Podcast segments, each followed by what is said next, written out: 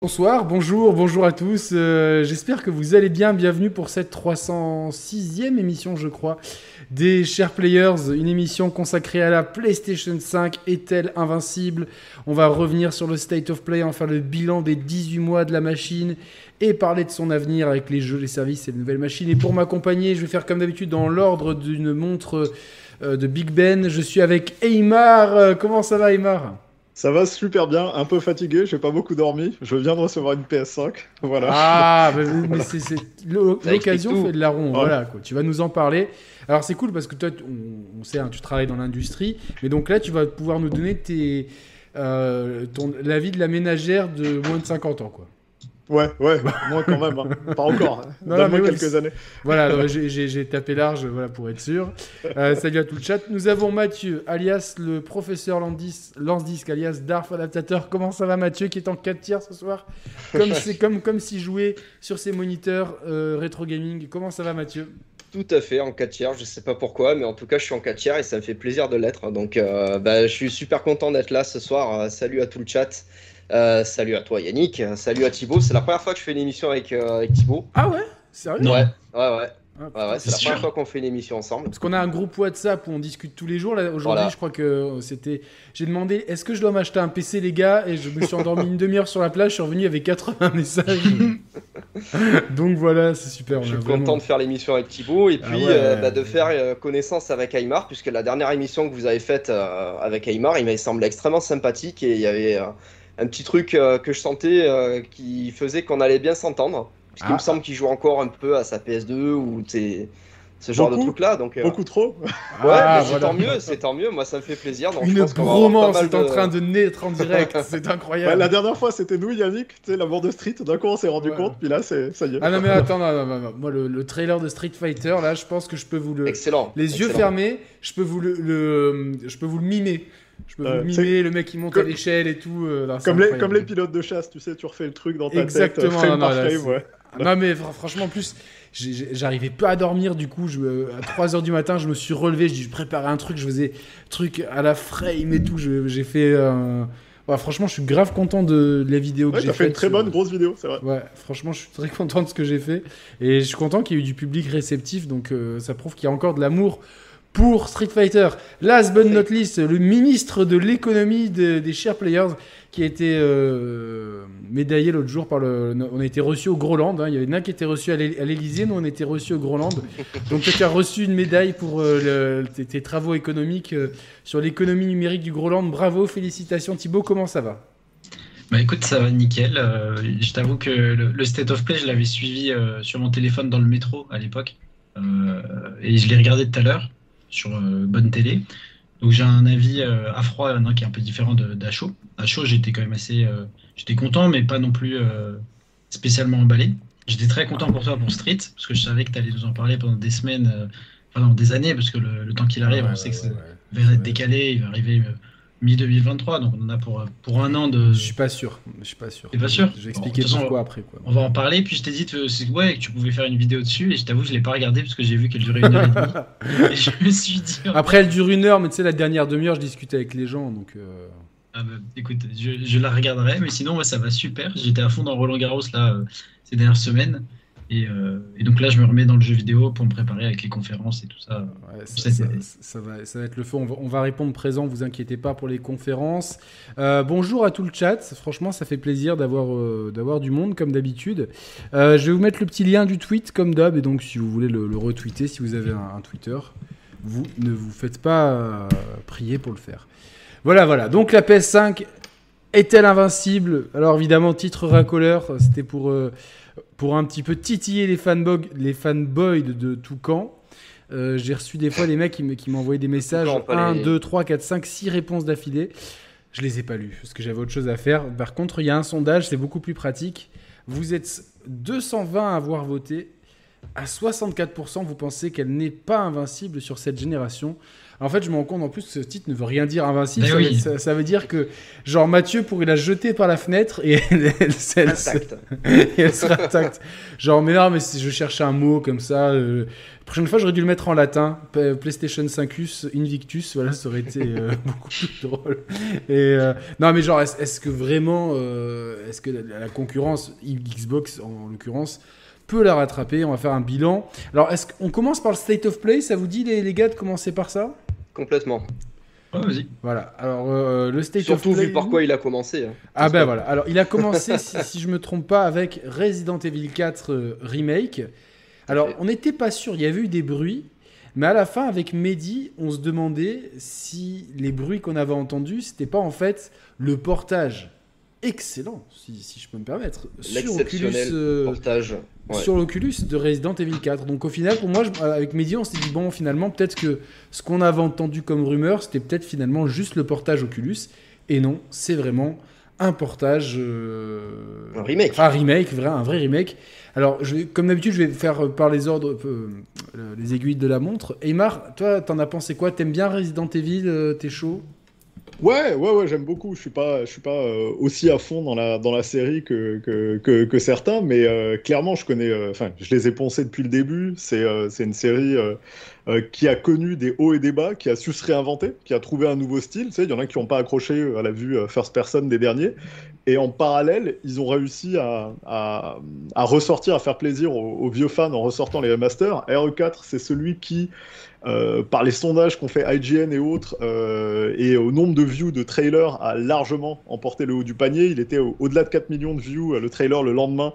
Et je pense que le trailer suivant, ça devait être 1,5 million. Donc il est, il- c'est vraiment le jeu qui a Ouais. fait euh, le plus de bruit de toute la conférence. Ce qui est marrant, c'est un, un remake. Donc tu sais, à tous ceux qui disent on en a marre des remakes et des remasters, bah apparemment il, y a- il continue à avoir énormément de monde qui, qui est friand de ça. Et sincèrement, le Resident Evil Engine, il est assez génial. Et les remasters qu'ils ont fait, c'est quand même. Alors le mot il est galvaudé, hein, tout le monde l'utilise euh, tout le temps. euh, mais c'est masterclass. En termes de remaster, euh, qu'est-ce qu'il faut faire? Resident Evil d'accord. 2, c'est. euh, tu sais, t'as, t'as tout ce qu'il faut, c'est-à-dire que le gameplay est moderne, tout, et c'est, assez marrant parce que RE4, j'avais essayé de le refaire il y a pas trop longtemps. Euh, il était dispo sur euh, Xbox, je l'ai aussi sur Wii. Honnêtement, je m'amuse plus avec la version Wii que la version Xbox. Ouais. Les contrôles ils sont mais, tellement C'est une purge. c'est une 2020. purge, c'est une Putain, c'est juste impossible. Et tu sais, comme en plus c'était le plus action de toute la bande, euh, autant les premiers, le rythme assez lent, le contrôle qui est là pour te stresser exprès, hein, le fait que ça réponde moyennement et tout, tu sais, c'est vraiment pour te mettre la pression avec les angles de vue loqués et tout. Ça fonctionnait, mais en, en retournant dans celui-là, après avoir fait des remasters, avec l'esprit remake en main, euh, j'ai fait ouais, non. Je suis arrivé au village, j'ai flingué les premiers zombies, j'ai fait on attendra un remaster. Et je suis Et super content de le voir arriver. Je suis dans le même état que toi, c'est-à-dire que je sais plus sur quelle console je l'ai reprise, une des trois récentes. Sur Switch. Sur Switch, oui. c'est toi qui me l'as fait acheter. J'étais là, euh, on était en ligne. euh, On était en ligne, euh, si j'avais ton numéro de carte bleue, C'était acheté pendant pour une toi. émission, je m'en rappelle. Qu'est-ce que je vais acheter ce soir? Ben voilà, Binous m'a déjà donné 5 euros, c'est très gentil à toi, donc on, on verra bien la cagnotte à la fin de la soirée. Le Mec, il est sur le site de Tesla, bon allez, c'est bon, on part. euh. Et donc ouais, pareil, après le village, je m'étais complètement arrêté. Euh, il a fallu par contre que je le prenne sur euh, ce bijou qui est l'Oculus Quest 2. Et là, Mm. c'est pas du tout pareil. Non, c'est pas pareil. C'est pas du tout pareil. C'est-à-dire que limite, euh, t'as l'impression que euh, ça me fait faire penser à une, pub, une vieille pub de Sonic euh, ou de Sega Unleashed de potentiel. Quoi. C'est, c'est- Ah. c'est vraiment c'est, ça, ça libère le potentiel total. C'était peut-être pour le 32X euh, de la de la licence euh, de, de Resident Evil 4. T'as l'impression limite que quand ils ont pensé le jeu à la base. euh, Enfin, c'est une coïncidence et je pense que le, le style de jeu s'y prête, mais c'est clair que c'est aussi pour ça que ça se transcrit aussi bien sur Wii.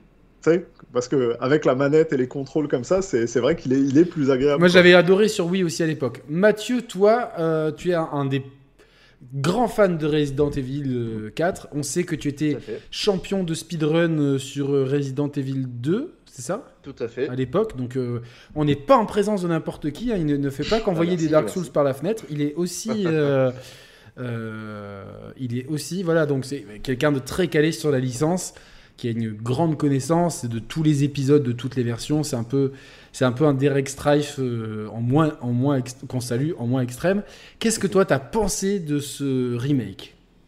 Est-ce que déjà t'aimes bien le 4 bah, Moi, le 4, c'est mon épisode préféré. Hein. Je pense que je l'ai assez, assez dit comme ça. Le 4, c'est euh, en version Oculus Quest. Je pense que c'est le meilleur jeu vidéo de tous les temps auquel j'ai joué de toute ma vie. Ah, directement, voilà. Ah ouais, non, non, vraiment, euh, déjà. Pas de mesure. Non, non, non. Là, je suis très sérieux parce qu'on a fait le test avec Mehdi sur sa chaîne euh, quand le jeu est sorti. C'est le, le, jeu qui m'a fait acheter l'Oculus Quest parce que euh, j'étais pas hyper chaud pour acheter un Quest euh, vu le, tarif et vu que j'avais déjà un PSVR, mais je ne pouvais pas vivre sur une planète sur laquelle euh, Resident Evil 4 VR existe et ne pas l'avoir chez moi. Donc j'ai acheté le Quest pour ça et c'était au-delà de mes attentes, c'est-à-dire que attends de faire le mini golf, attends de faire le mini golf. Ouais, ouais, ouais. Resident Evil 4, c'est un jeu qui a un level design dans l'absolu quasiment parfait parce qu'on a mille et une façons de jouer au jeu et de pouvoir rejouer dessus et de, se, lancer soi-même des challenges. Euh, par exemple, de faire euh, tous les boss au couteau, c'est entièrement faisable. Euh, de faire des zones entières en utilisant exclusivement des grenades aveuglante, c'est faisable aussi. Et, euh, tu t'ennuies pas un peu des fois le dimanche? Ben, Non, écoute. non, je chambre, je chambre. Euh, je, chambre. Non, mais, non, mais voilà, euh, sans faire le test, on, connaît l'amour que tu as pour RE4. Excuse-moi, c'est pour rythmer un peu cette émission. parce que je sais que sinon, là, pendant une heure, tu nous fais l'apologie de RE4. Mais qu'est-ce que tu as pensé de ce remake des, de, je sais pas, des couleurs employées de, Ouais, ouais. Alors pour, l'instant, je suis assez mitigé parce que je trouve que c'est un remake qui arrive beaucoup trop tôt. Contrairement à ce que pensent Aymar et toi et beaucoup d'autres joueurs, moi je pense surtout pas que le, que le gameplay de RE4 est périmé pour la simple et bonne raison que l'intelligence artificielle des ennemis, elle a été codée et pensée par rapport à ce gameplay rigide sur lequel on ne peut pas se déplacer pendant qu'on tire, etc. Donc pour moi, la, la maniabilité, c'est pas encore un frein. Le seul frein, c'est vraiment ce genre de manette puisque le jeu il a été designé pour être joué avec un joystick de GameCube ou de Wii. Donc il faut jouer sur la GameCube ou sur la Wii, Resident Evil 4. Mmh. Et euh, c'est pour ça, d'accord. Eh oui, mais que pour ça. Hein. non, et je trouve que le. Tu as déjà joué avec une manette de Saturn ou pas? Je, je, vais, je vais me pencher sur la question. Voilà, c'est juste pour savoir. J'en ai une sans fil, ça va forcément marcher sur la PS5. Enfin bref. Et non, je trouve que c'est un remake qui arrive vraiment beaucoup trop tôt parce que le jeu n'a pas encore 20 ans. Et surtout, on a eu un écart euh, entre, entre RE2 et RE1 Remake de quasiment 15 ans. Donc on a eu le temps de rêver à un éventuel Resident Evil 2 Remake qui a mis du temps à arriver, qui a été euh, peaufiné puisqu'il a été rebooté deux ou trois fois, je crois. Et euh, là, on a eu tout de suite RE3 deux ans après. Et là, tout de suite, on a RE4, en sachant que la plupart des gens attendaient le remake de Code Veronica. Et là, on arrive sur un Resident Evil 4 Remake Là, ouais, change vraiment la, plupart des fans peut-être. Ouais, parce que là, les, les affirmations, genre la plupart des gens, de toute façon, c'est trop tôt. Tu sais, en général, ça a tendance à me faire vite tiquer parce que quand tu vois l'engouement, quand tu vois l'engouement qu'il y a eu sur les trailers, sur les vidéos, le nombre non, mais je comprends tout à fait. C'est largement Resident Evil 4. C'est plus attendu que Code Veronica. Moi, tu me demandes en tant que gamer, clairement, je préférerais celui de Code Veronica. En tant que joueur, je préférais largement celui-là. Après, je l'ai sur Dreamcast, donc euh, je m'embarrasse, je peux y jouer quand je veux. Mais le, truc, c'est que clairement, il y avait un engouement, et du point de vue constructeur, euh, ils ont un nouveau moteur sur nouvelle génération, ils vont pas attendre 15 ans de moteur après. Évidemment. oui, oui, bien sûr, bien sûr. Maintenant qu'ils sont sur la lancée, d'ailleurs, euh, on en reparle tantôt, euh, Yannick, mais je veux dire, le Aero Engine sert aussi sur Street Fighter. Donc évidemment, évidemment, évidemment. Ils sont arrivés à quelque chose dont ils sont très contents et qui vont amortir le mieux possible là, on, sait tous que dans les deux ans après RE4, en plus avec l'arrivée de la folie de tous les Resident Evil, on va en parler parce que ça a enchaîné. Mhm. Euh, Code Veronica, euh, moi je lui donne deux ans. dans deux ans, moi, je pense, que c'est le zéro. Ah, moi, je Et je pense que le euh, Code Veronica arrivera éventuellement, mais le zéro n'arrivera jamais. Pourquoi ah Alors moi je suis pas d'accord. Bah, parce que les gens ils aiment pas zéro. Je sais pas pourquoi. Le jeu, il est exceptionnel. Pourtant, tu peux. Non, c'est facilement marketable, les origines de, des événements de Raccoon City, etc. Et puis, euh, tu sais, le système qui était extrêmement ingénieux, si vous vous rappelez, de switchage entre les deux persos, qui était vraiment une mécanique incroyable. Tu peux essayer euh, de, je sais pas, de la marketer en coop, un truc comme ça, quoi. Donc, ouais, à la RE5 par exemple. Ouais. Mais moi j'ai peur c'est Code Veronica, moi j'ai 6 avant de faire 0 euh, hmm. et Code Veronica. Quoi. Tu, tu, me diras. Ah ouais, si nous refont 5 et 6, là j'ai de la souffrance. Euh, d'une part parce que c'est les jeux mal aimés, c'est-à-dire c'est le moment où la franchise elle a vraiment décroché. Pourtant, c'est les plus vendus. Après, oui, oui, mais tu sais, c'est jamais le souci en fait. C'est euh, c'est les plus vendus, mais c'est après, euh, quand, quand, on a vu ensuite l'arrivée des, des, des, nouveaux jeux, on a vu l'engouement que ça a créé autour de Capcom et le, le pouvoir de frappe que ça leur a redonné. C'est euh, ça, ça, se vend aussi beaucoup parce que c'est la licence, il y a de la curiosité, et c'est vrai qu'on leur tape dessus parce qu'on les aime moins que les autres. Mais in fine, si t'enlèves Resident Evil et tu les prends comme jeu d'action pour le 5 c'est des bons jeux, ils livrent quand même. Le 6, il est tellement tellement sous-estimé par la communauté des joueurs, alors qu'en fait, un jeu euh, qui va, qui moi je trouve qu'il est tellement jusqu'au boutiste de ses idées. C'est-à-dire un jeu où on peut faire des coups de pied retournés sur des hommes montres religieuses euh, qui crient en chinois dans des restaurants. je trouve ça, euh, pour moi, c'est fabuleux en fait. C'est fabuleux. Genre, il y a des hélicoptères en feu qui tombent du ciel. Enfin, c'est vraiment c'est genre euh, un American movie en fait. C'est vraiment le. Ouais, et puis il y a ce côté quasi fusion entre euh, le feeling euh, Devil May Cry over the top, c'est complètement barré, et Resident Evil où tu sens que d'un coup les deux les deux séries ont copulé puis ont fait un enfant, c'est Resident Evil. J'avais aimé ça à la sortie, mais en étant un peu coupable parce que je dis mince, pourquoi j'ai aimé et tout. Et je l'ai refait il y a quelques années et j'ai pris un pied monstre en fait. Ouais, il est marrant. C'est un jeu qui, quand tu le prends second degré il est marrant, tu vois, vraiment, c'est euh, clair. Puis Léon, avec, il, a, il a une animation de coup de pied qui est maxi stylé, genre vraiment le truc incroyable. Et quand dans sa mission, au bout d'un moment, t'es dans le vestibule de, je sais pas, une espèce de couloir, tu vois, qui est fermé, les zombies arrivent par la fenêtre et tout. Tu peux enchaîner des coups de pied et en fait, il s'en bat les couilles, tu vois, genre il fait des coups de pied le pied il passe à travers trois têtes de zombies, mais c'est pas grave, tu vois, c'est incroyable et tout. Euh, et je passe le salam à Mehdi qui est dans le chat, j'espère que tu vas bien. Ah non, complètement claqué R6, mais refais-le mon frère, tu vas voir. Refais-le en mode second degré, tu vas voir. Euh, Thibaut, quel regard tu portes sur RE4 Alors, ce qui est bien, c'est que avec Mathieu, on n'est vraiment pas d'accord sur la, manière de, voir les choses. C'est-à-dire que moi, j'ai Resident Evil, mon premier Resident Evil, c'est Resident Evil 4. Ça va être en 2015, donc je précise, euh, plus de 10 ans après sa sortie. J'ai tenu 40 minutes dessus. Au bout de 40 minutes, j'ai dit j'en peux plus. Je manette en main, c'est une purge. Je ne veux pas jouer à ce jeu, c'est trop lent. Genre, je dis qu'est-ce que c'est que ce jeu? Il a, il a 40 ans, quoi. il est vraiment trop vieux. Donc je l'ai mis sur le placard. Donc là, on est trois à penser pareil, On est trois contre Et, et j'avais commencé par Resident Evil 4. J'avais acheté sur PC parce que euh, dans les critiques et dans les, les avis des joueurs à froid, euh, c'est considéré comme le meilleur Resident Evil. Euh, en tout cas, c'est celui qui avait la meilleure réception critique. Et donc, je m'étais dit, Resident Evil, c'est pas pour moi. J'ai retesté Resident Evil en 2000, euh, je crois 17 ou 2018 pour Resident Evil 7. Et là, je m'y suis remis. Par contre, je suis quand même assez peureux, on va dire. Donc, le mode vert, tout ça, c'est pas pour moi. Et donc, j'ai fait le 7, j'ai fait le 8, j'ai fait le 2 remake. Je vais pas t'embêter, mais il y a un truc qui rampe derrière toi. Non, non, t'inquiète.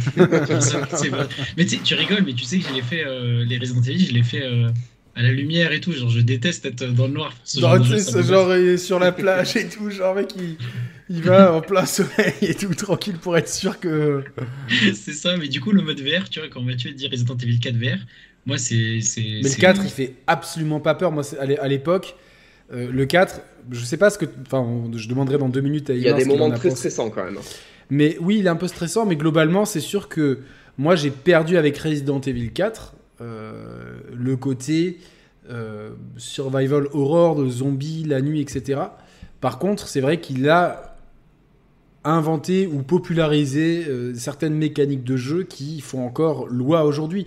Je sais pas, tu étais déjà dans le game à l'époque du, développement, Emar, au moment où il est sorti le 4 RE4 Non, je pense pas. Non, non, non, non. Mais alors, est-ce que, euh, euh, en tant que développeur, tu euh, reconnais quand même l'apport incroyable qu'il a eu au monde du jeu vidéo quoi. Entre parenthèses, Gag, avait, Gags avait fait un test. Gags avait fait un test assez exceptionnel sur les, le mécanique de gameplay et de level design de, de RE4 et pour le coup, j'étais tout à fait d'accord avec 100% de ce qu'il disait. Très bonne vidéo, ouais. Ouais, ouais. Hum. Bah écoute, ouais, il le, le, y, a eu un apport, mais on peut pas dire que euh, c'était c'était un virage aussi violent que carrément l'invention du style survival horror euh, qui était arrivé avec les euh, feux Alone in the Dark, puis euh, popularisé remasterisé et popularisé vraiment avec Resident Evil, où là, d'un coup, quand le 1 est sorti, derrière, on a vu une kyrielle de clones arriver, des jeux d'horreur de partout. Après, ça a été un genre qui a été ultra populaire, qui a super vendu, qui a permis des spin-offs, des Dino Crisis, des tonnes de trucs. RE4, il a vraiment, on, on sentait plus le côté euh, filiation avec Shinji Mikami et côté euh, action qui a monté carrément d'un cran. Et c'est vrai qu'on était aussi dans une phase où, euh, après RE3, après les différents Resident Evil, il y avait beaucoup d'autres jeux qui étaient arrivés un peu dans le même genre. Et il y avait un ralentissement. Et tu sais, le jeu vidéo, c'est super cyclique. Il y a une raison pour laquelle on parle beaucoup de remaster et autres, c'est parce qu'on l'industrie, et c'est les industries du divertissement, hein. faites la même avec cinéma, pop culture et puis super-héros, faites la même avec jeux vidéo, c'est quand il y a un truc qui marche, tout le monde se met dessus et les rince jusqu'à la mort. Et après, tout le monde est gavé, les gens n'en peuvent plus. Et puis, c'est des genres qui ces choses-là, là, avec des tresses, bah, des, des haches. Allez, les vikings, ouais, il y en a deux, trois là. Et puis, c'est pas quand même acheté le bouquin, tu vois, je suis gentil. Eh oui. Mais euh, honnêtement, quand tu regardes les, les, les... Et puis, faut voir les moments où tu les lances. Tu sais, quand t'as 3-4 ans de dev, t'es en plein avant la fièvre viking et d'un coup tout explose. Mais là, pour le coup, euh, sur les jeux vidéo, tu vas avoir par exemple les jeux de rythme avec guitare et machin. Tu sais, les Guitar Hero, Rock Band, sont tous arrivés, ils ont saturé le marché, ils ont disparu. Alors qu'aujourd'hui, quand tu parles aux gens, ils te feraient Ah ouais, ça pourrait être sympa de nouveau, un DJ Hero, un Guitar Hero, euh, j'aimerais bien m'en prendre un et tout machin. Mais le genre est mort parce que les éditeurs ont décidé que bah non, c'était fini, c'était plus assez rentable. Et ce qui s'est passé au moment de RE3, c'était ça. C'est que les, les, jeux, avec ce rythme un peu lent, étaient en perte de vitesse. Et ils ont voulu redynamiser un peu euh, la franchise RE. Ils ont changé des trucs euh, de manière phénoménale. Le jeu a été euh, super bien reçu, à juste titre. Il est considéré pour beaucoup, effectivement, comme le meilleur RE4. après, dans les apports et l'impact sur l'industrie at large, c'est pas un jeu qui a été un game changer. C'est pas un jeu comme euh, t'as inventé le Dota-like et d'un coup tu as toute l'industrie qui, qui, prend son virage. T'arrives avec ton Battle Royale et d'un coup tout le monde se dit c'est comme ça qu'il faut faire. Euh, même en termes de LD et autres, il y a plein de trucs super innovants et vraiment smart, mais en fait dont tu trouvais les traces ou euh, un peu ailleurs, un peu à gauche à droite. C'est un peu comme quand mais, on dit ça, c'est un peu le syndrome Apple, si, si, je me permets, tu vois. C'est-à-dire que Apple souvent, c'est pas eux qui inventent le smartphone, mais c'est leur smartphone, tu vois, qui euh, marque une pierre blanche de l'année zéro du smartphone. Là-dessus, il y, a carrément un éditeur dont c'est la spécialité, c'est Blizzard qui, pendant quasiment l'entièreté de leur, carrière, n'ont pas inventé des genres, ils ont popularisé et peaufiné des genres. Mais c'est là que tu vois qu'en fait, en termes de, de, design et de breakthrough, être capable de faire un excellent jeu, c'est ultra difficile. Euh, quand ils sont arrivés avec WoW, euh, putain, les, les, MMORPG, ça faisait 15 piges que ça existait. Il y en avait de tous les côtés, mais ils ont amené un niveau de finition, de design qui était mais vu nulle part ailleurs. Ils ont inventé le, le hack and slash avec le Diablo-like, mais c'est vraiment leur seule grosse invention. Quand ils sortent un Overwatch, quand ils sortent un Hearthstone, c'est pas des genres de jeux dont on n'avait jamais entendu parler. Mais quand Blizzard fait un jeu, en général, euh, ça, ça a tendance à le livrer sur la, qualité. Et puis déjà, Day One, tu vois, moi, Overwatch Day One, tu te disais, putain, le niveau de polish il était dingue. Comparé à. Après, c'est pas le même budget, hein, parce que même ah, si bah, c'est des jeux, on va dire, euh, l'air, Overwatch, c'était des dizaines et des dizaines de millions. Donc, euh, Mais tu vois, Hearthstone, c'était un budget de merde. Hearthstone, ils avaient littéralement pas de budget, et pourtant les jeux de cartes et les jeux de cartes en ligne, ça faisait des années que tout le monde essayait, puis avec Hearthstone, ils sont arrivés, ils ont, ils ont mis un coup de pied dans la fourmilière, quoi. Après, je suis d'accord, hein, WoW, c'est des budgets titanesques euh, pour l'époque, et donc ramener aujourd'hui, ce serait, ce serait incroyable, mais c'est si le budget suffisait à sortir des bons jeux, je te jure, ça se saurait. Ah non, bien sûr. Il faut quand, même, faut quand, même, un max de talent et tout. Et, vous avez raison, quand vous dites que Capcom a fait ça, et, et RE4, c'est un agrégat de super design qui viennent d'un peu partout, avec leur touche à eux, et ils ont réussi à unifier, donner un, un vrai ton. Je trouve ça cool. Maintenant, Yannick, là où je suis d'accord avec toi, c'est que c'était plus un jeu d'horreur. C'était un c'est autant un jeu d'horreur que les Dead Rising ou machin, c'est un jeu d'éclatage de zombies plus qu'un jeu d'horreur. Et le côté, euh, t'as peur, tu déambules dans des couloirs, euh, t'as ta caméra fixe, tu sais, tu tournes en, flippant, en comptant tes munitions avec le moins de zombies qui peut tuer. Tu l'as pas, là t'as un zombie, t'es là, euh, bienvenue, je vais le fumer au couteau, coup de genou dans la tête, c'est un autre esprit. Par contre, je, me demande de, de, quelle région d'Espagne il, dépeigne. Ah, c'est vrai que. L'Espagne de l'Est, apparemment. L'Espagne du, ouais, du, du, du Nord. L'Espagne, je sais pas. en tout cas, la question que je me pose, c'est euh, autant les Resident Evil 2 et 3, euh, c'était des jeux qui étaient euh, avec avec on appelle ça de la 3D isométrique je sais plus. Non c'est mhm. en fait c'était les décors en 2D avec de la 3D voilà, au niveau des personnages. Et donc le, le, passage à la 3D a amené un, un, bond de modernité énorme où vraiment euh, je pense que l'essence mec du, remake, pour moi, RE2 Remake, je pense que c'est le meilleur remake ever. Et pour moi, ça reste le meilleur Resident Evil à ce jour si tu veux faire découvrir la licence à quelqu'un. RE2 Remake, il n'y a pas mieux. Euh, pour autant, le gap avec RE4 sera forcément beaucoup plus light parce que RE4 était lui-même déjà dans une autre dimension. Donc voilà, est-ce que... Après, moi, je peux représenter la jeune génération. RE4, euh, il fait peur euh, manette en main dans le sens que euh, c'est pas agréable à jouer. T'as pas envie de t'y investir si tu le connaissais pas de, de l'époque. Donc il y a plein de gens qui ont découvert les Resident Evil avec les remakes. J'en fais partie du coup, avec le 2 et le 3. Le 4 qui du coup a une énorme hype et une street cred, on va dire, important dans le milieu.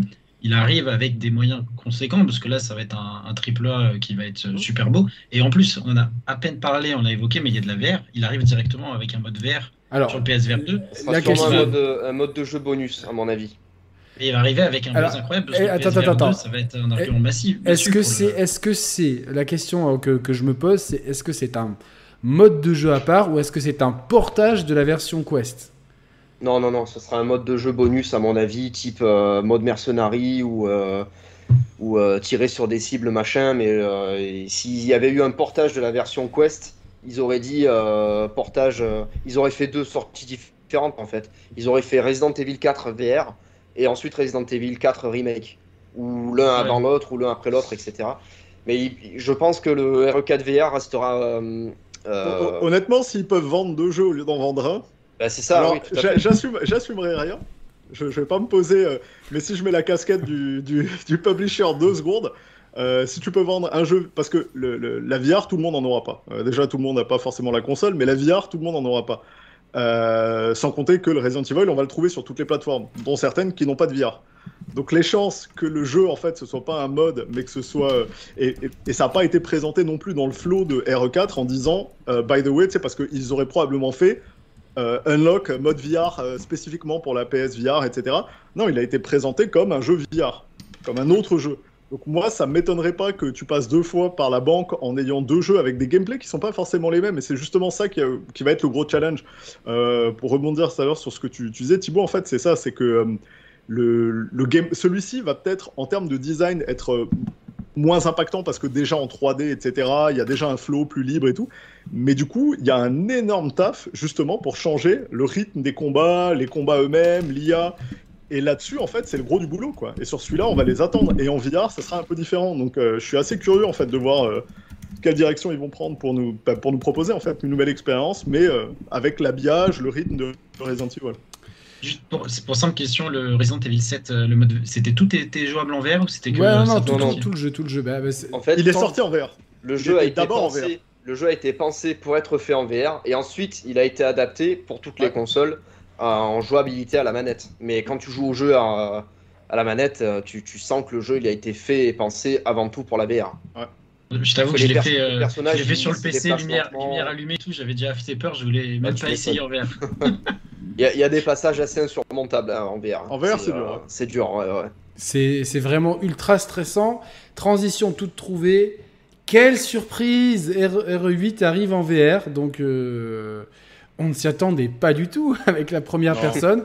Donc vous allez pouvoir voir euh, Lady Ceausescu euh, de 3 mètres euh, et ses 3 mètres 28 en, live dans votre salon. Est-ce que ça fera le même effet que voir Dark Vador dans Vader Immortal sur le Quest Parce qu'il est super grand. Franchement, si vous avez fait Vader Immortal, vous le regardez comme ça. pas trop le malin devant lui. Et donc, est-ce que, ça sera, est -ce que ça sera aussi impressionnant?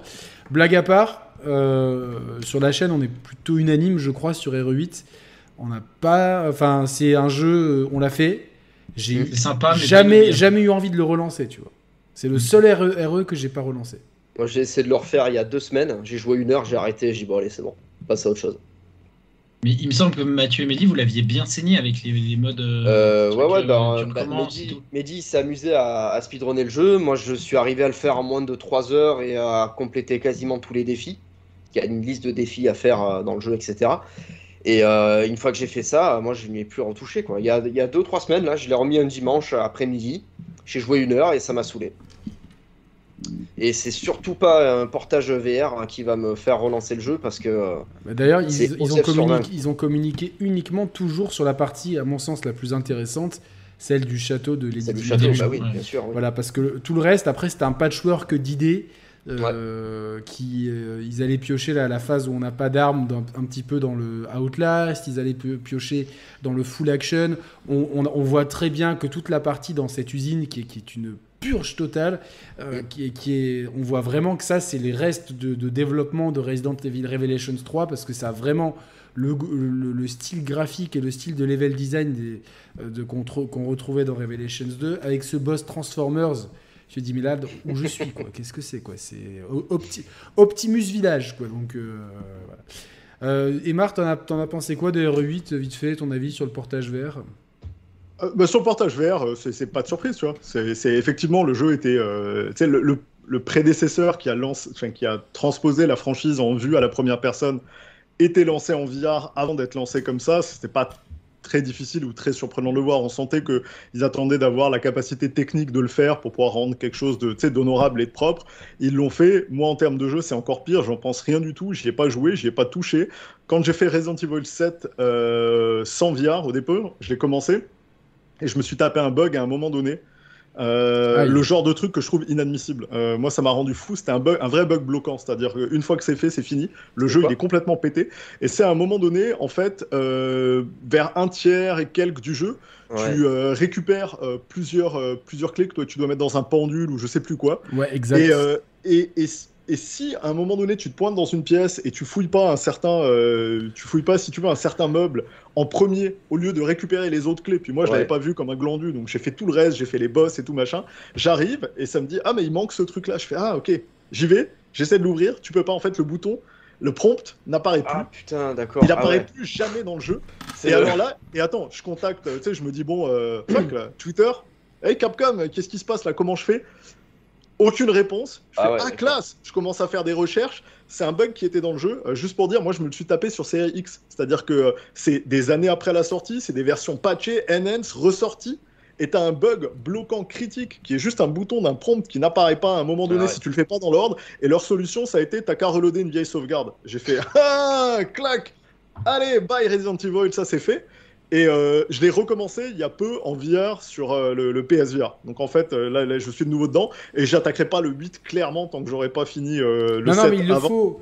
Mais même si c'est parce que c'est la suite de l'histoire. Ouais, c'est la suite directe, je sais. l'histoire est vraiment le cul, hein, je te mais, mais, tu le feras en VR pas l'histoire, hein, pas Et ouais, moi, moi, ça me dérange pas de le faire en VR. En fait, honnêtement, ça me fait pas. Par contre, je suis pas encore vendu moi sur le, le, le, deuxième casque VR. Tu vois, j'ai déjà le premier. Je vais pas dire que je suis pas sensible à la VR, mais j'ai acheté le premier d'occasion parce que si vous regardez sur les internets, les casques VR sur eBay, c'est pas ce qui manque. Euh, c'est-à-dire que tout le monde l'achète en disant Waouh, on prend 4-5 jeux, on fait les expériences, c'est fou, c'est rigolo, et après, tu es là, tu ranges et il prend la poussière pendant des mois. Et c'est ce qui arrive, et ce qui est arrivé à tous les possesseurs de VR que je connais. C'est au début, t'as la phase de, de lune de wow effect. T'es comme un dingue, le wow effect, t'es fou dessus. Et puis après, tu c'est chiant de sortir tout ce gros bordel dans le salon. Euh, l'expérience de jeu en soi, elles, sont très souvent gimmicky. C'est rigolo, ça, ça bah, amène de l'immersion sur un jeu comme ça. Et Marc, je pensais exactement comme toi jusqu'à avoir le Quest 2, qui est là, qui a pas besoin de fil. Euh, tu tu appuies sur un bouton, tu le, tu le, en fait, il est tellement bien pensé et euh, je vois qu'il est régulièrement alimenté en jeu, en bonne expérience. Et puis il y a tout le côté en fait qui sort du cadre du jeu vidéo, là, ce que le permettra pas, je pense, le PlayStation VR 2, qui sera cantonné à la PlayStation. Là, tu peux aller sur le navigateur internet, tu peux regarder des vidéos euh, interdites au moins de 18 ans, etc. des choses vraiment drôles à faire. C'est pas un tact sur le, sur le Quest pour le coup, ou sur la VR en général, mais vraiment sur le PSVR en disant à date de ce que j'ai vu, c'est très bien. Je, je comprends qu'il y a des gens qui veulent l'acheter parce qu'il y a une pléthore de bon jeu qui arrive dessus, c'est immersif, c'est cool. Après l'expérience que j'ai eue sur le premier, et le fait que euh, euh, je, je, connaisse pas mal le Quest 2 et je le vois, c'est clair que si moi on me disait une expérience VR, j'enverrais les gens vers le Quest justement pour tout ce que tu peux faire avec, pour tous les contrats et les jeux qui sont en développement, qui vont être exclus au Quest, qui sont en préparation et qui vont arriver Facebook, ils ont vraiment mis, mis, mis, le paquet. Ils ont beaucoup, ouais, ils ont mis le paquet dessus. Donc, euh... à San Andreas VR qui va arriver. Puis non, mais même le casque est super confortable de base, mais tu as des accessoires tiers qui rendent le truc euh, tu peux pas ne pas être confortable et euh, surtout l'absence de fil. Des fois, quand les parties de mini-golf s'éternisent, j'ai un long fil, c'est juste un fil de, USB-C. Mais mm. le fait d'avoir un fil me dérange. Alors, là, je me dis, putain, le PSVR 2, même si sur le papier, il est qualitativement euh, au-dessus, c'est normal. plus, plus on avance dans le temps, plus ça sera quali. Bah Mais le fait qu'on ait besoin de le brancher à la Play, hmm, et ce qu'on a vu ensuite, c'est ni The Walking Dead, ni euh, No Man's Sky VR qui me, qui me hype. Après, Yannick, c'est une question de puissance pour le PSVR 2, c'est qu'ils veulent vraiment mettre plein la vue graphiquement plus que par les expériences en VR. Donc c'est un parti pris. Ouais, mais de, euh, ce que j'ai vu, tu vois, euh, on, peut déjà savoir à quoi on va s'attendre avec Resident Evil 8 parce que ça sera plus ou moins la même chose que ce qu'on a vécu avec le 7. No Man's Sky, euh, Walking Dead, je crois qu'il est déjà dispo sur, sur le Quest. Il y a le premier sur le Quest. Le premier sur le Quest, c'est ça. T'as Horizon là, le jeu Horizon? Alors le jeu Horizon, mais franchement, oui, ça, ça, va être beau pour les yeux mais j'ai plus l'impression d'être dans un rail shooter. Ça a l'air d'être un shooter sur. Ouais. C'est-à-dire un rail shooter avec des dinosaures mécaniques. Avec un arc à flèche. Ouais, ouais, ouais. Et puis bon, euh, cet univers-là, euh, ouais, c'est. Moi j'ai bien aimé le 2, mais bon voilà. Ça, Moi j'attends Grand Turismo. Hein. Grand Turismo en VR, ça me fait acheter le casque. Hein. Direct. Ils, ils ont rien annoncé pour l'instant. Non, mais ça va arriver, enfin c'est obligé. Bah, je sais pas. Bon, en tout cas, de, des jeux pour l'instant, on a eu 3 jeux VR présentés, 4 euh, avec le 8, enfin le 8 il avait été présenté, on a eu Walking Dead, euh, No Man's Sky et Horizon. Bon, bah Horizon, euh, à voir.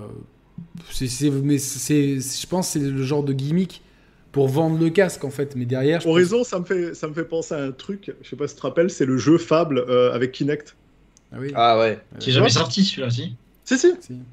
Si, si, il est sorti. Mais tu vois, c'est ce genre de truc où tu te dis. C'est des gimmicks en fait. C'est là. Ouais, c'est ça. Euh, on a pris une grosse licence, on l'a collé sur une tech pour, pour dire non, mais les gars, on la soutient, on vient quand même avec des grosses licences dessus. Vous vous rendez compte Horizon est en dire ouais, mais ça a l'air d'être un shooter sur rail. Donc, euh, par contre, techniquement, c'est super joli, c'est super propre. Et encore une fois, moi, j'aurais j'achèterais le, casque. C'est le genre de jeu que j'envisage complètement, tu vois. C'est super cool. Tu veux montrer la VR à, des potes, tu veux faire. C'est vraiment cool, quoi. Donc, euh, honnêtement, ils ont mis les moyens. Moi, c'est vraiment plus le côté euh, chat échaudé, crâne l'eau froide. Hein. C'est J'ai eu le premier. Je vais laisser un peu de temps et des jeux sortir.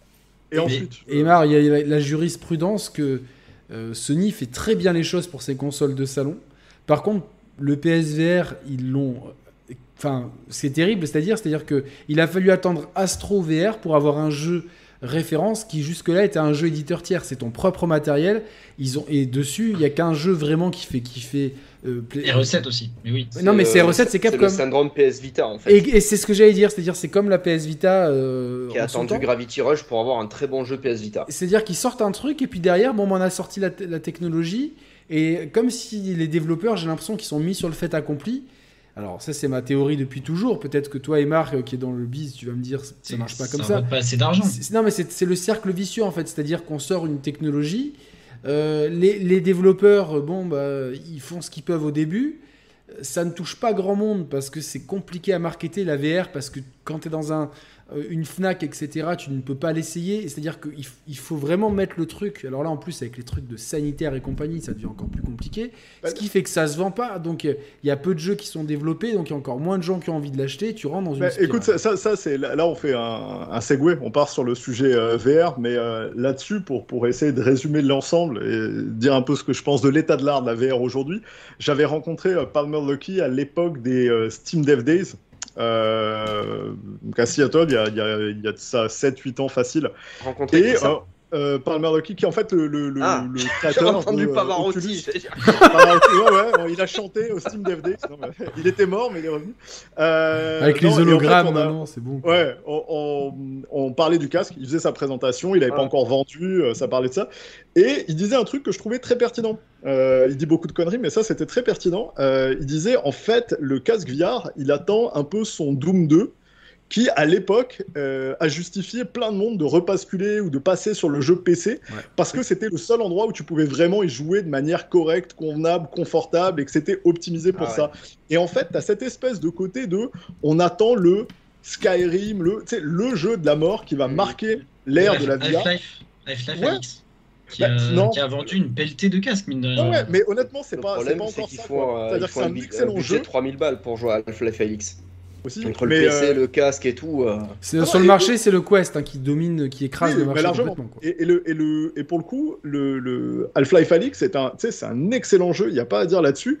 mais c'est pas encore le jeu étalon où tu te dis waouh, c'est vraiment une expérience transcendante. C'est plutôt un jeu qui a vraiment bien compris les mécaniques et qui les exploite exactement comme il faut, qui te donne une belle liberté. Mais on n'est pas encore au jeu, et, en fait, je pense que c'est super dur d'imaginer quel jeu on va être capable de, projeter en VR. Et, et, je vous parle pas de l'aspect euh, effectivement technique qui te met à genoux, parce que entre la résolution, la puissance machine que ça demande, le fait qu'aucun des moteurs, quand la VR a commencé à arriver, n'était optimisé, le fait que des trucs aussi cons que de l'anti-aliasing euh, en 3D, c'est pas la même que quasiment en fait tout ce que tu fais. Ah bah tout ce que tu fais, toutes les habitudes qu'on avait, toutes les optimisations moteurs ne marchent plus en fait. Euh, après, tu as des problématiques de design, de est-ce que je te mets un réticule tout le temps dans la face et je te rends dingue? Est-ce que je le mets sur le flingue mais tu as l'impression d'avoir une main en caoutchouc? En fait, il y, aurait énormément de boulot et sincèrement, si qui que ce soit, n'importe quel acteur du monde VR qui y croit, avait envie de vraiment le faire décoller, faudrait qu'ils mettent des gros moyens dedans. Faudrait qu'au lieu de mettre des 300, 500 millions dans de la pub, qu'ils mettent des euh, deux fois ou trois fois 200 euh, millions dans des jeux pour qu'on ait des jeux qui défoncent et qui ne fassent que ça, qu'ils aient des moteurs prêts. À date, les seuls que je vois investir très fort euh, avec cette optique-là, c'est Oculus. Mais tu sais comment ils investissent aussi? C'est-à-dire que dès qu'il y a un micro-forum, une conférence avec des, des, des, hipsters qui sont là, ouais, la crypto, les NFT, qui savent pas ce qu'ils racontent, etc., je caricature à fond, mais on n'est mhm. pas loin de ça. Et bien il y a des quests dans tous les sens. Et moi, je discute, de, je me suis retrouvé il y a pas, il y a pas longtemps, euh, il y a une semaine, avec des gens qui parlaient de NFT, de monde virtuel, de métaverse. Ils disaient n'importe quoi littéralement. Moi, j'étais, mais ils étaient là. Ils, ah, il faut qu'on achète des casques. Euh, et c'est-à-dire que ils ont vu ça. Et pour eux, en fait, euh, tu, tu vas pas leur dire non, mais tu peux faire des trucs en réalité virtuelle avec une PlayStation. Eux, ils ont vu ça, ils voient juste le fait qu'ils vont pouvoir essayer de, de, de, designer des NFT. De faire des recrutements avec le maire. Yannick, ça, c'est pas des gamers de base. C'est pas des gamers, mais en fait, c'est très malin en fait de, de, de, tout de suite essayer de taper chez les gamers et au-delà des gamers. C'est-à-dire que c'est vraiment comme ça que tu euh, que tu as un public parce que le mec qui est pas gamer, qui est sur son Oculus, un jour il est là, il fait Oh putain, il y a un jeu, ça a l'air sympa, boum, j'achète. Tu vois ce que je veux dire? C'est ça. non, mais non, mais tu vois ce que c'est? C'est-à-dire qu'une fois que les mecs ils ont le matériel, c'est beaucoup plus, de passer facile de, passer à l'acte d'achat. Plutôt que de leur dire va au magasin, achète un truc 350 balles, derrière il faut que tu achètes ci, il faut que tu achètes ça. Les mecs ils ont déjà acheté leur truc en, espérant devenir riches dans un métaverse qui n'existe pas avec des NFT qui ne se vendront pas. Et du coup, au bout d'un moment, bah, ils ont leur casque à la maison, et ben ils vont dire voilà, bah, tiens, ah, un truc Star Wars, j'adore Star Wars, j'achète. Ah putain, c'est vachement cool et tout. Pof, c'est un engrenage comme ça. Et c'est. Voilà, Mais pour, pour, pour, le jeu vidéo, moi je pense que le jeu qui peut vraiment euh, démocratiser la VR sur le très grand public, ce serait un Spider-Man en VR. Le fait de pouvoir euh, te déplacer dans la ville. Insomniac euh, Moi j'adorerais jouer à Spider-Man en VR, mais au bout de deux minutes je vais vomir ma race. Hein, parce que... il, y a, il, y a il, y a, déjà des chances, ça, fait partie du truc qui est aussi difficile avec la VR. Mais regarde, t'as des Batman en VR, t'as des. Tu sais, c'est pas qu'ils ont pas essayé avec les grosses marques, mais à chaque fois ça devient. oui, c'est comme tu l'as dit, c'est des expériences. C'est des expériences très courtes. Ouais, mais attends. Si, le, Batman, c'est un, jeu qu'il faut une dizaine d'heures à terminer. Oui, hein. mais, non, non, non, Batman, le Batman. Arkham VR, il se pas 5 minutes. Mais non, tu rigoles. C'est 2 heures pour le terminer. Ah bon Ah, bah oui, largement. C'est. Euh, et, et, pour un jeu, tu sais, tu parles d'un jeu Spider-Man, un jeu Spider-Man type Insomniac avec euh, ce qui sort en ce moment, minimum, sans marketing, tu en as pour 100 millions, mais facile. Euh, tu veux le faire en VR, le temps qu'il te faut pour adapter les engins et le truc, mais personne n'a envie de mettre euh, c'est un cinquième de milliard pour sortir un jeu VR sur Spider-Man qui va se vendre à 2 millions d'exemplaires. Quoi. C'est, du suicide. En fait, c'est ça le problème. C'est qu'à date, développer un gros jeu, c'est extrêmement cher. Et développer un gros jeu sur un parc ultra limité, c'est du suicide. C'est-à-dire, et c'est pour ça que je dis, c'est pour ça que je dis, il faut que quelqu'un mette de l'argent. Tu vois, si Sony avait envie de mettre de l'argent à perte sur un Spider-Man en disant je vais pousser mon VR avec, je m'en fous, je crame 200 millions mais ça n'a pas l'air d'être l'esprit du moment. Hein. Quand bah, on voit les jeux sortir sur PC et d'autres trucs, on est pour l'instant. Non, non, mais on a juste à voir le jeu qui a l'air porte-étendard du PSVR 2. Ça, va clairement être, euh, outre RE8, mais on, a déjà la surprise de RE7 qui, était une surprise. Ça, ça va être Horizon. Et ce qu'on a vu d'Horizon, c'est pas du tout ambitieux. Ça ressemble à n'importe quel jeu. C'est un studio annexe qui le fait, on est d'accord. Hein. Oui, mais euh, c'est Sony qui paye, tu vois ce que je veux dire. C'est un studio interne à Sony. Hein. C'est Sony, qui, Sony qui paye, comme a dit Emar. Si Sony ils avaient voulu faire un truc, ah oui, bien sûr. pour voilà, c'est une petite équipe, pour rendre, pour, que tout le monde ait envie d'avoir un casque VR, parce que c'est le truc auquel il faut jouer. Je me rappelle très bien de Doom à l'époque. C'était clairement, à l'époque, j'ai fait, oh, il me faut un ordinateur. Il me faut un ordinateur parce que je, bah veux jouer à Doom. En fait, mais attends, il y, a, un autre paramètre à prendre en compte, c'est que là, on parle d'un casque qui sort d'ici un an. Mhm. Euh, les casques, on parle de je sais plus combien, j'ai vu des articles, 1 500 000 exemplaires prêts pour, euh, pour le départ. Euh, tu peux pas faire un, jeu qui coûte 200 millions si tu sais que tu que 25 euh, millions de PS5 et euh, 1 million et demi de casques dans la nature. Est-ce qu'il arrive, pas, est arrive pas trop tôt en fait? C'est ça le truc. Est-ce que ce casque il arrive pas trop tôt bah, avec, les pénuries et le reste, vaut mieux qu'ils anticipent et qu'ils commencent à shipper du casque le plus tôt possible, hein, mais euh, et qu'ils fabriquent le hardware et qu'ils le testent sur le, le, consommateur le plus rapidement possible pour avoir des retours, quitte à faire des itérations dessus. Mais c'est ça le truc, c'est que tu, tu sens qu'il y a un investissement dans la tech et il est cool. Franchement, le casque est vraiment cool. Mais le PSVR 2, tu parles ou euh Ouais, ouais, le VR2 est vraiment, vraiment bien. Euh, mais ah. euh, le truc qu'il y a, c'est que, bah, tu sais, au, niveau, taf, on est plusieurs à les avoir essayés, hein, les, casques. non, non, mais c'est bien, c'est. Mais super qualité de son. tu sais, c'est vraiment, c'est vraiment un casque performant. Donc, moi, je, trouve que le hardware, ils ont, Sony, encore une fois, a fait un super beau boulot. Hein. C'est plus est-ce que les titres sont assez puissants pour, comme, comme ils te font acheter une console, te mm. faire acheter le VR Moi, avec le premier VR que j'ai encore à la maison, qui me suffit pour les expériences sympas que j'ai envie de faire, pour l'instant, non. Mais comme dit, je le garde sous le radar parce que je suis persuadé que. Au début, c'est les early adopters, c'est les mecs qui vont acheter le truc pour acheter le truc. Et une fois que ces gens-là sont passés, tu peux, euh, on va dire, passer la seconde et séduire les sceptiques comme toi, qui avaient le premier. Si là, tu as un jeu hyper ambitieux qui est annoncé dans un an et demi et qu'ils ont déjà vendu 2 millions de casques à tous les mecs qui veulent le dernier truc à la mode, peut-être qu'ils vont l'élargir. Ouais, on a dit ça pour le premier, ça n'a jamais arrivé. Millions de casques, en fait, 2 millions de ventes, je te garantis, un triple A, tu l'amortis pas à 2 millions. Non, mais si, si tu es à 2 millions et que tu annonces le gros triple A, et du coup, tu as des gens qui vont l'acheter en, en, prévision et qu'à la fin, tu arrives à. Bah, là, encore, là encore, en termes de parc installé, il faut voir la vitesse à laquelle ils sont capables de te sortir des casques VR. Mais si tu en sortes 1,5 million et demi en un an, je les vois pas en sortir 5 millions l'année d'après, tu vois, en termes de vitesse et de distribution. Et je vois pas, surtout en termes de projection, je vois pas 25% euh, des gens qui ont une PS5 acheter un casque VR. Non, et surtout, tant, tant, que tu n'essayes pas la VR, c'est-à-dire que c'est très dur à marketer aussi parce que tu expliques aux gens, moi, là, euh, j'explique à tous mes potes que je suis quand même matrixé par un jeu de mini-golf. Ouais. Ils font ouais, mais c'est quoi cette connerie de mini-golf en réalité virtuelle, etc. c'est comme un golf, mais en petit. ouais, exactement. Oh, c'est aussi simple que ça. Non, mais et en fait, j'explique aux gens, ouais, c'est trop bien et tout. On regarde comme ça, ils viennent chez moi, ils mettent le casque, ils repartent plus. Quoi. Non mais ça, honnêtement, ça, le fait, ça le fait avec plein de jeux VR. Hein. T'arrives. Non mais c'est tous les, jeux VR en fait. C'est-à-dire que tu ne peux. Ça, fait cet effet-là. Tu ne peux pas le marketer sur un écran. Tu peux pas faire une pub. Non, mais, mais tu vois, regarde, y a, à, date, il y a même, il existe même deux marchés sur la VR. Euh, il y, a, y, a le marché domestique, la VR, les casques qu'on a à la maison, et il y a la VR euh, on-site où tu vas sur un site genre centre d'amusement pour adultes où tu vas mettre ton casque VR, courir avec ton gun, te faire des trucs et c'est des expériences vraiment cool. Mais c'est assez cher, c'est pas évident. Il y a beaucoup de personnes à qui juste aller dans un parc VR et jouer un peu, ça leur suffit largement. Ils ont pas envie de l'avoir à la maison et après, là on en parle comme si de rien n'était, mais c'est le tout. Il y a un budget. Hein. Euh, la console, c'est pas rien. Le casque, c'est pas rien. C'est pas comme si en ce moment, et on en parlera quand on va parler du futur peut-être de ce qui se passe. les gars, on se prend une crise économique dans la gueule. Euh, T'as une inflation de débile. Les gens galèrent à avoir du taf on a le prix des consoles qui est, qui est quand même relativement élevé et qui stagne. Euh, on n'a pas vraiment de grosses percées en termes d'avancées technologiques, en termes de euh, microgravure. Euh, on, est passé de la génération 36, 16, etc. autour de, ces eaux-là nano à 7 en début de génération, 6 maintenant, et on parle de 5 pour le futur. Mais c'est des avancées qui coûtent ultra cher. On a déjà, on n'arrive déjà pas à avoir du matos.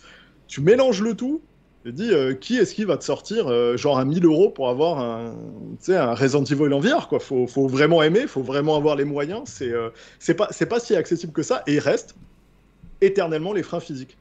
À partir du moment où tu as du mouvement, tu te mets debout, tu mets un casque, tu as des gens qui sont sensibles, qui ont le motion sickness, as des gens place, il faut la place. As des gens, les, les casques quand même, au bout d'un moment, ça fait transpirer, ça fatigue, tu as le stress. C'est très bien parce que ça fournit plein de vidéos pour Internet. Hein on adore ça. On voit euh, des connards qui éclatent leurs écrans, qui mettent des gifles à leurs enfants. Enfin, c'est magnifique. C'est bien pour ça, mais c'est vrai que c'est quand même, ça demande un, gros investissement en termes de ressources. Ceux qui veulent chercher sur la chaîne, il y a lorsque on découvre ensemble Resident Evil 7 avec Roman et que Roman pousse des hurlements parce que Brioche l'a frôlé et que au bout d'un moment, je lui ai juste tapé sur l'épaule, il, saute au plafond.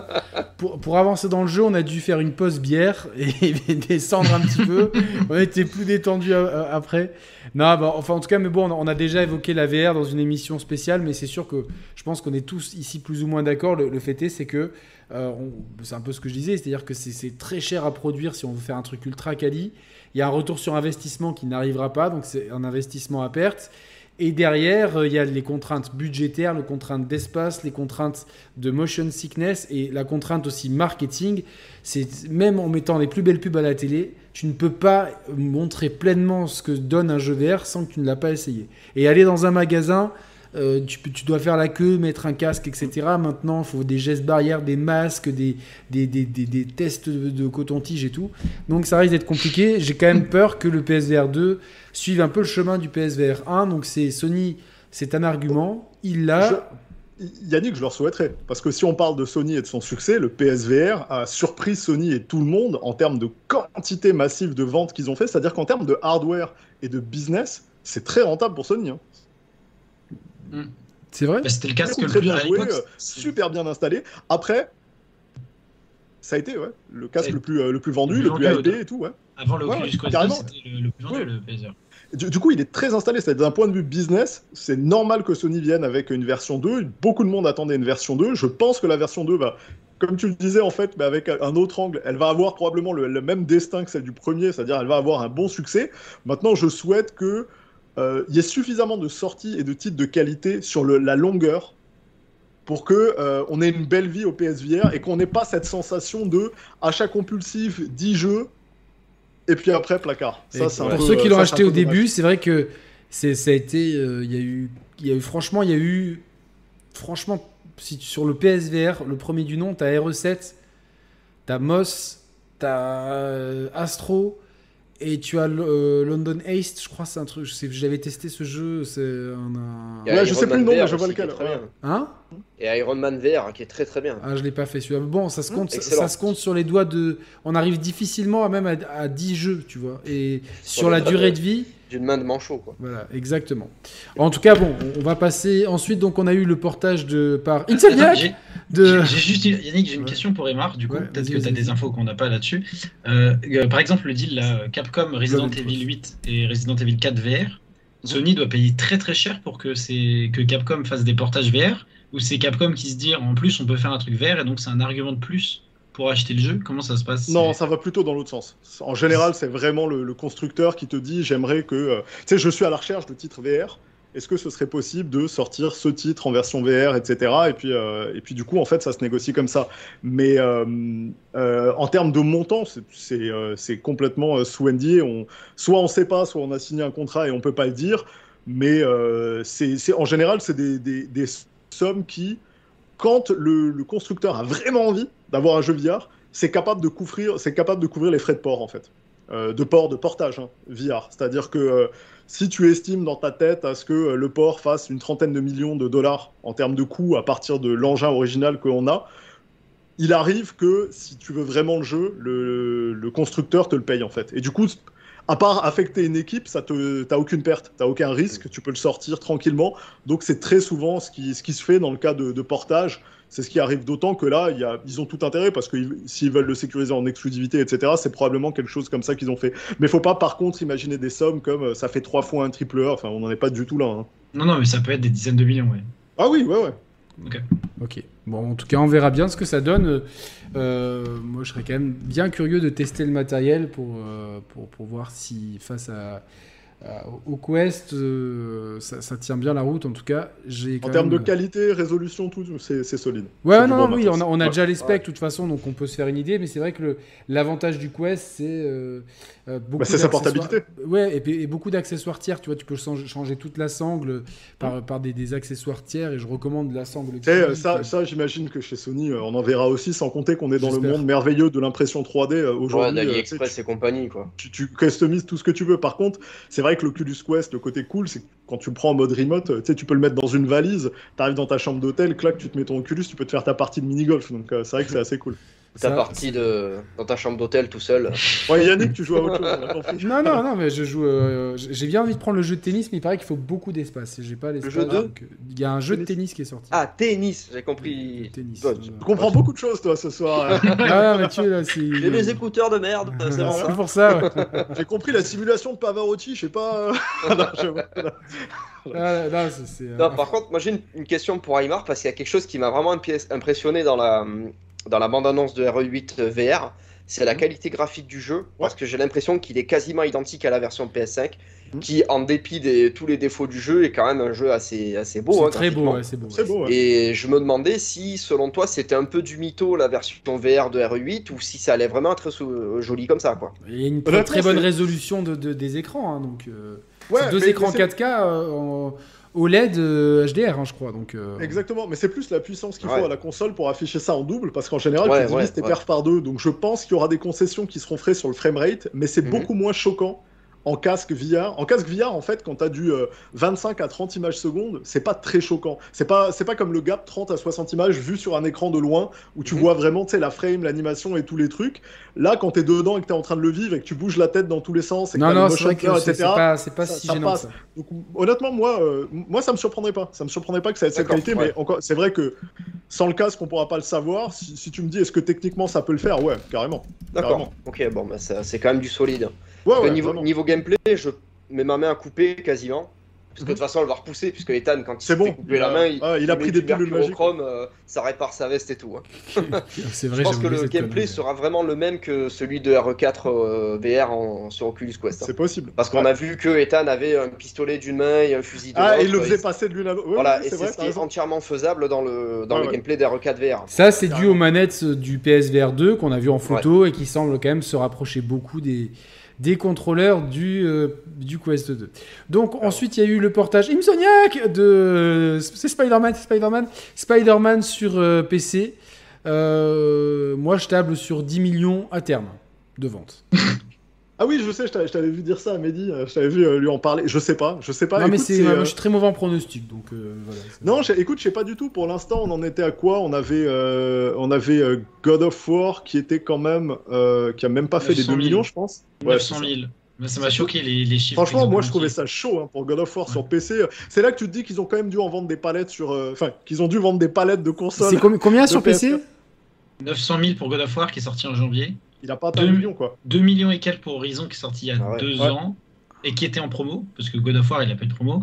Et Days Gone, je crois, j'ai plus le chiffre en tête. Oh, c'est encore moins, ça doit être 600 000, un truc comme ça. Ouais, 600 000. Ouais, mais Days Gone, ça m'étonne pas qu'il soit moins, moins, vendu. Parce que God of War, c'est quand même une licence qui est installée chez PlayStation depuis, euh, depuis 2004 ou 2005. Non, non, mais c'est alors c'est même pas une question de titre, et je suis d'accord. C'est clairement des trois de la trilogie. C'est le moins, le moins connu, le moins marketé, le moins poussé, même si c'est injuste parce qu'on l'aime d'amour.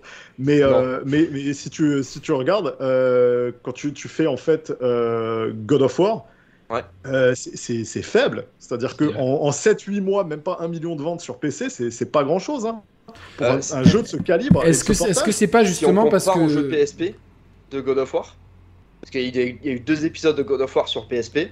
Ouais, ouais, Chain of Il me semble qu'ils ont dépassé le million, hein, chacun, parce que c'est Ah oui, mais je pense, je pense qu'il y a eu six fois plus de joueurs avec le piratage. Mais, ouais, carrément. Non, mais voilà, le, truc qui est difficile. Bon, le PC c'est un autre environnement, un autre milieu, et puis il y a aussi, et là il paye un truc, c'est aussi le décalage des sorties. Ouais, c'est surtout ça. Il n'y a pas le, la hype de la nouveauté, le machin. Tu te dis, s'il était sorti à quelques mois de différence, euh, bon, peut-être qu'ils auraient vendu moins de PlayStation à ce moment-là, parce que je, je pense qu'il y a beaucoup de joueurs PC qui voulaient le faire, qui ont, ont pris le certain, juste pour pouvoir le faire.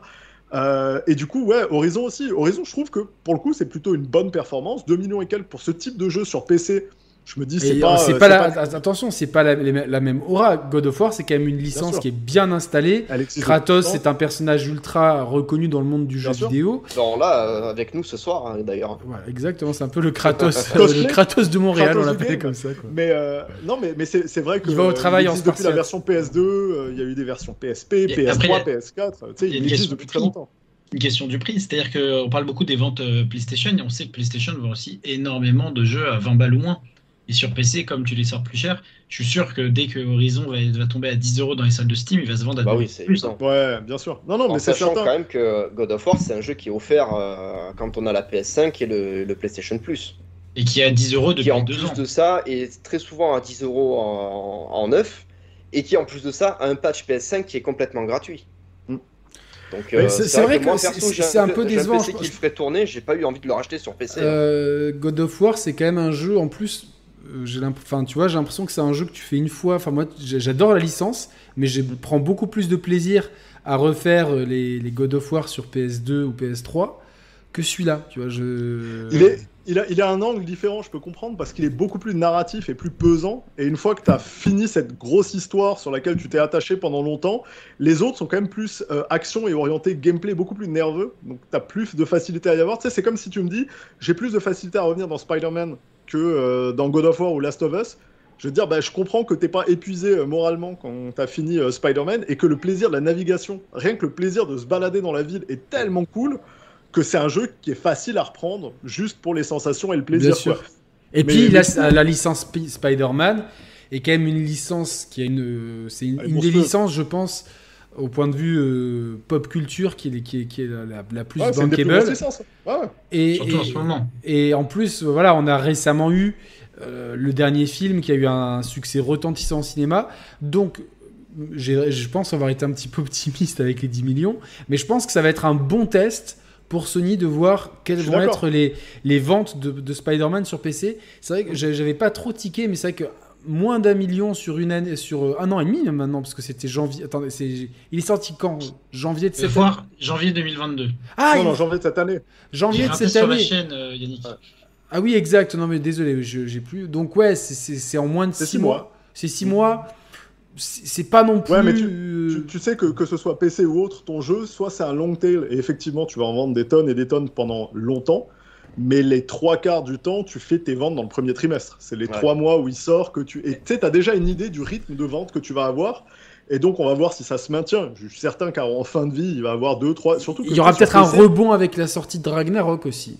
Ben oui, mais tu, tu sais que y a- y a- en fait, il n'y a, pas de, euh, y a pas de question de rythme de vente sur PC dans la mesure où il n'y a pas d'obsolescence. Euh, dans 10 ans, God of War, il est encore sur PC. Dans 20 ans, il est Ouais, encore dessus. ouais. tu sais. Donc en fait, euh, tu sais, quand tu dis euh, Spider-Man euh, 10 millions, oui, mais c'est pas comme s'il allait mourir avec sa console ou sa génération. À partir du moment où il arrive sur PC, Hmm. si ça se trouve, le 10 millions, il le fera dans 30 ans, hein, mais il va le faire.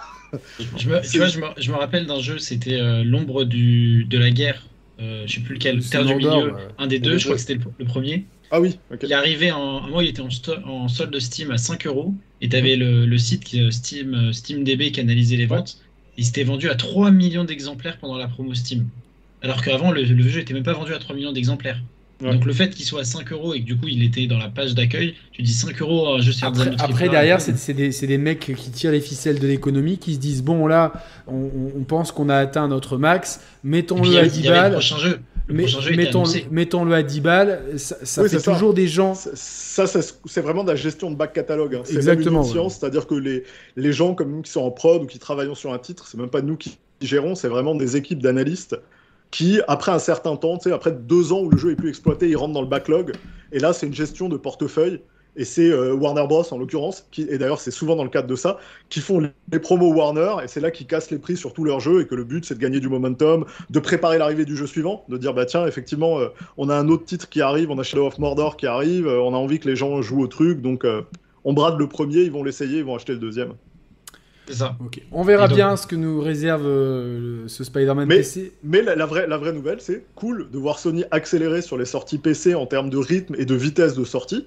On voit bien que c'est une piste de développement parce qu'avec le, le, hardware qui est ralenti par euh, le- les problèmes d'approvisionnement et autres, bah, quand Microsoft mise sur euh, le, service, le pass, le live, le futur dongle qui va arriver sur ta télé pour pas avoir besoin de hardware et casser cette barrière, une des façons de la contourner, c'est d'aller aussi sur le PC, puis ça fait du sens. hein, donc euh, c'est Puis, cool de les euh, voir faire après, ça. euh, du moment que tu, que tu vends des trucs, euh, tu vois, ça fait de l'argent, quoi. Donc, euh, Ah bah c'est leur jeu, leur ça. studio, euh, l'argent c'est dans leur poche, ils sont contents. hein. on avance sur. Et ce- att- ouais, ouais. Attends, juste un, un dernier truc qui, qui était important, c'est que dans le live, ils ont surtout annoncé le Spider-Man Remastered, alors qu'en vrai, la vraie info, c'était sur le PS Block qui annonçait 37 millions de ventes des Spider-Man euh, sur Play, Tout confondu, ouais. et surtout qu'en fin d'année, il y allait avoir Miles Morales qui arrive sur PC aussi.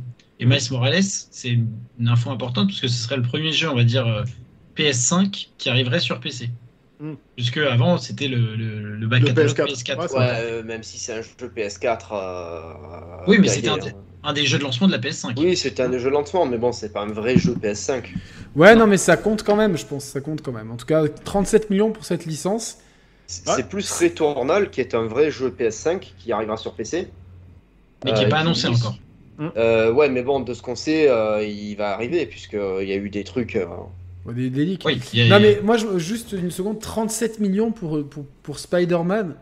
Je trouve que c'est bien, mais quand même, quand tu vois le parc de PlayStation 4 et 5, on est à 140 millions de machines sur les deux. Hein, parce que c'est 120 plus 20, si, si je, me si, mmh. si je sais toujours compter l'aura de la licence et la qualité du jeu, parce que franchement, c'est même si c'est. C'est le, c'est le normal et le Miles Morales. Hein, ouais, ouais, mais justement. Et le remaster aussi. Je, je m'attendais, tu vois, à. Euh, à peut-être peut 50 quoi tu vois je me dis que ah non mais là là moi je prends leur défense c'est monstrueux comme vente c'est monstrueux un jeu triple A qui fait 20 millions regarde le nombre de fois où sur Twitter quand tu as des, des, des, éditeurs des publishers quand leur jeu atteint la milestone du premier million comment ça se célèbre?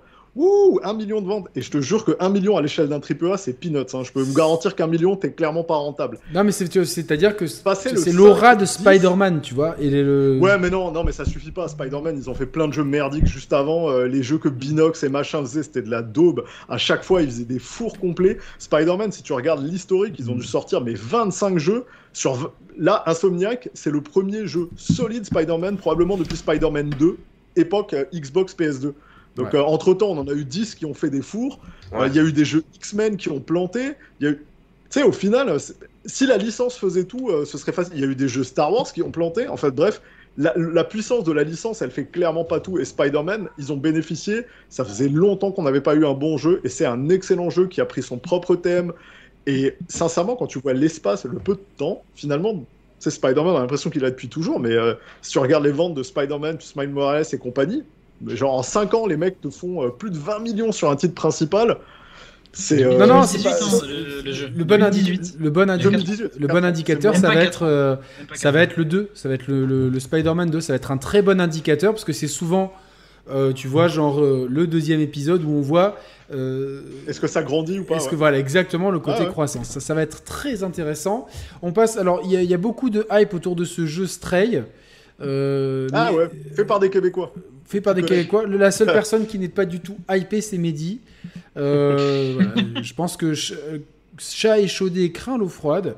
Mais euh, parce que il m'a dit à juste titre, oui, jurisprudence 12 minutes. Et c'est vrai, je comprends. Bah, Trek to Yumi, euh, enfin il y en a plein, hein. il y a plein de jeux. Trek to Yumi, déjà, jeu avec une tout dans la DA, puis derrière, ah, il faut faire un en, jeu, en, général, se calmer sur les DA.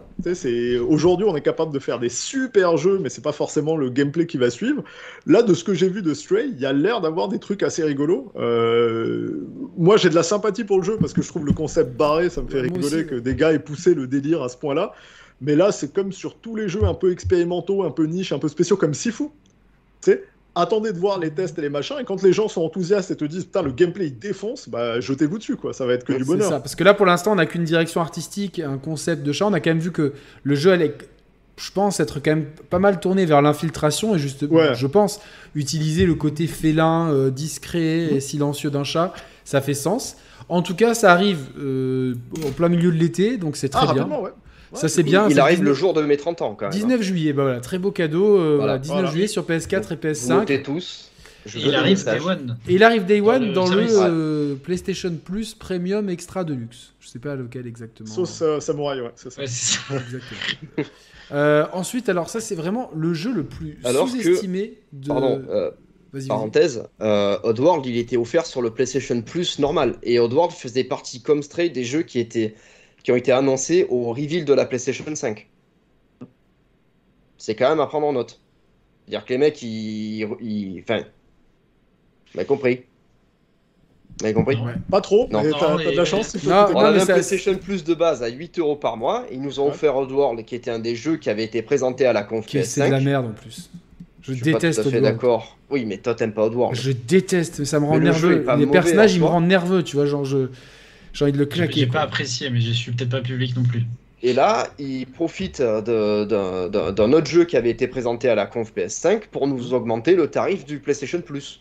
Non, c'est pas le tarif du PlayStation Plus. Non, c'est-à-dire que ils ont, ils ont, ils ont renouvelé leurs offres et que maintenant, les jeux qui arrivent Day One, elles arrivent dans une offre plus premium pour donner un argument marketing.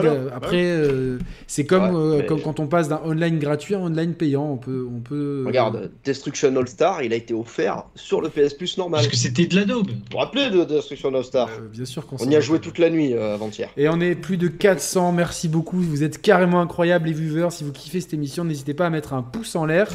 On va passer au jeu qui, à mon sens, est le plus sous-estimé de cette conférence. C'est de Callisto Protocol. J'ai cru que tu allais dire Street Sous-estimé, mais t'es malade, il est hyper de ouf. Il est hyper, mais franchement, j'ai l'impression que les, gens les gens n'y pensent pas beaucoup. Alors, non, mais le personnage principal, c'est un mélange entre Roman et Mathieu, je trouvais. Il y, avait quelque chose comme ça. Et euh, donc, c'est les créateurs de Dead Space, et on est vraiment dans quelque chose qui a l'air ultra horrifique. Ah, c'est les créateurs de Dead Space Ouais, ouais, mais c'est D'accord, parce que moi je pensais que c'était le remake de Dead Space. Non, non, non, non, le, remake de Dead Space, pour le coup, il arrive à part, c'est fait par les équipes de Motive, donc encore une fois, Montréal, euh, IA qui sont ici. Là, pour le coup, on est dans la place partout, les gars. Euh, là, le, le, gars qui, qui s'en est occupé, en fait, c'était le directeur créa d'origine de Dead Space, et mm. l'histoire est assez géniale. il a euh, il s'exprime sur euh, une série qui s'appelle War Stories, qui est une série géniale sur Internet. Si vous connaissez pas, euh, cherchez War Stories. c'est, je crois que c'est Wired qui fait ça. Et c'est en fait des devs qui racontent des putains d'histoires de guerre qui leur sont arrivées pendant des développements de jeux vidéo de genre. En fait, la, promesse, c'est toujours on a voulu faire ça, et d'un coup, il y a un problème, tout part en couille, et ils te racontent comment ils ont survécu à cette histoire d'horreur. Et lui a une War Stories sur Dead Space et sur plusieurs des systèmes qu'ils ont créés. Le mec est génial. Et bon, tu sens le passionné, tu sens que Dead Space, c'est son bébé. Et euh, tu sens qu'il y a eu des conflits avec EA ensuite sur euh, le changement de direction Dead Space 2 où il se barre en route, le 3 qui arrive, tout qui explose. Et là, tu sens que c'est. Quand, quand j'ai vu le jeu, moi je le suivais, je savais déjà qu'il était sur un nouveau titre. J'avais complètement oublié le nom. Mm. Et au moment où je vois le trailer et je commence à voir le personnage, la manière dont la caméra est posée, la vue de trois quarts, euh, le HUD sur le dos, je fais. Mm. mais les gars, c'est tellement du Dead Space. Et quand après, je, je, je réalise, ah mais putain, c'est lui, en fait, c'est son jeu. Je vois, non, mais c'est bon, là. Euh, moi, moi le, truc que j'ai vu dans le microcosme des fans de jeux d'horreur à la Dead Space et des psychopathes comme moi qui suivent les devs, les noms, les... ça a été de dire, ah non, mais euh, mon hype de Dead Space vient de descendre d'un cran parce que maintenant, pareil, je focus sur le jeu de ce gars-là. Et autant, euh, moi, j'adore Dead Space et sûr et certain, je l'achète Day One, je veux voir ce que les copains vont faire avec et tout. Mais en termes d'excitation de, de, et d'engouement, ah, je suis ultra impatient de voir ce qu'il a fait en se disant, comme tous les créatifs, il se plaint toujours en général qu'on lui tient la bride, puis c'est pas évident et tout. J'aime toujours quand les mecs montent leur studio et partent avec leur première expérience parce que c'est l'occasion de voir ce qu'ils ont dans le ventre et ce qui vient de eux et ce qui vient de leur équipe. C'est à quel point est-ce que lui finalement va euh, avoir de l'impact, venir avec un truc complètement euh, inattendu et tout. Et, de ce que j'ai vu, sérieusement, euh... bon Thibaut, toi, si t'aimes pas les jeux qui font peur, euh, c'est pas bon. Ah ouais, celui-là c'est l'horreur. C'est pas pour moi, mais je sais que c'est le jeu qui est dans l'univers de PUBG. C'est pour ça qu'il avait. Euh, alors, je sais plus si c'était au Game Award ou à l'E3. Et à l'époque, euh, quand il y avait eu le, reveal, il avait fait beaucoup parler. Et, euh, il arrive en fin d'année d'ailleurs. Vous allez pouvoir y jouer. Callisto Protocol, c'est 2 décembre. Alors, je. alors, la date me paraît un petit peu. non, non, ça va passer. Ils ont un autre trailer qui arrive dans pas longtemps sur un autre festival. ils sont, ils pas, sont pas mal avancés en prod. C'est pas, que ça, pas que ça va pas passer au point de vue que ça va être retardé c'est ah. est-ce que le timing de sortie est pertinent euh, avec tout le feu euh, des ah. jeux de fin d'année, est-ce qu'il risque pas de passer un peu inaperçu? Est-ce que de décaler un petit peu au mois de janvier, où en général c'est vraiment très tranquille d'arriver avec un jeu? Moi, En général, les éditeurs, nous, on se bat pour euh, les dates autour de fin octobre, début novembre, parce que c'est le Black Friday aux États-Unis. Ouais, tu l'as dit la dernière fois, mais ça, laisse toujours des morts, c'est ça. ouais, s'il décale, faut qu'il décale de beaucoup, quoi. Si c'est début décembre, parce que être sur les étals, prendre la place au début du mois de décembre avec la folie de Noël, c'est difficile quoi. Donc euh, c'est bâtard comme truc hein, parce que les gens ont déjà, euh, c'est prouvé hein, d'un point de vue marketing, ils ont déjà effectué leurs achats de Noël. Oui, c'est ça. Euh, donc tout, tout, le budget est passé. Et on, sait, on sait que dans notre industrie, quand, quand, quand, quand, un jeu sort, il a une durée de vie, à part quand on s'appelle Nintendo, mais en général, il a une durée de vie médiatique qui est très courte. Euh, médiatiquement encore t'es gentil hein. c'est des fois on est bah, avec la campagne hein, que tu commences avant et que tu oui oui non mais voilà mais une fois que le jeu est, sorti. Ah tu es sorti? Ah oui c'est à dire que derrière il te reste une ah semaine ou deux et après on passe à autre chose. Tu vois en plus les gens après eh ben, euh, euh, ils, rentrent dans leur famille c'est Noël etc tu, tu, tu... moi il, a le potentiel d'être un hit. C'est un jeu de niche je suis pas sûr que les gens se renseignent ils vont. Euh, euh, je sais pas qui est l'éditeur euh, et ça va beaucoup impacter. Crafton. Crafton. Ok, c'est chaud alors. C'est Corée, du, Corée du Sud. Ouais, c'est chaud alors. Parce que si c'est un gros éditeur euh, ou un gros distributeur, et on peut en avoir, parce que des fois, tu sais, tu te retrouves avec des contrats où finalement, euh, genre aux États-Unis, c'est Warner qui distribue, en Europe, c'est nanana. Ça va vraiment jouer là-dessus parce que le relationnel, le réseau de PR, la puissance de frappe marketing, euh, elle, elle risque de prendre une gifle si ton éditeur il met pas assez d'argent. Effectivement, du coup, Yannick, oui, s'il sort à un mauvais moment, mais euh, en tout cas, s'il est cool, comptez sur moi pour faire un coup de pub, mais de Mais- bâtard et, et de Non, mais nous, nous, c'est pareil. Enfin, nous, enfin, coup de Bah pub, oui. nous, on fera, on sera pro. En tout cas, on, on parlera du jeu euh, tranquillement. Mais juste, Emar euh, et Yannick, du coup, début décembre, il suffit que le jeu, comme il est dans l'univers de PUBG, que tous les joueurs de PUBG, que ce soit sur mobile ou PC, le truc. Mais quel genre- rapport entre P- alors parce que Parce je c'est dans l'univers. PUBG, c'est PUBG, tu vois. Oui, c'est ça. Ok, non mais toi tu fais trop ton américain là. Pour moi c'est PUBG. Mais quel rapport C'est le même univers, mais c'est comme Apex et et, Et Titanfall, et oui. les- Titanfall.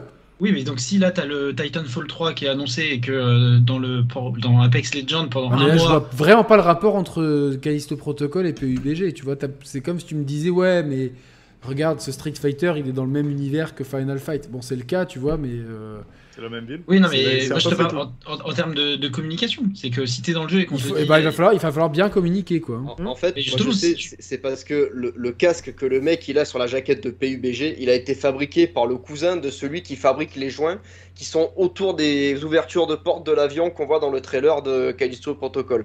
C'est Voilà. pour ça. Tout se connecte. Ben oui. Non, mais justement, c'est peut-être ils vont, ils vont faire un lien avec les deux univers. Mais moi, moi, ce que je pense, c'est que comme ils ont un jeu qui vendu, s'est vendu à des dizaines de millions d'exemplaires, justement, leur marketing, ils vont peut-être le faire à travers le jeu. Eh et ben, on, sera- on- on va suivre le marketing. validé, tu vois. on va suivre le marketing avec. euh, Ouais, on va faire mais- attention de toute façon. Écoute, ils ont un autre gros trailer qui arrivera prochainement, là, sur probablement dans le Summerfest. Euh, on verra déjà, euh, tu sais, si la hype elle continue de builder, s'ils montent des trucs différents, euh, on va déjà voir ce qui se passe. quoi. En tout cas, de ce qu'on a vu, alors euh, après, on n'a Hmm. on n'a pas les mécaniques de jeu, on- ça se trouve, ça se trouve le, le gameplay. Enfin, il y y a plein d'inconnus, hein, tu vois, sur Ah, un bah, trailer. toujours sur un trailer. Euh, Est-ce que l'IA vaut le coup? Parce que si dans un jeu comme ça, l'IA, euh, si elle est si elle est daubée, ça te, ça ça te flingue ça te gâche. ouais. Si s'il y a des mécaniques de loot à outrance, ça risque d'être chiant. En tout cas, le, en point de vue de l'ambiance, Ouais, de ce qu'on peut montrer à, du jeu à l'heure d'aujourd'hui, c'est euh, pour, les amateurs du genre, ça a l'air d'être un must-have. Euh, derrière, on En a eu tout quelque cas, Je chose. passerai pas à côté. hein. C'est sûr et certain. Voilà, on a- j'avance un petit peu comme ça en rythme d'émission. Mmh, Derrière, ouais, on a eu quelque chose de Private Division, un jeu avec une direction artistique incroyable, Rollerdrome, là? Roller Drone. Alors Ah, là, vraiment incroyable de remettre au goût du jour les quads.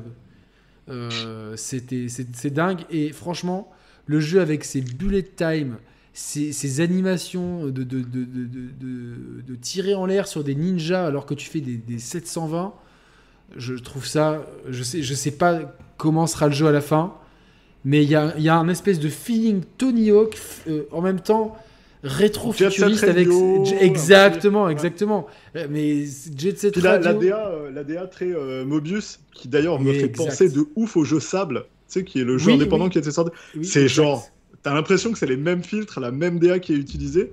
Et euh, moi, ouais, plutôt euh, surprise hypée, vraiment cool. Gra- grave Vraiment cool. moi aussi évidemment moi Ouais. j'ai fait du roller pendant, pendant 15 ans en ligne mais euh, forcément dès que tu mets des rollers des rampes et des rotations c'est cool et même je trouve il y a une espèce de je sais pas si vous vous rappelez de l'ar- l'artwork j'aurais dû télécharger la vidéo je suis con l'artwork à la fin il fait très vraiment jaquette de jeu Ah, mais oui. des années 80 Années 90 euh, Ouais. années 80 et il y a, y a un petit côté euh, on est en pleine hype Stranger Things une parenthèse j'étais pas du tout hypé pour la saison 4 au final elle est très bien réalisée. Ça fait longtemps qu'une série Netflix m'avait pas fait plaisir comme ça donc c'est cool. Bah, dis ça à Mehdi, hein, parce que Mehdi il considère que c'est une série pour ados. Mais moi je la prends pour ce que c'est tu vois. Évidemment il y a des, des fois les ados ont envie de leur mettre des baffes surtout quand, dès qu'on rentre dans les triangles amoureux. En tout cas l'esthétique tu vois de, de l'artwork me fait penser à ça. Et puis le côté quad avec ces espèces de, de combinaisons qui font penser un petit peu au jogging pot de pêche euh, euh, le coq sportif pour les plus anciens euh, à l'époque euh, et Marie de ça Ah, le coup de vieux, je suis mort. Ouais, ouais, c'est tu vois ce que je veux dire c'est Le genre le coq, ah, bah ouais, c'est clair. et ben c'est exactement ça. Et donc moi, moi je suis vraiment hypé par ce jeu. euh, voilà, j'ai vraiment hâte. Après ça se trouve ça sera nul. Mais là pareil, Honnêtement, je crois que ça c'est un arrive petit cet jeu indépendant qui va, sincèrement, 16 ça va août. sortir à 20-30 balles. Faut arrêter, c'est clair. Ça, je vais, je vais le tester direct. Moi je suis persuadé que c'est que, que ces dates de sortie euh, 17 juillet, enfin mi-juillet pour l'un, mi-août pour l'autre. Bah, ça va les mettre en valeur. Tu vois, mais oui, c'est des jeux frais, c'est le genre de jeu que tu veux l'été. Hein, un petit jeu rapide, nerveux où tu t'amuses. Exactement, exactement. Vraiment, c'est cool. voilà, donc. Ensuite, et, puis jusque, jusque là, juste pour le, le point de, de mi-parcours, jusque là, parce qu'on n'en a pas parlé, euh, performance solide hein, euh, en termes de livraison euh, putain du jeu mais du VR du remaster du indie qui défonce il y en a pour tous les goûts hein. et mm. c'est un des trucs qui me marque et auquel je fais vraiment attention dans les conférences ça me saoule toujours les blaireaux qui viennent chier sur Nintendo quand il y a Nintendo Direct parce que 80% des jeux sont pas nécessairement leur sont pas destinés en tant que core gamer ils sont là c'était nul mais mec sais, quand t'as du Mario Striker, du machin, du... c'est pour la ah, famille. Gros pour Mario Striker. Quand, tu, voilà, quand tu regardes en fait une conférence dans sa globalité, euh, peut-être que t'aimes pas les JRPG et que euh, Xenogear ou machin, ça veut rien dire pour toi, mais tu sais, quand t'es amateur et que tu te fais une conférence Nintendo en entier, t'as à boire et à manger, ils tapent dans tous les genres et, et la richesse d'un catalogue. Ouais, la richesse d'un catalogue, c'est ça qui fait au final que ta console elle cartonne quoi. Et donc là, moi de voir ça et de pas avoir une espèce de monolithe comme tu peux parfois t'y attendre, tu avec que le genre de triple A que les gens ont envie de voir, bah, j'ai trouvé euh, déjà. C'est pour ça que moi j'ai trouvé que ce State of Play était très bien parce que même ce qu'on a eu juste ensuite, c'est alors on dirait le nom d'un Marvel de Wish, Eternites. Euh, c'est un, ah jeu, c'est un jeu japonais. Alors oui, ça sort vraiment sur la vague des euh, un petit peu platinum. Euh, plus, je dirais plus sur Scarlet Nexus, tu vois, dans, dans le gameplay. Ah oui, pour le, gameplay. Le gameplay, ouais. Il y a des motos futuristes, des épées, plein de mécaniques de jeu, et puis ce côté. Alors, ça, Moi, je parlais Persona pour le côté high school. Tu, sais, tu retournes à l'école, tu as des triangles amoureux parce que c'est un dating sim mix jeu d'action. Voilà, moi, c'est ce qui m'embête un petit peu, c'est que tous ces jeux trop verbeux, tu vois, c'est ce qui m'avait saoulé dans Scarlet Nexus, qui avait du blabla.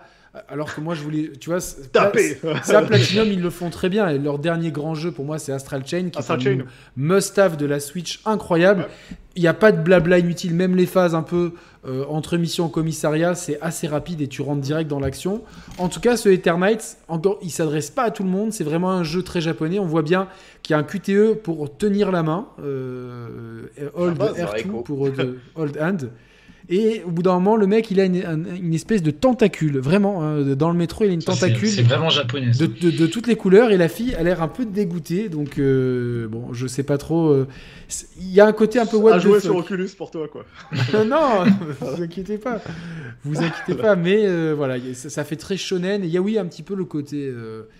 En tout cas, c'est Eternites qui développe ça, si, vous vous souvenez. Euh, je vais essayer de trouver. Je sais pas, mais comme au démarre, au début, j'ai cru que c'était un, un personnage avec l'esthétique. Euh... Studio, ouais, ça, Studio Sai et Kowloon Nights. Je sais pas. Studio Sai, je sais pas qui.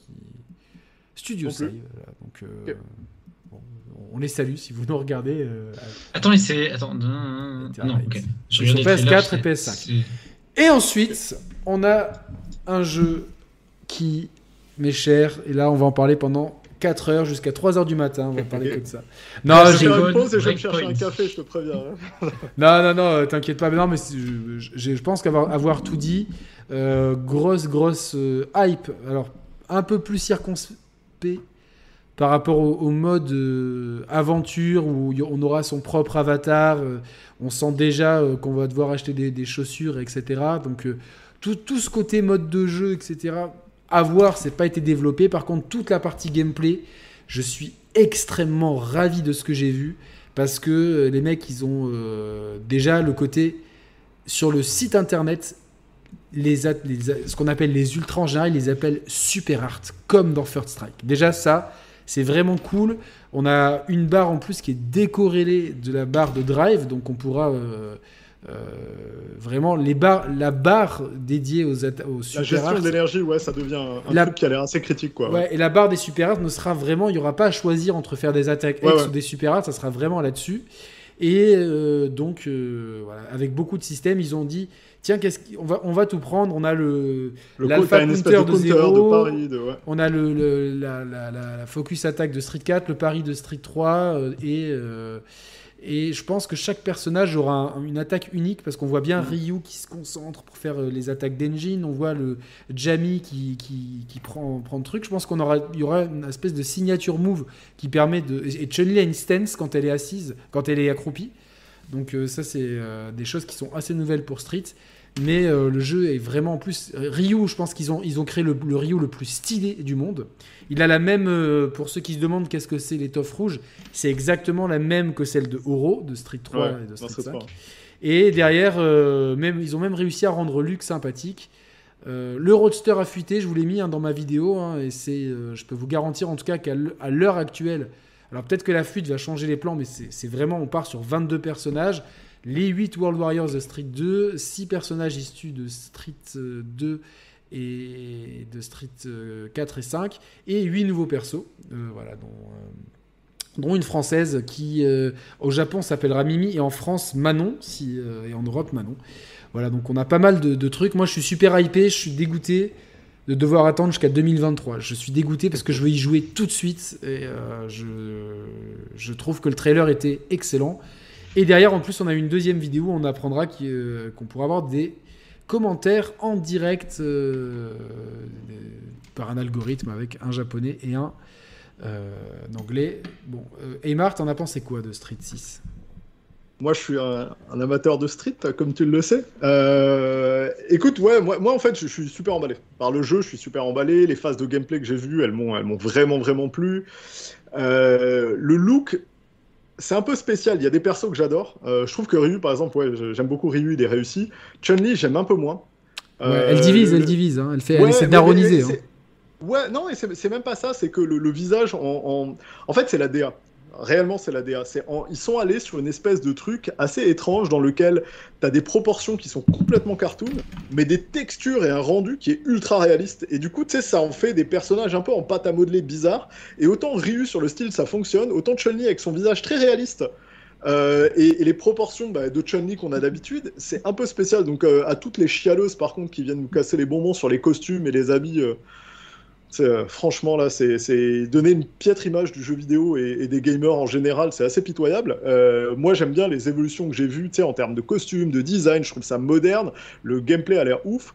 Les le côté éclaté, euh, jet d'encre de toutes les couleurs dans l'écran, ça a l'air de partir dans tous les sens. J'espère que ça va rester assez Ça a un sens, hein, c'est-à-dire que c'est jaune pour la, la, focus attack, bleu pour le pari, vert pour le dash. Après, je pense, tu sais, quand on regarde les vidéos de présentation et de Street 4 et mhm. de Street 5, il y a beaucoup de changements, ouais, surtout Street 5. Ouais, hein, ouais les effets, ils les ont, ils les ont C'est pour ça que je me dis que. Je pense que, les, pas, les éclairages, les dans ce sens-là. les éclairages, ils sont, ils sont, on voit très bien que les arrière-plans, ils sont pas bien éclairés, qu'ils sont très ternes, etc. Mais euh, moi, je suis plutôt confiant parce que euh, il y a une très bonne vidéo qui est sortie. Euh, d'un YouTuber qui s'appelle Desk, très connu dans la communauté versus fighting, mm. qui met en parallèle ce qu'on voit dans Street 5, ce qu'on voit dans Street 6 et ce qu'il y a dans Street 5 et on voit très bien que le rythme est le même, donc on ne sera pas sur un rythme plus rapide. je pense que c'est le bon rythme, suite Street 5 en termes de rapidité. Moi, je compte les jours et de toute façon, je pense que ça va être un grand jeu qui va avoir plein de DLC, plein de bah, costumes et. Euh, écoute, il a le, truc. Toi, le, tu me disais le, mode euh, solo et tout machin, ça te gave un peu. Alors moi, c'est pas les modes euh, pour lesquels j'achète les jeux. Hein. Tous les gens qui achètent les jeux de baston ne font pas pour ça. Mais je trouve ça important. Mais vraiment, ça envoie un, pour moi, ça envoie un message positif de Capcom qui a compris que tu peux pas sortir à 80 euh, euros, 80 dollars, enfin ici, tu peux pas sortir un jeu de combat et l'avoir la version aussi sèche que Street Fighter V à la sortie avec euh, très peu de persos et de l'unlock et tout, quand en face t'avais putain de Mortal Kombat qui dégueulait de contenu avec genre mes 4 heures de cinématique de mode histoire, des tonnes de mode training, des unlockable, des machins. Et après, t'as eu Dragon Ball Fighter Z, puis t'as eu, euh, aujourd'hui, t'as Guilty Gear, t'as Tekken 7 aussi qui s'est très bien vendu. Ils sont ultra généreux et en fait, c'est des jeux sur des années les season pass ça fait du sens, les persos c'est cool, euh, le gameplay il est rebalancé, on remet des items. T'as envie de dire bah ouais j'ai pas envie d'avoir le feeling euh, et c'était pas le cas en réalité, mais le feeling jeu en kit de Street 5 qui avec l'âge s'est affiné de ouf et qui aujourd'hui euh, les nouvelles éditions, les Champion Edition et autres sont incroyables en termes de contenu. Mais en fait, il a, fallu vraiment que, là, tu sens que... que Yoshinori Ono prenne la porte parce qu'apparemment, ce qu'il avait fait sur Street 6, c'était dégueulasse. Euh, ils, ont, euh, donc ils ont nommé deux, directeurs euh, de Street Fighter, c'est Nakayama et Matsumoto.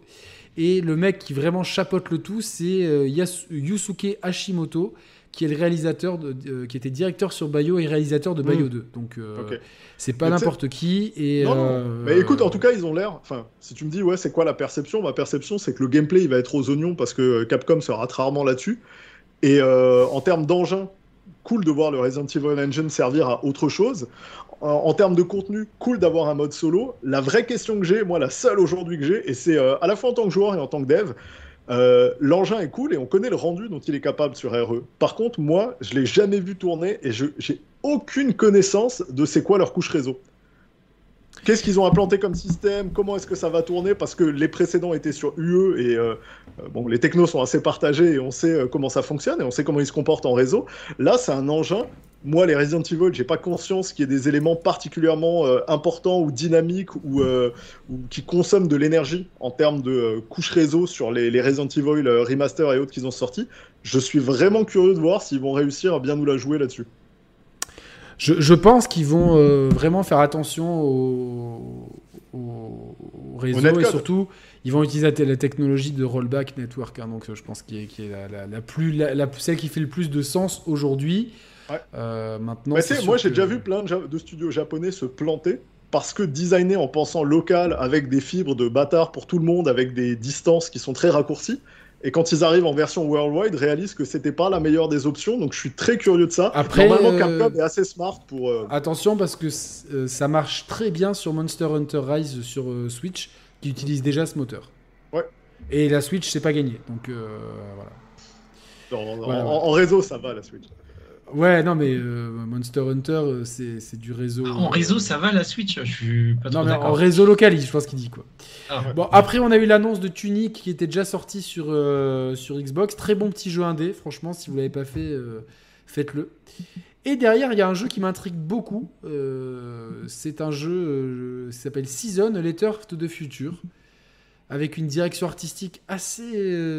on est un peu. On sait pas ça ressemble un peu à du cel shading, etc avec une héroïne euh, colorée, avec les cheveux courts, des lunettes, etc. Donc euh, une, une, héroïne qu'on reconnaît tout de suite, une direction artistique. Après, on ne sait pas de quoi sera de, quoi sera fait le jeu. Est-ce que ce sera narratif? Est-ce que ça a l'air un peu Dontnodesque comme ça?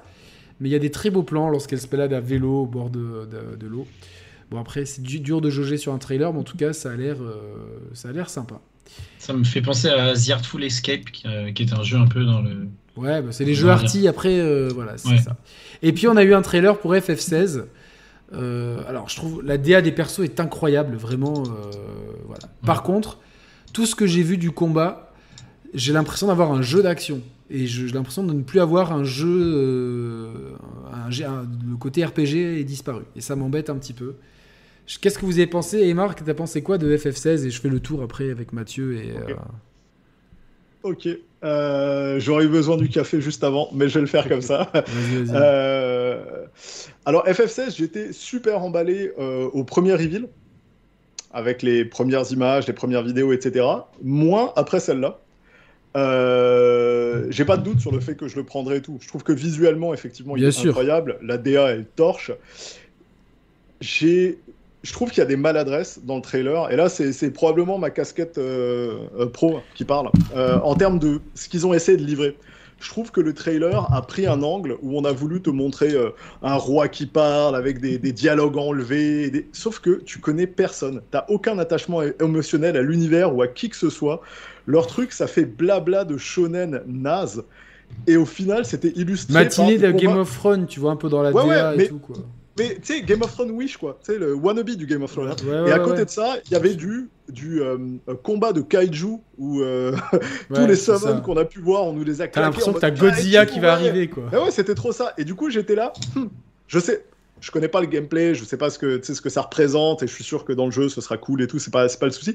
C'est, je trouve que le trailer, moi, ça aurait été le bon moment, justement, avant d'essayer de, de me vendre le conflit dans l'univers et la politique je pense qu'ils ont voulu montrer que le jeu était mature et, mettre une rupture.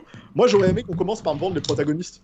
Qu'on commence par me dire, c'est qui que je suis censé apprécier là? C'est quoi son histoire? C'est quoi le drama? Qu'est-ce qui va faire avancer le truc? Et après, je sais pas si c'était le but de ce trailer là, tu vois. Le but c'était de te montrer un petit peu, tu vois, le cara design, le fait qu'il y a un, tu vois, d'introduire de, nouveaux personnages par rapport au précédent trailer et te montrer beaucoup de systèmes de jeu. Mais quelqu'un sur le chat dit, on dirait de, les combats d'un MMO coréen. Et c'est vrai qu'il y a un peu de ça, quand, quand, quand tu essayes d'introduire en fait un personnage, euh, normalement, tu sais, la scène d'introduction, le character building, ça prend du temps, ça prend un certain nombre de ressources, y compris dans un trailer, que ce soit un trailer, un film, un jeu, euh, pour travailler dessus régulièrement. Je, pour le coup, je, je, connais un peu le truc.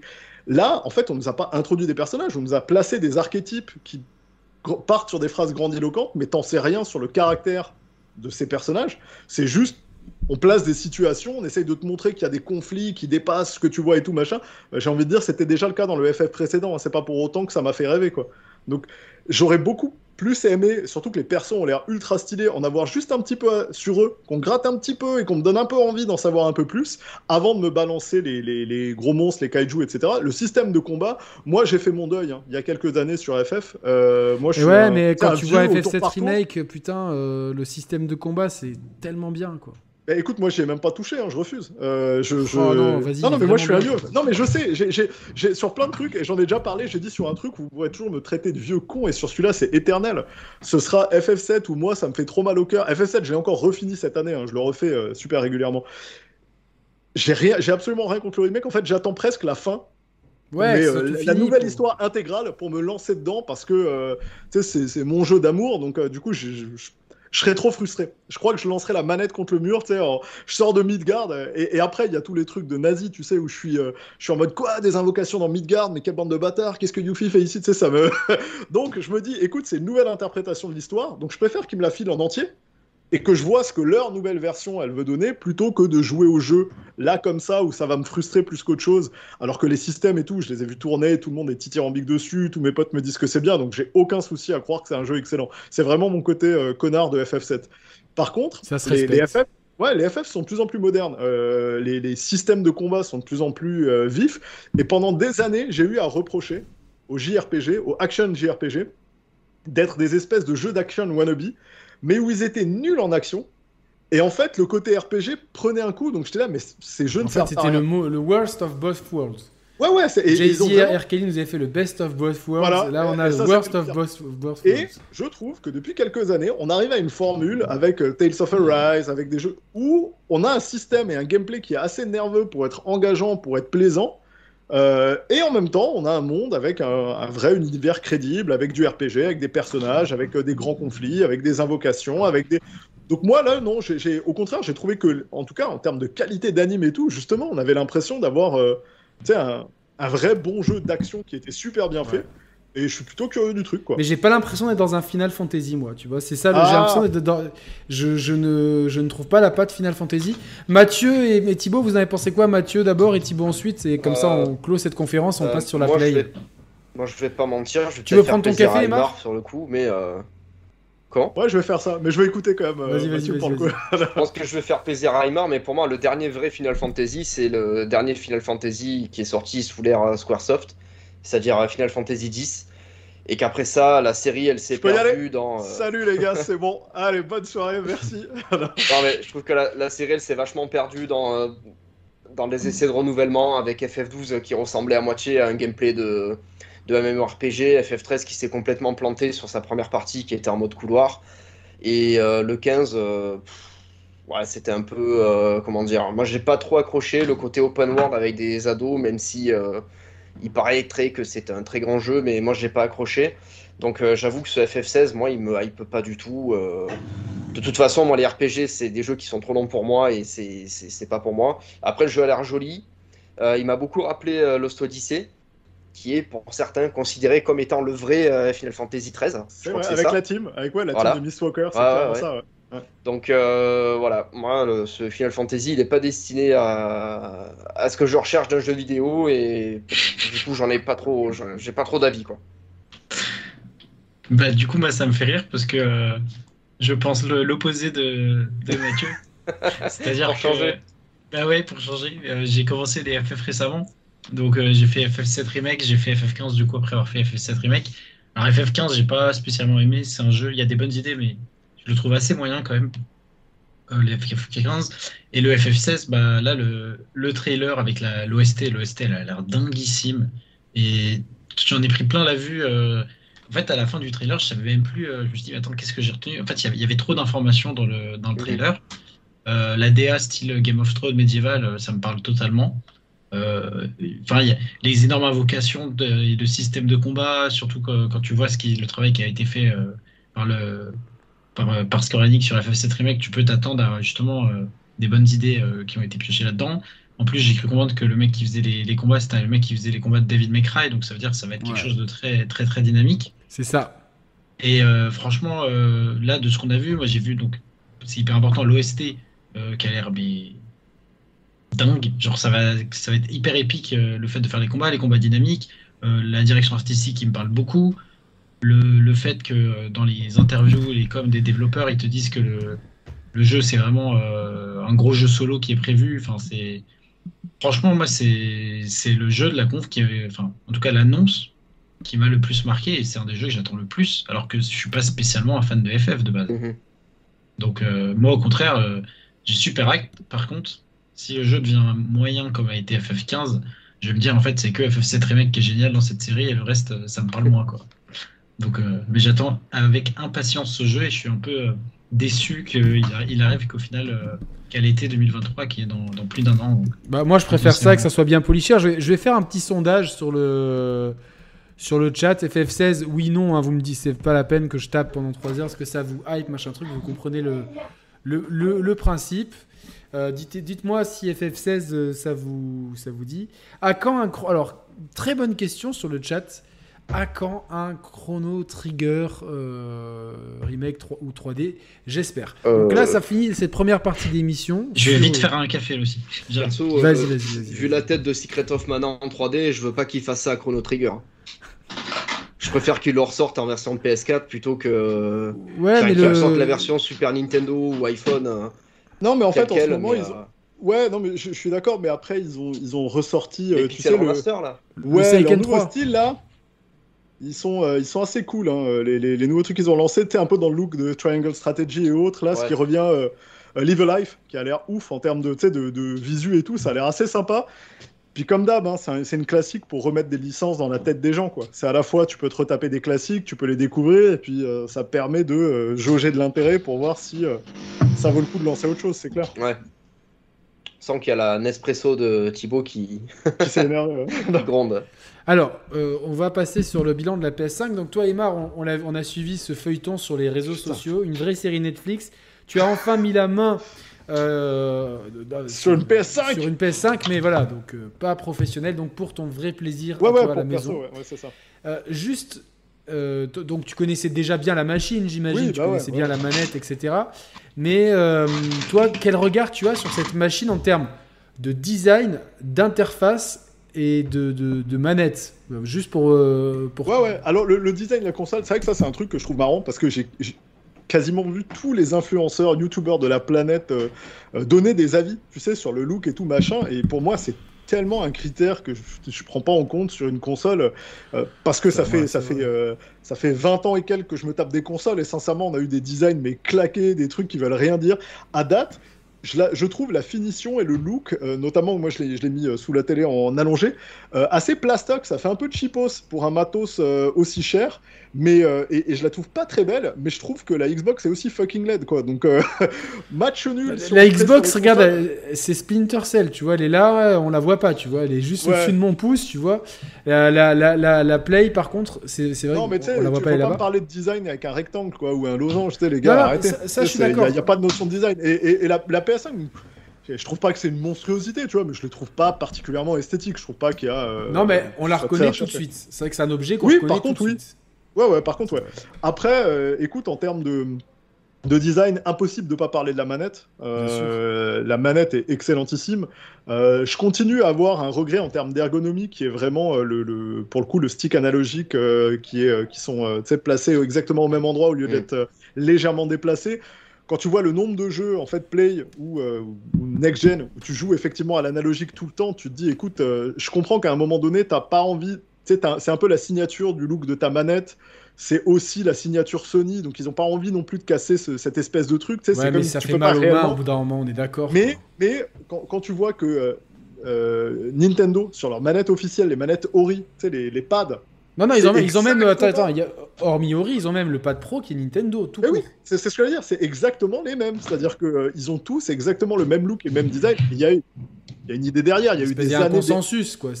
Ben, c'est, ça a été des designs d'ergonomie qui ont fait progresser les manettes jusqu'à arriver à ça. Donc aujourd'hui, c'est ce qui se fait de plus efficace et de mieux. Et Dieu sait que Microsoft a eu des errances. Hein. Les vieux joueurs PC comme moi se rappellent du Sidewinder et toutes ces conneries. Avec les six boutons comme ça, là. Oh la vache, on s'est pété Avec les... deux gâchettes. C'est ça. Et, on a eu après. J'ai toujours celle-là les, pads des rois, euh, le pad Saturn pour les jeux de baston. Enfin bref, on a eu des, on est passé oui, par. Oui, oui, oui, oui. meilleur. Je l'avais sur Dreamcast, le A6 qui répliqué la manette. Mais du coup, euh, ouais, leur manette, elle est absolument géniale. Le retour haptique, c'est vraiment cool. Euh, là-dessus, en termes de sensation, de feeling et tout, c'est un, un, super beau boulot de design. Donc, moi, globalement, les manettes, et c'est beaucoup plus important pour moi la manette que le look de ma console. Non, non, bien sûr.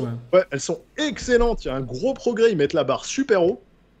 Euh, en termes d'ergonomie et de flow, j'ai beaucoup rigolé parce que ça, je l'ai un peu moins utilisé au niveau pro parce que euh, bah, test kit, dev kit, donc euh, tu sais, on, a, on, a, on n'est pas dans la même interface en fait, on n'utilise pas la même interface utilisateur tout le temps. Et en fait, quand j'ai vu des gens qui parlaient de ouais, c'est tellement next-gen, bah, j'ai lancé le truc, j'étais là, mais vous rigolez quoi, c'est le même flow, exactement le, même truc avec des, bah, pour le coup, un système de tuiles ou de cubes qui ressemble vachement à ce qui se fait un peu partout ailleurs parce que ça marche bien comme ça. Mais il euh, n'y a pas eu euh, un changement transcendantal. Hein. C'est pas de mettre des bokeh avec une petite lumière qui fait un menu next-gen. Hein. Le menu était bien dessiné. Par contre, encore une fois, progrès phénoménal de Sony parce que je l'ai trouvé très en retard sur PS4 en termes de, euh, notamment de fluidité parce que qu'il chargeait à part le, notamment le store, le store c'était un truc, ça me rendait mais dingue quoi. T'es là, mais mec, je dois attendre pour pouvoir acheter un jeu pour le privilège de dépenser mon pognon, c'est fou.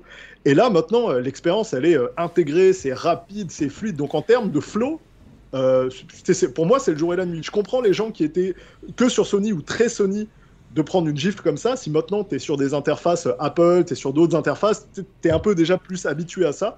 Mais ils ont clairement relevé le niveau de production, donc euh, je trouve que l'interface est vraiment cool.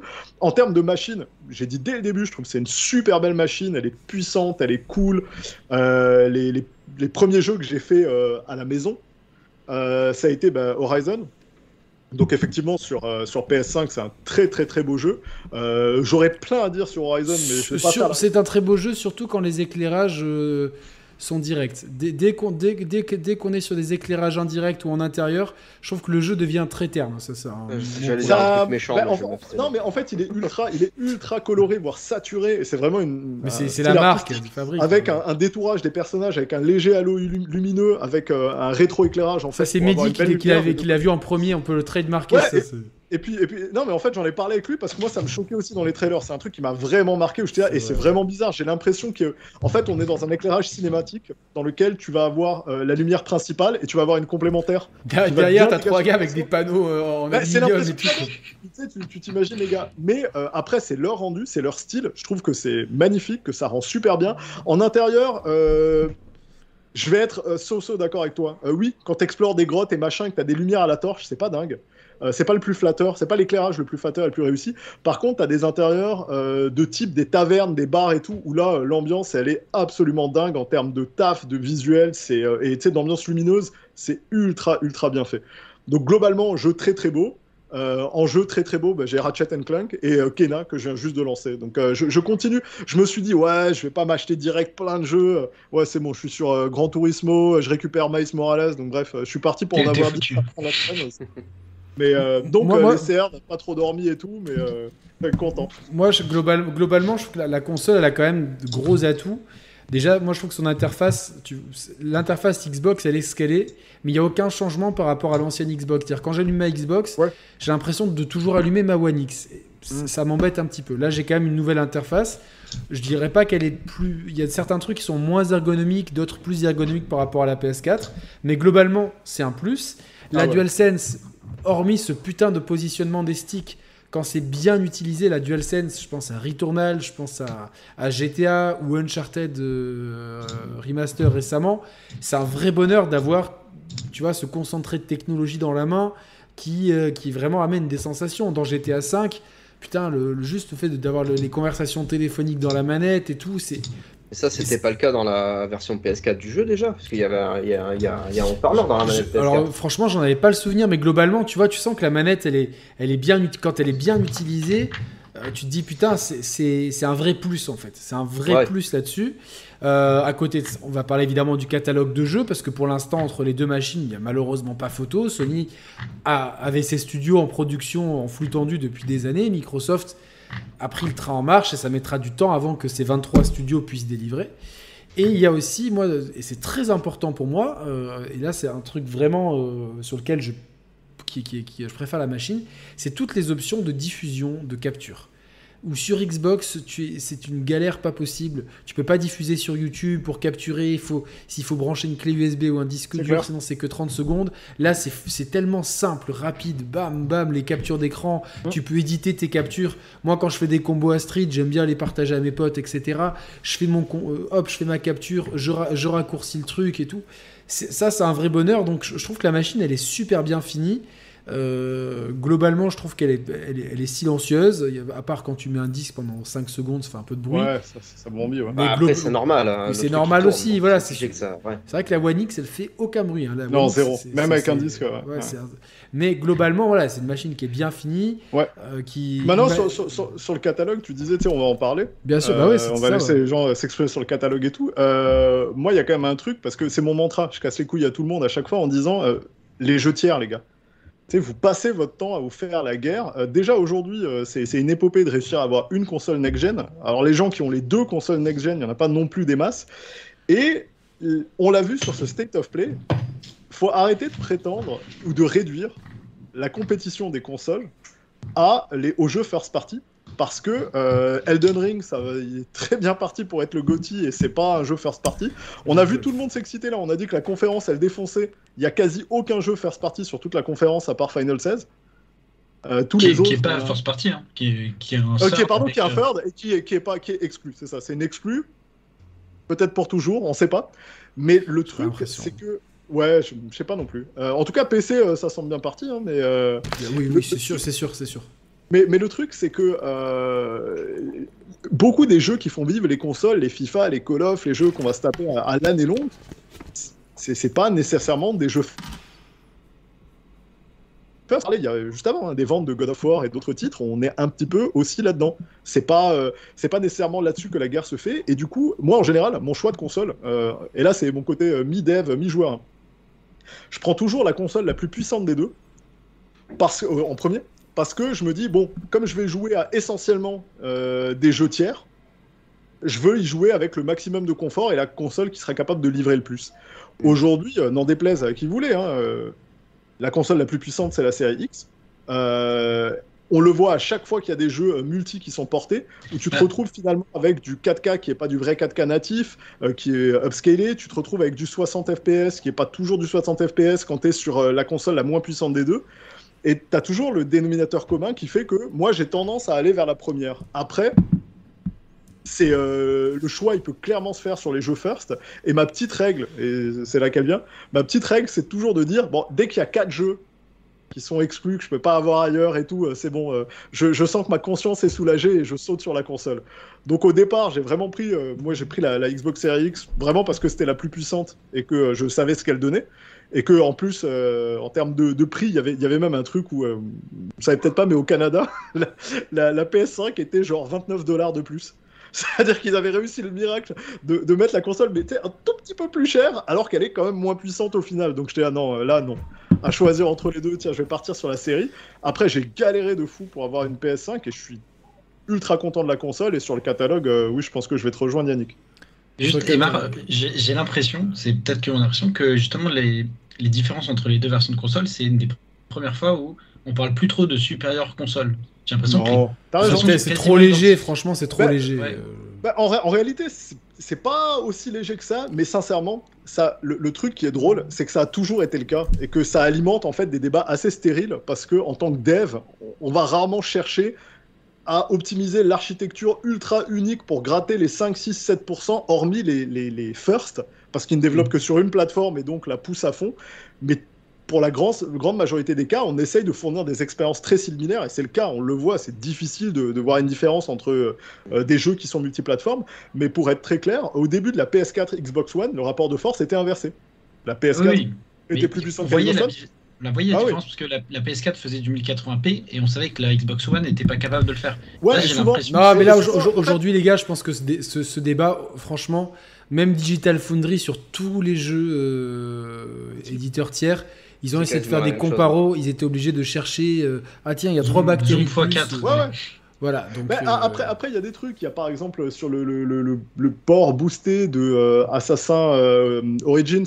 Il y a un 4K natif 60 fps sur série X et en fait il n'est pas tout à fait 4K 60 fps sur PS5.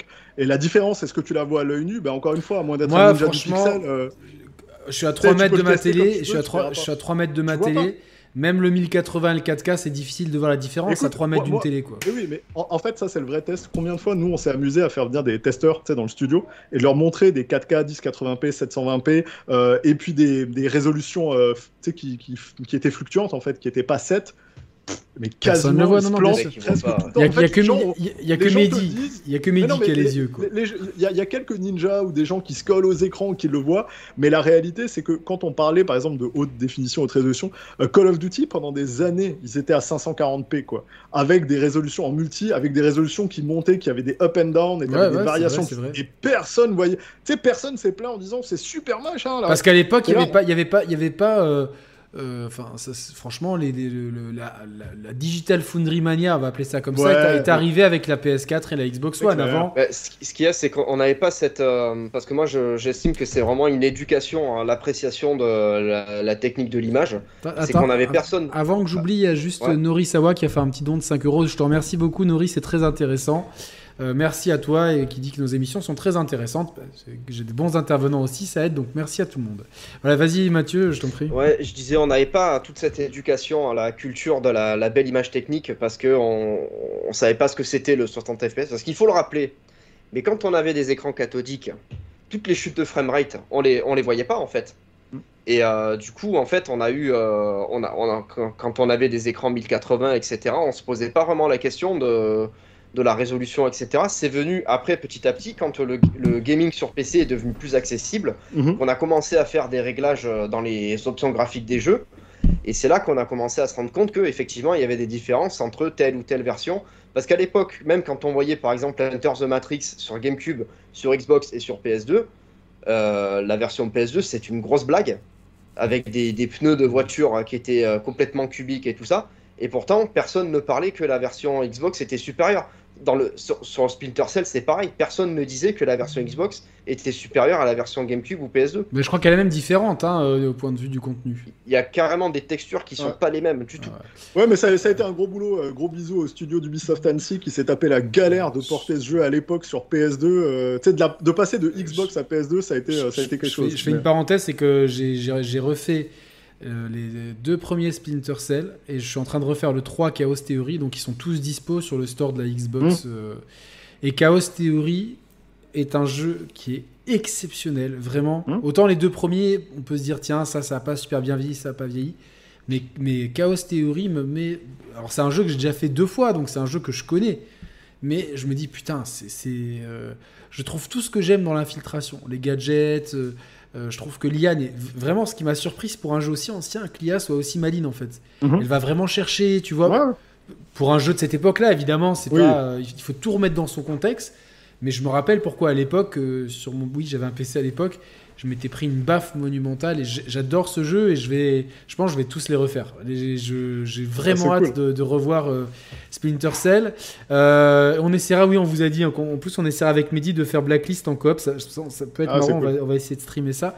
Euh, je, vais juste demander à Mathieu et euh, Thibaut. Mathieu, d'abord, globalement, après un an et demi, est-ce que tu es content de ta PS5 Globalement, tu vois. alors, je suis content de la console en, elle-même, parce que, comme, comme ça a été dit, hein, très ergonomique au niveau du menu, je suis content que le store soit vraiment intégré de cette manière-là. Les options de partage aussi sont très bien, puisque voilà, je commence enfin à faire un peu de stream à partir de ma PS5. Donc euh, ça, ça, marche plutôt bien, il n'y a pas trop de, de préparation à faire. Euh, là-dessus, il n'y a pas trop de problème. Euh, par contre, au niveau de la manette, moi j'ai un problème, c'est qu'au bout d'une demi-heure, une heure, elle commence sérieusement à me faire mal aux mains. Ah ouais. Alors que j'ai pas des mains d'enfant, hein, j'ai vraiment des grosses mains. Et c'est vraiment regrettable. Euh, par rapport à, ensuite au jeu, moi j'ai l'impression que Sony, euh, c'est plus du tout ma tasse de thé en termes d'exclusivité. Parce que à part Returnal, euh, les autres jeux ne m'ont pas plu du tout. Même Ratchet. le Ratchet, j'ai eu l'impression de l'avoir fait 100 fois alors Ouais, que j'ai fait que un Ratchet, c'est l'épisode PS4. Euh, Qu'est-ce qu'il y a eu d'autre? Euh, Le Spider-Man, il est sympa, mais bon, voilà, c'était pas révolutionnaire, même si j'ai passé plutôt un bon moment.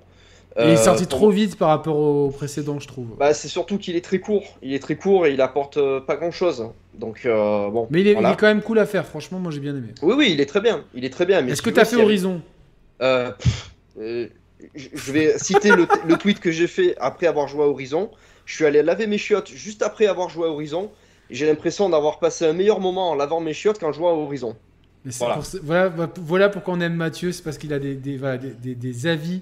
C'est vraiment, je suis pas d'accord du tout avec ça, mais je suis. euh, parce que moi j'ai C'est passé un bon tranché, moment. hein, c'est. Mais, Ah non, mais- moi je préfère les gens, les gens qui ont pas d'avis, pour moi c'est des cons. Donc euh, voilà. Franchement, j'ai passé une heure sur le jeu, c'était insupportable. L'autre, elle arrête pas de raconter sa vie pour te dire Ah, il y a une échelle, il va falloir que je monte. Ah, et pour monter à l'échelle, il faut que je mette le pied Vous voyez, quand il s'énerve, son accent marseillais, il revient. Ah, t'as vu Il y a une corde. Il revient, l'accent marseillais, quand il s'énerve. Ouais, ça me fait pas mal au s'arrête parce que j'utilise mon arc de, tyrolienne. Putain, ça me saoule. Ça me saoule. Donc euh, voilà, Horizon pour moi, c'est pas, bah, c'est pas pour moi. Après, s'il y en a qui s'appelaient, bah. Est-ce que Allez-y, Deathloop hein. c'est pour toi Deathloop? Deathloop? Euh, Deathloop, j'ai pas testé, donc je donnerai pas mon avis. Ah, putain, Euh, je pense que c'est- un jeu qui peut me plaire. J'attends qu'il soit sur le Game Pass pour le faire, euh, pour tester. Donner de l'amour à Deathloop. Emar, j'attends ton retour sur Deathloop. Vraiment. Euh, ensuite, euh, Returnal, très bonne surprise parce qu'il y a un côté très hardcore gamer euh, pour une production Ouais, de ce toi, calibre. toi t'es la cible, quoi, plaisir. tu vois. Euh, après le reste, le God of War, je sais pas s'il va me plaire. Euh, Days Gone, euh, bon, c'est un jeu PS4, mais je suis très content qu'il n'y ait pas un épisode 2 parce que euh, c'est c'est la poubelle ce jeu pour moi. Days Gone Gone. C'est à chier Days Gone. Qu'est-ce qu'il y a de bien dans Days Ah Gone putain, non, arrête, c'est trop bien Days Gone. Ah non, il n'y a rien de bon. Ah, moi, je trouve ça- et c'est pas, il y a du cœur. On a, on a tellement les avis. Il y a du cœur dans Days Gone, il y a des Non, mais bon, non, non, mais Days Gone, c'est Mad Max à la montagne. C'est le même jeu Mad Max qui a été Non. sorti Non, non, non, non, 2015. non, non, non. C'est Il y a Non, les hordes de zombies, il y a Non, une vraie histoire d'amour, il y a, un vrai qu'en fait, Swagamotto. Sur, Ouais, sur c'est le, sur le encore un jeu où il y a des gangs de chauves à tuer. Je dis pas ça contre toi, Non, mais c'est hein, vrai, c'est euh, c'est vrai, c'est la euh, non, mais, mais en fait, Des sectes truc, de chauves. moi, moi, moi, Days Gone, euh, sincèrement, j'ai adoré. Quoi. Je le dis des fois euh, à moitié à la provoque pour faire pleurer les gens que je l'ai préféré à Last of Us 2, juste pour faire chier Sony et tout le monde et dire euh, les gars, euh, comme ça, vous me sortez, une- vous m'aurez sorti une suite, j'aurais été content. Je trouve qu'il y a un boulot narratif qui était vraiment solide, des personnages crédibles, intéressants, des situations qui étaient vraiment cool. Le jeu, il se renouvelait régulièrement, des sensations manette en main sur la moto, qui, tu sais, avec les améliorations et tout, tu sentais vraiment un comportement mécanique et un travail qui était différent une techno hallucinante sur la gestion de hordes de zombies qui était assez inédite en termes de performance. Un jeu qui globalement était très beau. On peut lui reprocher la monotonie de ses biomes parce que dès que tu vas dans des grosses forêts de séquoia, euh, très vite le jeu, euh, Ouais. il, il- ouais, il, est, il est pas très différent. Mais euh, c'était, c'est clairement, je suis d'accord avec toi, c'est un jeu qui avait du cœur, c'est un jeu qui avait de l'âme, c'est un, un vrai bon jeu qui. Et en fait, je comprenais pas parce que je l'ai fait vraiment sur le tard. Donc, j'ai pas compris pourquoi il s'était fait tailler autant. Et euh, a priori, euh, à la sortie, il était vraiment mais, mais, mais infesté de bugs. Et du coup, bugué, ça, ouais. ça a Mais moi, vraiment moi, alors moi, je suis, je suis désolé. Moi, je l'ai fait sans je- bug. Hein. Moi, je l'ai fait. euh, Je l'ai fait, euh, je l'ai eu avant sa sortie parce que Sony me l'avait envoyé. J'ai eu quelques bugs, mais j'ai pas eu de bugs gênants. C'est-à-dire que bon, euh, j'ai pas eu. Hein je, je suis assez chanceux avec ça. Il y a deux trucs. C'est quand il y a jamais de place de parking, j'en trouve toujours une. Et je suis assez euh, épargné par les bugs. mieux. Bah, En tout cas, moi, je trouve que tu vois, c'était un, jeu qui a pas nécessairement eu la cote d'amour, d'autant qu'il a fait de la performance et que derrière, on sait qu'il y a eu beaucoup d'histoires euh, complexes en interne. Puis maintenant, ils sont sur un autre jeu, hein, donc ils vont proposer une nouvelle IP, donc hâte de voir ce qu'ils vont faire. Mais, euh, oui, après, euh, si, si, en même temps. Si t'es pas sensible à plusieurs des titres que tu as mentionnés juste avant, Bah, en fait, il y a zéro ça. surprise au Ouais, fait que tu penses ça. à Days Gone, parce que Ouais. et en fait, il y a de la constance dans ce que tu dis, tu sais, c'est vachement logique par rapport à. Non, non, mais après, J'ai les- l'impression que tous ces jeux, c'est les mêmes en fait. C'est tous les mêmes. Ne, ne serait-ce que d'appuyer sur le bouton Start, les menus sont les mêmes. T'appuies sur le, le pavé tactile, les menus sont les mêmes. Les personnages, les archétypes, c'est tous les mêmes. Le gameplay, c'est tous les mêmes. Il y a un moment donné, moi, ça Non, me moi- moi, je suis vois, je d'accord qu'il y a une espèce- renouveau. Mathieu, je suis d'accord. Il y a le fait qu'il y a une espèce de standardisation et ça, on, a, on a même dédié des émissions à ça. Il y a pas de souci. Ouais, bien sûr, ouais. Mais après, ça je sais pas, je, trouvais parle, hein. que ce jeu que je n'attendais pas du tout a réussi à me parler. Et je sais pas, j'ai trouvé le, le, le personnage principal, je crois qu'il s'appelle Deacon. Deacon. Deacon Deacon, Sanjay. je l'ai- Deacon, je- je l'ai trouvé, je l'ai- trouvé. euh, Le mec s'appelle euh, Beat quelque chose quand même. hein. Mais non, c'est qui je pas pareil. Deacon, Ouais, oui, D-E-A-C-O-N. Parce que t'es Marseillais, tu peux l'anglais euh, n'importe comment. Reprends un, reprends un verre de pastis là, Mathieu. non, mais alors, ok, globalement, euh, laissons, laissons euh, Vous voulez que je vous dise un des meilleurs jeux que j'ai fait sur PS5 et c'est pas une blague, hein, c'est Cyberpunk 2077. Là, je suis pas d'accord non plus. Putain, il faut qu'on fasse le test. On va vous proposer le test de Cyberpunk. Ouais, c'est un jeu sur le papier, il y a rien qui est censé me plaire parce que j'aime pas les jeux trop longs, j'aime pas les jeux narratifs, j'aime pas l'univers euh, cyberpunk machin. Mais, Cyberpunk. non, parce que non, non, mais... dans la liste, j'aime pas les open world, j'aime pas les jeux, j'aime pas les jeux. C'est notre râleur à nous, tu vois. Les jeux sortis avant 2002, il aime bien. Non, c'est vrai que c'est un jeu qui, sur le papier, n'a rien pour me plaire, mais c'est un des meilleurs jeux que j'ai fait sur PlayStation 5, Cyberpunk. Juste pour apporter de l'eau à mon moulin, Hmm. Voilà, les jeux qui sont pas des jeux first et finalement. Ouais, mais c'est ça. Mais, moi, je, suis assez triste de ça parce que euh, moi, j'ai construit ma, ma, culture vidéoludique, on va dire, euh, principalement sur PlayStation. Parce que bon, après, bon, moi, j'ai toutes les consoles à la maison. Hein. J'en ai 38. Euh, j'ai toutes les gènes. tout... Enfin, bref et moi, mes, premières armes, je, les ai faites sur Mega Drive, et ensuite ça a été sur PlayStation. Sauf que ma vie de gamer, elle a commencé sur Mega Drive de mes 3 à mes 7 ans. Et à partir de mes 7 ans jusqu'à mes, euh, je sais pas, mes 20 ans, ça a été, j'ai joué principalement sur PlayStation. Parce que la PS1, parce que la PS2, euh, ben, bien sûr, j'ai eu la GameCube et la Wii, etc. Attends, attends, il y a quelque chose de. Attends, je fais une parenthèse. Ah. Euh, parce que ça recentre aussi le débat, Mathieu. Mais il y a Astro Playroom. Est-ce que Aymar, tu as fait Astro Playroom? Ça, c'est super jeu. m'a dit de le faire, je l'ai pas encore fait, puis j'ai envie de le, j'ai envie de le tâter, ouais, parce que ça a l'air d'être une espèce de, je sais pas, euh, revival planète, euh, mais qui utilise trop bien la manette. Qui, euh, C'est vitrine. Mathieu, t'as aimé Astro Playroom? Bah, J'ai rejoué cet après-midi à Astro. D'accord. C'est un très très bon jeu de plateforme. Ah, et je trouve que c'est la plus belle lettre d'amour que Sony pouvait faire aux fans de PlayStation. Voilà, donc euh, il y a une Il y a, tout, tout, pour faire plaisir aux fans de PlayStation dedans. Et oui, euh, excellent. Moi, j'attends une Mais globalement, tu regrettes pas non plus ton achat. Euh, enfin, t'es quand même ah bah content. non, bien sûr que non. Voilà. Bien sûr que non.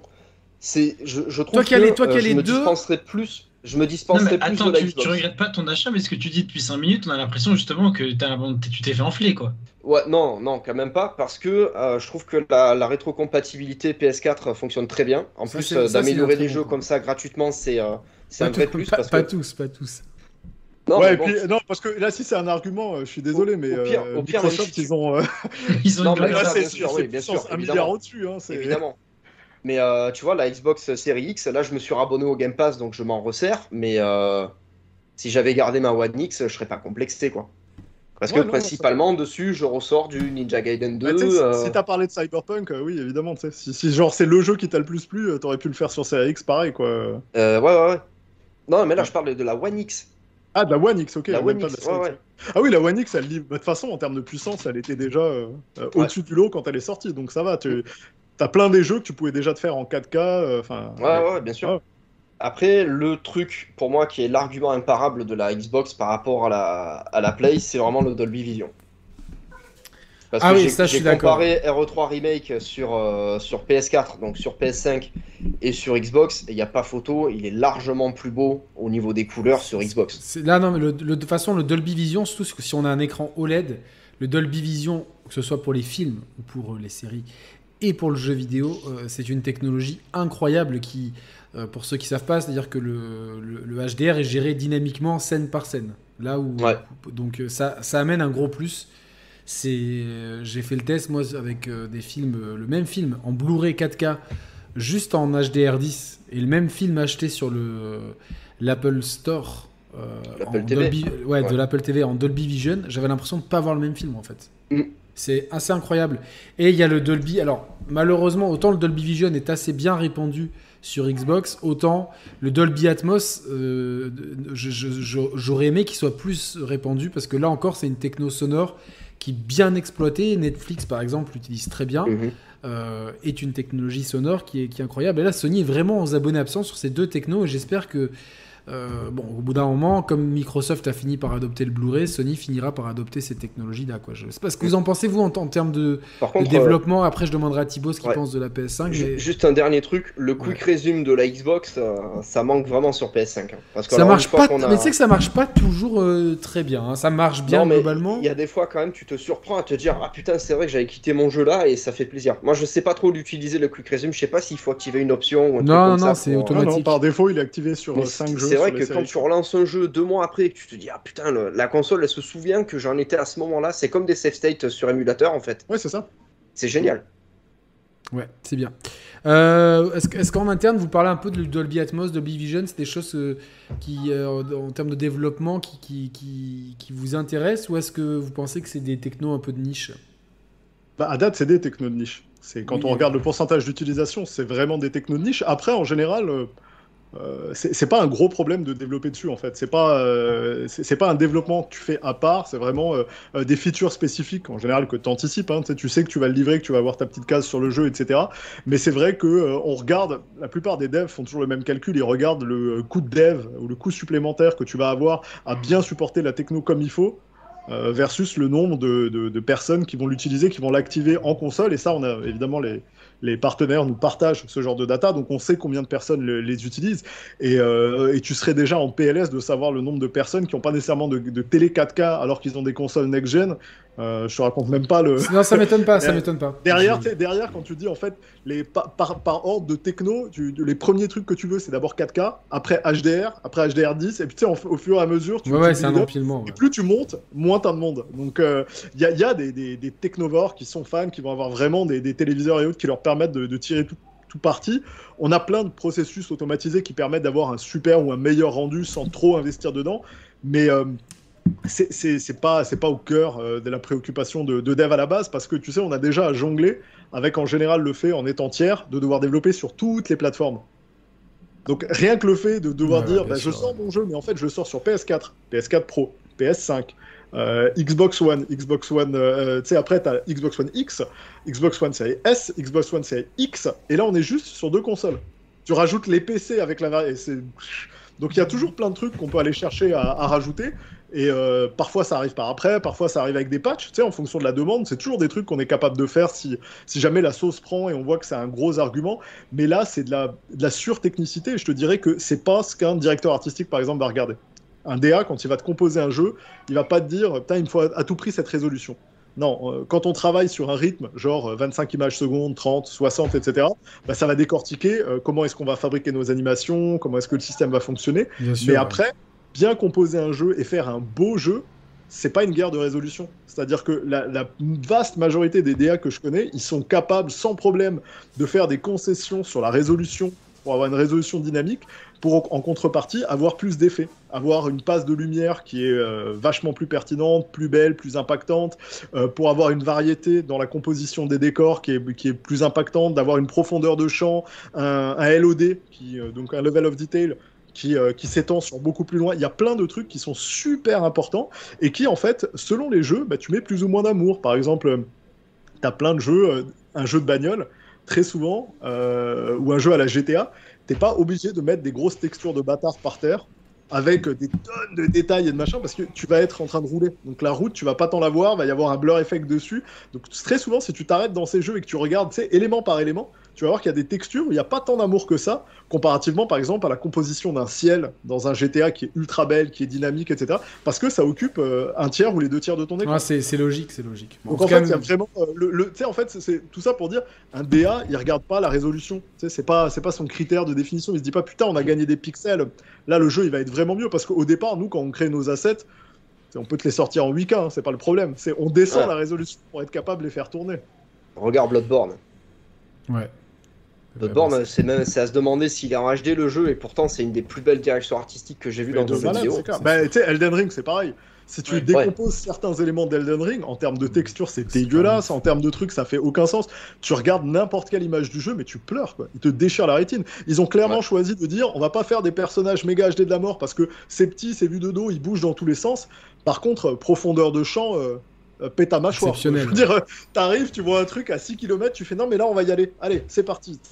Euh, non mais Elden Ring, c'est hors catégorie dans l'excellence. Je, vais, je vais, on va demander à Thibaut ce qu'il pense de la PS5 et après on fera le la dernière partie, c'est le futur de la, de la PS5. Thibaut, est-ce que tu es content de ta PS5 à date? À date, mitigé. Et je m'explique, ah, c'est que bah, tu, te, tu te matuises là, vous voilà, la bromance. Non, non parce que c'est pas pour les mêmes raisons. C'est que moi je suis, joueur PC, je suis joueur PC donc depuis, euh, depuis deux ans et, euh, et je joue beaucoup aux jeux tiers. Et donc, du coup, mes jeux tiers, je les prends bah, sur PC. Donc, par exemple, Deathloop, qui est un jeu que j'ai adoré, qui était mon GOTY de l'an dernier, j'ai joué sur PC. Donc, j'y ai, pas, ai pas joué sur PS5. Et alors que c'est sûr, si j'avais pas eu de PC, bah, en fait, j'aurais fait Resident Evil 8, euh, Cyberpunk, je l'ai fait sur PC aussi. Euh, Resident Evil 8, Kena. Bon, Kena, je l'ai pris sur, euh, sur PlayStation parce que j'avais besoin de faire tourner la console quand même. Parce que la console, donc jusqu'à Ratchet, c'était nickel. Il y avait des jeux, des claques graphiques. Alors, c'est pas les meilleurs jeux du monde, Miles Morales et Ratchet, mais il faisait très plaisir manette en main. Et je me disais, ouais, c'est la next-gen, c'est trop cool. Et puis après Ratchet, donc on était en juin de l'an dernier. Bah, j'ai rien eu euh, à faire tourner sur ma Play jusqu'à Kena. Et là, depuis Kena, pareil, euh, Kena jusqu'à euh, Horizon et Gran Turismo, j'avais pas le moment de sortir ma Play.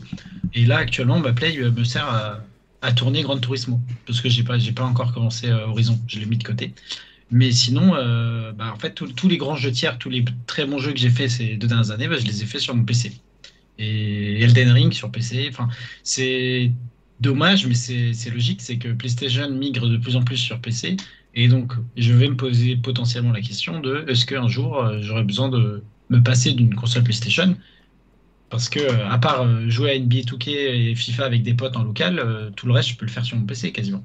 Mais c'est pas une mauvaise chose, parce que ça veut dire que si j'avais pas de PC et qu'une Play, je pense que je serais super content, parce qu'il y a énormément de jeux qui sortent dessus, que ce soit exclusif ou pas exclusif et que tout le monde arrive à, avoir, à part Mathieu qui, est peut-être un peu plus critique avec les, jeux récents, mais tout le monde arrive à, trouver des jeux qui, leur plaisent dessus. Euh, et, par exemple, Days Gone, pareil, je l'ai fait sur le tard. Hein. Merci Mehdi qui m'avait donné une clé euh, PC de jeu il y a un peu moins d'un an, mais je l'ai fait là euh, en novembre dernier, je crois. Et c'est un jeu que j'ai adoré et je l'ai fait bah, sur PC.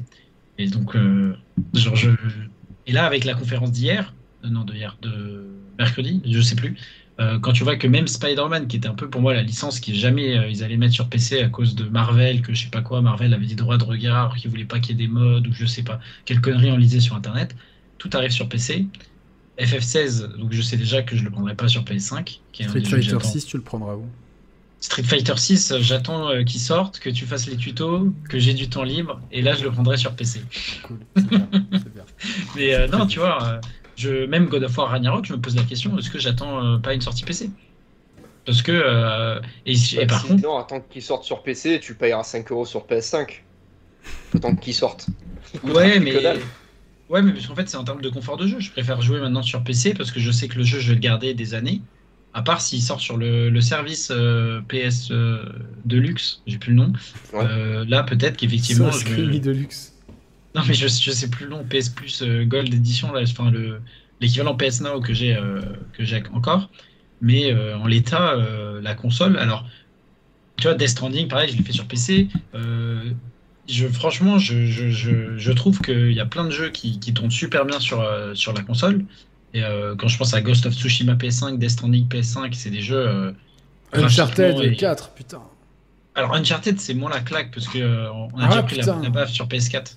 Ouais, ouais, Donc le gap est moins. Mais je ça, moi, à Madagascar, moi, ça me met dans la dans l'espèce de ville et tout, quand tu slalomes dans le marché, et, puis après la course, toute cette séquence de course poursuite. Putain, quelle baffe, putain. Bah écoute, j'attends qu'il sorte sur PC parce qu'il a annoncé, j'ai juré, donc j'ai dû dire le mot PC 45 fois en, en Non, mais c'est bien parce que toi, on sait que tu as une typologie de joueurs PC et c'est intéressant parce qu'on est des profils de joueurs assez différents. Moi, tu vois, j'ai pas de PC. Donc forcément, j'ai un ah, pas encore. T'as pas encore de PC. Pas encore. Suspense. Mais euh, globalement, moi, je suis content de ma PlayStation 5. Euh, c'est vrai. Je. Alors, franchement, je, pense que je joue de manière euh, de, vraiment. Si je calcule les heures, je pense que ça doit être équivalent entre les machines. Là, j'étais plus sur Splinter Cell, donc plus sur, sur Xbox. Ce matin, j'ai fait deux heures de training à Street, j'étais sur PS5. Vraiment, ça, ça s'équilibre et j'aime chaque machine d'un truc je reproche, comme j'ai dit à la Xbox, que la manette elle est exceptionnelle, mais elle manque. D'un coup, on, les innovations, les innovations de l'autre euh, nous manquent un petit peu. Euh, et, son interface, la trouve un peu triste, un peu, un, petit peu bah, elle, est austère. Ils étaient plus fun au début. Euh, les, vieilles interfaces Xbox, les vieilles la deuxième, avaient un côté plus fun. La deuxième mise à jour de la, de l'interface 360, c'était exceptionnel. Ouais, ouais, je, trouve que là-dessus, ils ont, ils ont, franchement, ils ont, du, ils ont peut-être un boulot à faire, euh, clairement. Maintenant, sur les, moi, en termes de console, sincèrement, j'aurais du, du mal à, aujourd'hui à dire, genre, enfin, il y aurait plein de critères à prendre. Mais je trouve que les deux consoles, t'en as pour ton argent. quoi. T'es vraiment content, t'as as des catalogues qui sont, qui sont riches, qui sont variés. t'as vraiment de quoi gamer. Effectivement, on a cité, et tu as plein de jeux des Elden Ring, des, euh, des, des remasters de jeux qu'on a kiffé, des, euh, t'as du Sifu sur PS5, t'as du, euh, as du Kena, t'as du jeu indépendant, t'as du Deathloop. Franchement, c'est, c'est, on peut pas se plaindre. Enfin, on peut. Il y, en a plein qui arrivent à se plaindre, mais je trouve que sur un début de génération. Et sur un début de génération qui a été quand même très hein. handicapé à, cause de, de, la pandémie qui a bah, retardé beaucoup de projets. On va en parler pour le futur parce que. Bah voilà, embrayons sur le futur, comme ça, comme ça, je, je note quelle heure euh, on est à 2h18 d'émission, parfait. Le futur euh, de la PlayStation, très bien. Euh, alors, et Marc, comment tu vois le futur, toi, de la PlayStation 5 alors, ça, bah, écoute, honnêtement, on n'est pas dans une situation où l'avenir n'est pas radieux. la demande en console a jamais été aussi grande. Sony l'a illustré par la vitesse à laquelle ils étaient en rupture de stock. Faudrait aussi mettre ça en parallèle parfois avec le fait que l'année dernière, on avait un chiffre qui était qu'à peu près 25% des consoles n'avaient jamais été annulées. C'était à peu près le taux de scalper qu'on avait. C'était trois quarts des consoles actives ça. et un quart qui se baladait avec des gars qui voulaient les revendre et tout. Et moi qui ai galéré à en trouver, je peux te garantir que si j'allais sur euh, le marketplace de Facebook, euh, sur le Kijiji local, sur eBay et tout, j'en trouvais plein des consoles, mais alors à des prix. Euh, les gars se gâtaient. et du coup, ça, ça peut être problématique parce que ça ralentit ta vente de jeux. Parce que si tu as X millions de consoles qui sont dans la nature et qui ne sont pas branchées, bah, c'est des consoles qui vont pas vendre de jeux. Donc c'est un petit peu chiant pour, euh, pour Sony. En contrepartie, il y a quand même un engouement qui est sans précédent. Donc euh, il n'y a pas à dire, ils vont être capables de se faire plaisir. Malheureusement, la pandémie, la récession, les problématiques de. Alors, il y a, d'autres problématiques, euh, vous êtes peut-être moins au fait, mais qui sont super chiantes. Euh, il y a une crise du papier. Donc, on, a, on a moins de papier. Mmh. Qui dit moins de papier dit aussi moins de carton. Problème, ta console, on l'emballe dans du carton. Donc, du coup, on a des tonnes de problèmes de livraison de matériel informatique, notamment de consoles, dont la console est prête, mais on peut juste pas l'emballer. Et donc, on n'est pas capable de la shipper. Donc, c'est des trucs. Arrêtons de euh, nous torcher le cul tout le temps. Voilà, c'est ça. Arrêtons euh, de, lire des livres, euh, d'écrire des trucs. Mais euh, du coup, en fait. Ça, c'est la faute aux cons qui ont, qui, ont, dévalisé le PQ pendant la pandémie. et, et, du coup, en fait, tu sais, aujourd'hui, bah, en fait, c'est un petit peu chiant parce que Sony a, fait un démarrage tonitruant. Et là, la PS5 est passée sous la PS4 en termes de rythmique de vente. Et avec la quantité de composants qu'ils ont commandés sur un an et demi, il n'y a aucune chance qu'ils repassent au-dessus. C'est-à-dire que pour l'instant, on sait que les ventes de la PS4 à plus 3, plus 4 ans seront au-dessus de celles de la PS5 et pas à cause d'un problème de demande. La PS5 est bien plus en demande que la PS4 l'a jamais été. Donc en fait, cette crise, elle impacte vraiment. Et encore une fois, euh, je le remets, ça, peut saouler par les crises économiques et tout, mais ça va frapper encore plus. C'est, je veux dire, cette récession, elle va faire vraiment, vraiment mal en termes de vente de consoles et de pouvoir d'achat. On a vu aussi que, évidemment, la dynamique de je suis enfermé à la maison, elle a été plutôt positive pour le jeu vidéo en termes de vente, mais aussi en termes de souscription de services. Euh, le service de Sony, euh, le PS Plus, était, euh, enfin le PSN, était en décembre 2020 à un truc genre 120 millions d'abonnés ou un truc comme ça. Il est tombé autour de 106. En fait, il a baissé en ce moment bah, parce que moins de gens enfermés chez eux, mais aussi parce que politique de Sony sur les changements avec le PS Plus, salade oignon tomate et toutes les options qui nous ramènent. Donc va falloir attendre. Je pense qu'il va y avoir un pic qui va remonter euh, mois de juin ici, et puis mois de juillet, août en Europe. Et donc, euh, à mon avis, ils vont bien exploser les chiffres sur les ventes digitales. Et c'est aussi intéressant de les voir aller chercher de plus en plus le PC, parce qu'on voit que le hardware, il y a un vrai frein sur. Euh, j'arrive pas à livrer les consoles. Après, en termes de jeu, tout le monde m'a cassé les bonbons en me disant ouais mais c'est quand que ça sort chez Microsoft alors que chez Sony ça sort tout le temps. On en a parlé tout à l'heure. T'as envie de dire écoute c'est vrai que le début d'année a été solide avec deux gros titres Gran Turismo et Horizon. Plus Sifu. plus Sifu, mais qui est pas un gros titre. Non, mais c'est bien quand même d'avoir ce genre de jeu. C'était très bon jeu, mais je parle vraiment là de. Ouais, ouais, de, de, système seller. Voilà, qui sont des systèmes sellers. Le truc qu'il y a, c'est euh, ils ont passé un Noël euh, catastrophique l'année dernière parce qu'il y avait aucune grosse sortie au moment de Noël. Tu remontes un petit peu avant et en fait, heureusement que justement il y a les Third et autres. Donc en termes de first party, Sony là, on attend tous God of War Ragnarok. En tout cas, moi je l'attends comme un ouf. Ma console est prête, je suis chaud bouillant. Euh, et après, on aimerait de la visibilité sur les Naughty Dog, sur les autres. Bah, on sait qu'il y a Spider-Man 2, on sait qu'il y a Wolverine. Euh... non, mais, non, Wolverine, on, a eu un trailer CG qui voulait dire les gars, on vient de signer. Hmm. ça, ça veut dire Wolverine. Ça veut dire 2026. Si tu l'as dans les 3 ans, je te l'offre. Euh, officiellement, s'il sort dans moins de 3 ans, c'est moi qui te le paye, Yannick, je te le fais livrer à la maison. Mais euh, les chances. les, les, les, systèmes sellers de, de, Sony et de Microsoft, c'est FIFA, c'est Call of Duty, euh, c'est Assassin's Creed.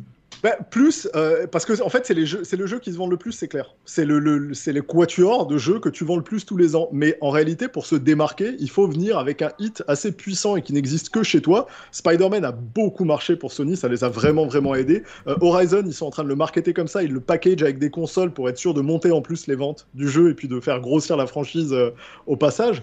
Ils ont des, ils ont des superbes titres, mais il y a un changement de politique dont tout le monde est curieux qui est la, la, part allouée aux jeux multiplayer, puisqu'on parle de l'avenir, bah, en fait, la part euh, qu'ils allouent en termes de budget aux jeux multiplayer a passé la barre des 50%, alors qu'elle était même pas à 5% avant. Elle, dire que ça sera 55% 2024, euh, c'est ça C'est ça, sur le, sur, le, ouais, sur le fiscal qui viendra. Et donc, du coup, on sait qu'on a un changement de paradigme. Et je sais qu'il y a plein de personnes qui ont voulu se rassurer en disant Oui, mais les sommes sont les mêmes, ils restent autant parce qu'ils ont augmenté les budgets. Non, mais tout, le monde, tout le monde augmente tous les budgets. C'est une, tendance, c'est une tendance. Et la tendance, on voit bien. C'est la tendance qui est importante, bien sûr. C'est exactement ça. Il ne faut pas seulement se dire ça, c'est que si tu prends exactement le même budget et tu te dis que tu as un budget de 500 millions, pour faire des AAA single player. Grosso modo, t'en sors 5. Si trois ans après, ton budget pour faire des single player, c'est 500 millions, il y a des chances que t'en fasses que 4. Parce que les coûts de développement vont augmenter de manière euh, exponentielle et c'est normal parce que tu vas faire du full next-gen et que ça va te coûter beaucoup plus cher. Et euh, il y a des coûts de lancement, de support, etc. Et à côté de ça, bah, tu as, la part qui se fait grignoter de plus en plus grande. Et les gars, on a passé la barre des 500 viewers simultanés, c'est ah. incroyable. Merci beaucoup à tous. Mettez tous le petit like et tout, je suis ultra content, c'est vraiment cool. C'est bah, c'est l'effet Sony. Et, euh, ils ont acheté Bungie. À un moment donné, tu as Destiny 2, il faut, s'attendre à ce que la part de ton budget que tu consacres aux jeux multi, elle augmente. Euh, ils n'ont pas acheté Bungie pour leur donner un budget de zéro. Donc en fait, tu as plein de trucs comme ça qui sont juste naturels. Moi, je suis pas. Il y a des gens qui ont paniqué. Je suis pas effrayé. Sony a essayé de nombreuses reprises de rentrer dans le monde très lucratif des jeux multiplayer, des jeux compétitifs. On a eu des Killzone, Killzone avant d'avoir Horizon. Hein, Guerrilla s'est fait euh, les armes sur les Killzone en ne réussissant jamais finalement, même en sortant des jeux de qualité, à imposer la licence Killzone. La licence Resistance chez Sony, ça a été pareil. C'est des jeux de qualité, mais ils n'ont jamais réussi à les imposer. Du coup, quand tu Microsoft qui dégaine et qui dit Salut, nous on rachète code, euh, il y a de quoi paniquer, il y a de quoi avoir un mouvement aussi de se dire bah, Nous, il va nous falloir euh, assurer nos arrières, il faut qu'on se prépare au pire si jamais ils décidaient d'eux. Exactement, bien sûr. T'as pas intérêt à leur laisser le champ libre. Si demain, pour une raison X ou Y, et je trouverais sincèrement que ce serait un move assez chien, je peux pas dire que je comprends pas la logique euh, mercantile derrière, mais je trouverais ça moche. Si Microsoft faisait ça, euh, t'as pas envie de te retrouver à nu. Hein. T'as envie d'avoir au moins un Killzone ou un Resistance ou un jeu assez fort pour être capable de venir. Du coup, tu te retrouves avec Naughty Dog qui travaille sur, euh, sur un jeu multi. T'as Crash Bandicoot aujourd'hui, où ils ont annoncé qu'il y avait un Crash Bandicoot euh, multi qui arrivait, et a priori ce serait un brawler. Hein. Ce serait sans doute un mais attends, Crash Bandicoot c'est chez Microsoft. Euh, pas Crash Bandicoot. Euh... Si, c'est ça, il y a un ah, Crash si, Bandicoot multi. C'est Crash Bandicoot multi. Ah oui, sera... non, c'est sur MS. Non, ouais. bah... ça intéresse, ça intéresse qui sérieusement ça, ça, Enfin, tu vois, genre, il y a un Smash et tous les Smash-like qui se sont pris le mur, quoi. Stop, arrêtez, quoi, maintenant, quoi. Euh, non, il y en a un, honnêtement, et je, fais, je peux faire un coup de pub juste pour rire, parce qu'il est, il est tellement random. Euh, mais Brolala, c'est un jeu. Hein. C'est un jeu, c'est fou. Tu regardes, genre PS4, t'as 40 millions de joueurs. Le truc, ça a aucun sens. Et c'est le méga jeu à succès dont on ne parle jamais. Et pourtant, il est ultra populaire et sur console. Et je parle juste des versions console, hein, même pas la version mobile et autres. Mais euh, voilà. Pour les, pour les dans, Brawlhalla, je crois qu'ils ont mis les persos de Street Fighter. Il y avait les ouais, Tortues Ninja. Ouais, ouais, il y a les Tortues Ninja. J'ai pas essayé. Il y a les Honnêtement, il est super fun. Il est vraiment super fun. C'était le moment pub qui a aucun rapport parce qu'on a parlé de Brawlhalla. Non, non, mais aucun souci, aucun souci. Euh, ouais, donc l'avenir, donc l'avenir pour moi, euh, voilà, bien pour PlayStation, ils sont super bien partis. Il y a une demande qui est tellement forte que j'ai aucun souci pour être sûr que cette génération ils vont livrer. Tout le monde me demande, je veux une PS5, je veux une PS5. et c'est la majorité, c'est des gens qui ne jouent pas à Uncharted, à Spider-Man et tout. parce que Sony a réussi à s'imposer dans l'inconscient collectif, particulièrement en Europe. Et vraiment, en France, c'est très ciblé. Mais c'est moins le cas, je le dis, parce que c'est moins le cas au UK ou aux États-Unis, qui, qui sont des marchés qui ont toujours été aussi plus sensibles Sont à plus Microsoft volatiles. ou plus volatiles, exactement. U- UK, c'est très PlayStation hein, depuis quelques années là. Depuis la maintenant, PS4, euh, mais avant ouais, c'était très Xbox. Avant, c'était très Xbox. Et maintenant, Microsoft est de nouveau repassé devant depuis quelques mois. Mais en fait, le truc qui est rigolo en termes de dynamique et d'intérêt, c'est que pour eux, une console, c'est une console. Donc ils peuvent zapper de l'une à l'autre sans trop de problèmes. Alors qu'en France, c'est euh, devenu le nom propre. J'ai eu l'impression, moi, quand j'étais gamin, on disait. Ouais, nous, quand j'étais gamin, on disait la Nintendo. C'est ça. C'était tes parents disaient. la Arrête de jouer à la ça Nintendo. Pouvait tout et tout. Ça pouvait être une Mega Drive, ça pouvait être une Super NES, c'était la Nintendo. Jusqu'à ce que Sony arrive, et en France, c'est devenu la PlayStation, la Play. Et là, il n'y a plus que ça. Alors que, évidemment, il y a eu euh, toutes les autres consoles qui sont sorties, qui ont marché et tout.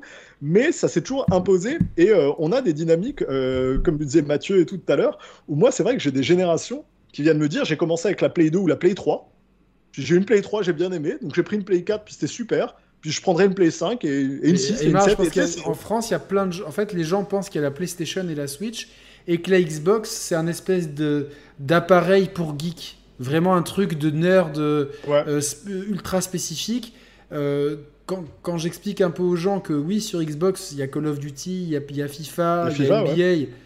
Les gens, ils, ah, ils, genre, euh, pour eux, c'était un truc. euh, vraiment fou, euh, qui, était trop qui était en fait moi à chaque fois que je parle de jeux vidéo j'en parle pas trop dans ma vie privée perso et tout mais forcément ça t'as des fois des repas où, ah mais, il paraît que tu fais des vidéos tout ça ouais il paraît ouais et du coup t'en parles un petit peu et les gens à chaque fois Xbox t'as l'impression que c'est le truc je sais pas c'est comme les les Les trucs de nerd. les marques de niche, tu vois, un truc Mm. d'ultra niche qui.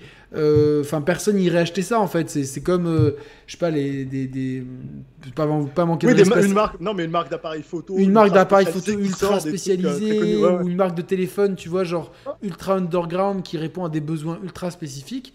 Et quand tu dis non, que c'est un appareil grand public et que t'expliques que, ah, en plus, c'est les premiers à faire Netflix version jeu vidéo, tu vois, pour faire le. le Oui, raccourci puis avec la, série S ou des trucs comme ça, avec des trucs abordables, avec des. Ah ouais, ouais, ouais. Mais quand même, derrière, les gens, j'ai réussi à faire. ce- Enfin, c'était pas mon but, quoi, mais euh, les gens, euh, quand je le. Il y a des gens qui, suite à. Ils sont venus chez moi, ils ont acheté. La... de- Quelques personnes ont acheté une, une série X. Mais derrière, la demande, c'est. Ouais, ok, d'accord, mais la Play, la Play 5, je peux la trouver quand? À, à mon avis, ils ont encore beaucoup de taf. Et ce qui risque de se passer, par contre, quand on se pose la question de la projection, c'est est-ce que Sony a un bel avenir? Bien sûr, Sony a un super bel avenir. Il y a zéro doute là-dessus. La question est souvent, et les gens les mettent en parallèle, c'est Sony versus Microsoft, et on essaye de résumer le débat à ça en, en- en mettant de côté euh, le, le vainqueur de très loin qui est Nintendo. Il y a toujours un côté, ouais, mais ça compte pas vraiment mais il y a le UK comme marché. Ouais, mais euh, pas vraiment le UK. Oui, mais si on élimine tous les facteurs de comparaison possibles, euh, finalement, tes arguments, ils sont plus factuels, ils sont juste claqués, quoi. Donc, en réalité, euh, Sony, en fait, est effectivement, fonctionne effectivement très, très, très, très, très, très, très, très fort face à Microsoft, surtout en France. Mais ce qui se passe, c'est qu'il y a l'air d'avoir une meilleure gestion des stocks, de l'approvisionnement et de la gestion de la pandémie côté Microsoft, qui arrive tout doucement. Ils l'avaient à- anticipé. mais ouais, mais tout doucement en fait, ils arrivent à gratter un petit peu plus et puis ils ont des systèmes comme la série S qui est pas gravée avec la même technologie que la série X qui leur permet de rester plus abordable. Je pense pas qu'on va avoir une PlayStation Pro ou une série X euh, triple X dans pas longtemps. Je pense que ça va Ah, prends c'est- plus de temps parce qu'on arrive aux fiction. 3 ans.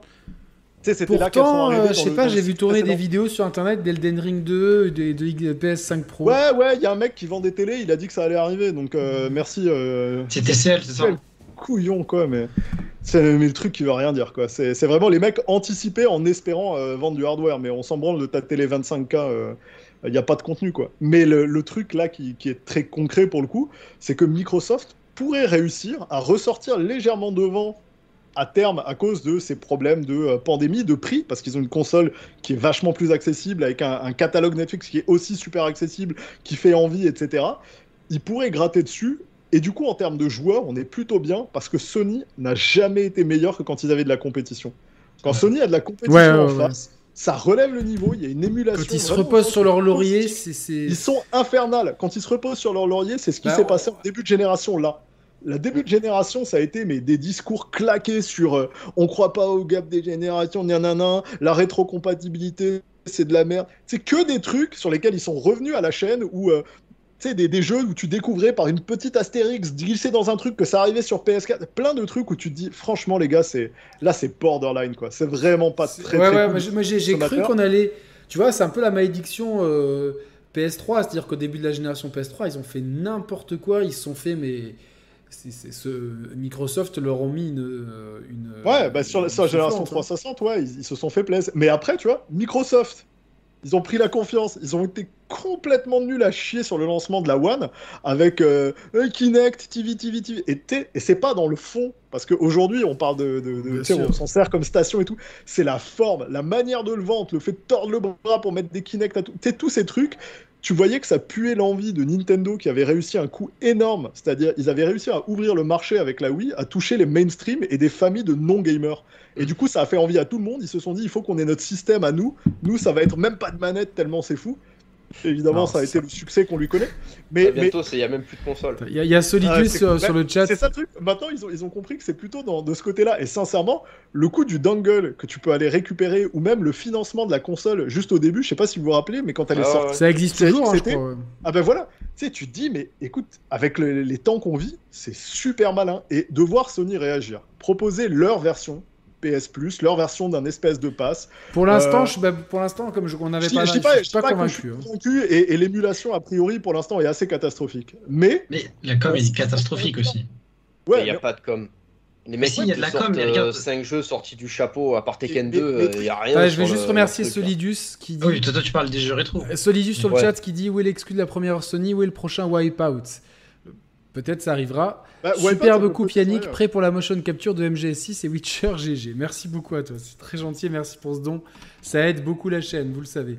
Euh, ouais, donc euh, ouais, l'émulation elle est pas top. Hein. Et là dans la communication, la communication. en fait, dans la qualité, il y a quelques personnes qui avaient pu le tester euh, en avance. Nous, elle arrive ici dans pas longtemps, hein, fin juin au Canada. Donc autant dire, je vais m'empresser de le tester parce que je pourrais être très bon client. Je vais pas nécessairement prendre un an. Je vais d'abord tester le service, peut-être sur trois mois.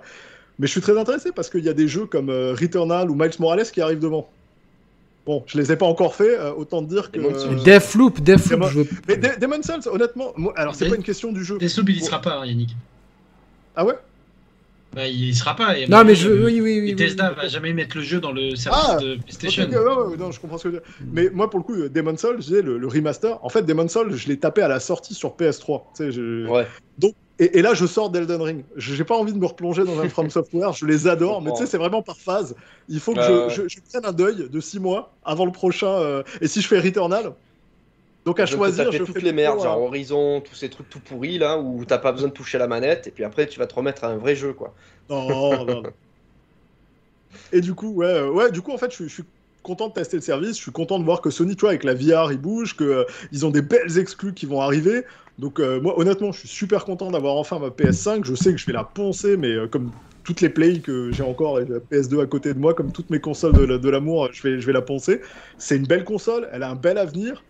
Je pense que la compétition, elle va être enlevée, mais pas à peu près. Et du coup, c'est ce qui va nous bénéficier à nous, les joueurs, parce que tout le monde va devoir se sortir ce qui m'impressionne chez Microsoft, c'est la stratégie d'anticipation sur la gestion de leur stock, sur le fait d'avoir une console plus accessible au départ, le Game Pass et la puissance qu'ils ont, et derrière, effectivement, avec la tétrachier de studios qui se sont achetés. Clair. Putain, on sait que dans les 5 années, enfin, tu sais aujourd'hui que dans les 5 ans qui vont venir, ça va aller. Euh, niveau jeu, tu devrais pas trop te poser de questions. Quoi. Donc on, peut, on peut pester sur euh, l'actualité.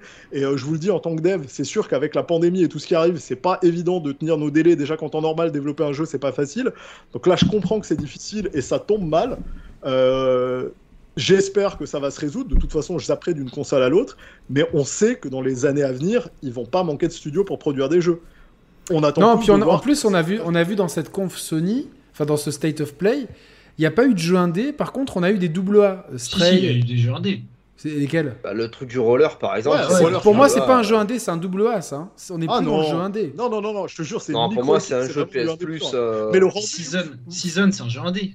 Ouais, mais on est. Enfin, vous voyez ce que je veux dire c'est On n'est plus dans le jeu indé d'il y a 10 ans, c'est-à-dire dans le jeu. Ah, mais non, non, non, non, non, mais en fait, là, les, là, là, où, je te rejoins, Yannick. C'est un, problème de vocabulaire. Ce que je veux dire, c'est que les, on, a de plus en plus de jeux, peu importe que ce soit des indés ou des double A, mais des jeux qui sont euh, euh, suffisamment ambitieux pour ne plus rentrer dans la case stéréotypée du jeu indé en pixel art ou du jeu de plateforme machin truc. Non, c'est clair. Et, qui vont euh, émerger de plein de studios qui se forment ou qui sont déjà formés et qui vont réussir à combler les trous le bah oui, justement intelligemment. Quand on, regardait la conf, il y a deux trois jeux où on était là, les studios, c'est qui? Tu sais, on les connaissait pas, les mecs sortaient de nulle part, arrivaient à monter des jeux avec quand même une certaine ambition, une vraie facture en termes de réel. Mais ça, moi j'ai fait plein de sorties de pistes hein, sur l'Unreal Engine, le développement, etc. Mais c'est ça la vraie force des nouveaux engins c'est pas la puissance graphique de faire un truc monstrueux, ultra beau et photoréaliste, c'est la capacité avec, à laquelle une petite équipe peut te sortir un jeu vraiment beau, vraiment performant, et qui justement sort des, clichés habituels de, euh, du pixel art, du, jeu euh, indé euh, très old school, etc. On en aura toujours avec des concepts et des trucs géniaux. Mais c'est vrai qu'aujourd'hui, tu sais, on en parlait tout à l'heure, Biomutant, voilà, t'es un jeu dans lequel t'as as 20 gars qui te font un jeu, et en fait, c'est un open world qui a franchement une bonne gueule, qui m'a tu te dis, bon, on est, on est plutôt bien parti en termes de, variété de jeux, c'est clair qu'on va en avoir. Kena Kena, super. c'est incroyable. Kena, génial. Wild West, c'est ce, que, ce que peut faire les studios indés. Hmm, maintenant. Exactement. C'est impressionnant de se dire qu'une petite équipe peut faire des jeux ambitieux graphiquement avec un parti pris. Euh, Mais c'est plus des c'est plus des A, c'est des double A maintenant ces jeux-là. Bah non, parce qu'en fait la, la, norme euh, double A triple A, elle vient vraiment du budget. En fait, c'est vraiment le budget qui détermine. Triple A, tu vois, c'est vraiment un jeu avec 800 personnes, avec des budgets de millions. C'est une déformation. Pour moi, c'était euh, c'était une classification un peu psychologique qu'on avait fait. Voilà, en termes, le jeu pixel art en 2D, c'est le, c'est le, le A. Le jeu, tu vois, Kena, c'est le double A. Et derrière, tu as le triple A. Et maintenant, les limite quadruple A. Euh, non, le, double, A, ça va plus être l'équipe de. Euh, euh, les mecs qui avaient fait un jeu d'horreur qui était au début exclusif à la série X. C'est un petit studio polonais. The, Medium. The Medium, c'est un double A. C'est typiquement ça. C'est, t'as une équipe d'une centaine, 150 personnes, t'as quand même un budget marketing et des gens qui sont derrière, mais on est loin des 500, 800 personnes. Euh, c'est pas non plus. Euh, c'est pas aussi gros voilà. mais, euh, jeu très sympa pour un double A. Et alors, il y a quelque chose que tu as oublié de parler, Emar, dans le futur de Sony, c'est le transmédia. Parce qu'on a vu que Sony investit énormément. Ah oui, super question en plus. Ouais, surtout, ouais. la honte pour moi. Mais... Et si en plus, je crois que c'est ton métier, non? Ouais, carrément. mais, parce que c'est impressionnant de voir que les, les efforts, ils sont peut-être en retard versus Nintendo pour le coup, mais puis ils s'y mettent à fond, quoi. Ouais, mais en fait, c'est pas propre à Sony. J'en parle pas parce que c'est l'industrie en fait tout entière. C'est euh, pendant longtemps, je le disais, c'est tu sais, les, Netflix de ce monde se posent tous la question de c'est quoi la prochaine vague après les super-héros. Et ils ont tous produit des trucs de super-héros aussi. Et ils se sont retournés et ils ont investi massivement tous dans le jeu vidéo. Euh, on a une série Assassin qui est en développement avec Netflix. Il y a des séries, euh, tu sais, on en a vu arriver. C'est officiel ça Ouais, ouais. Euh, on en a vu arriver. tu, peux même trouver le nom du showrunner si tu cherches sur internet. Donc, euh, oui, on, est, on est officiel, on, travaille avec eux. On a même eu un petit trailer de juste du logo de Reveal. Donc, oui, on, travaille avec, avec pas mal de monde. Et Sony, elle a annoncé de manière massive, mais ça a été marrant parce que les rachats récents de studios. Euh, tu sais, quand on a, on, a appris que ah, ben, les gars derrière Tomb Raider, le studio de Montréal, machin, ont été rachetés la première sortie de piste, ça a été on va sortir des remakes, des remasters, on va relancer des franchises et on va faire du transmédia. Tu sais, genre, euh, au Kotaku a fait un article putaclic avec un titre de merde. Tu sais, genre, ils vont les milquer et tout. Ouais, ouais, Mec, bah, t'achètes, une IP. Tu, tu, te payes Tomb Raider. Littéralement, trois films. Euh, tu sais, des tonnes de comics, de machin. Tu me fais croire que Tomb Raider, tu vas arrêter d'en sortir au ciné, que tu vas plus sortir de comics et que tu vas. Euh, mais mais moi, moi j'en avais déjà parlé, mais en plus, sur cette chaîne avec, euh, avec mon, le cofondateur Roman, on a souvent parlé depuis, ça, fait bientôt 8 ans qu'on est actif, euh, euh, que la chaîne existe. Pour moi, c'était évident que, que, le jeu vidéo allait passer cette frontière. on a eu une malédiction, on se rappelle tous du film Street Fighter, du premier film Mario Bros avec Danny DeVito, etc.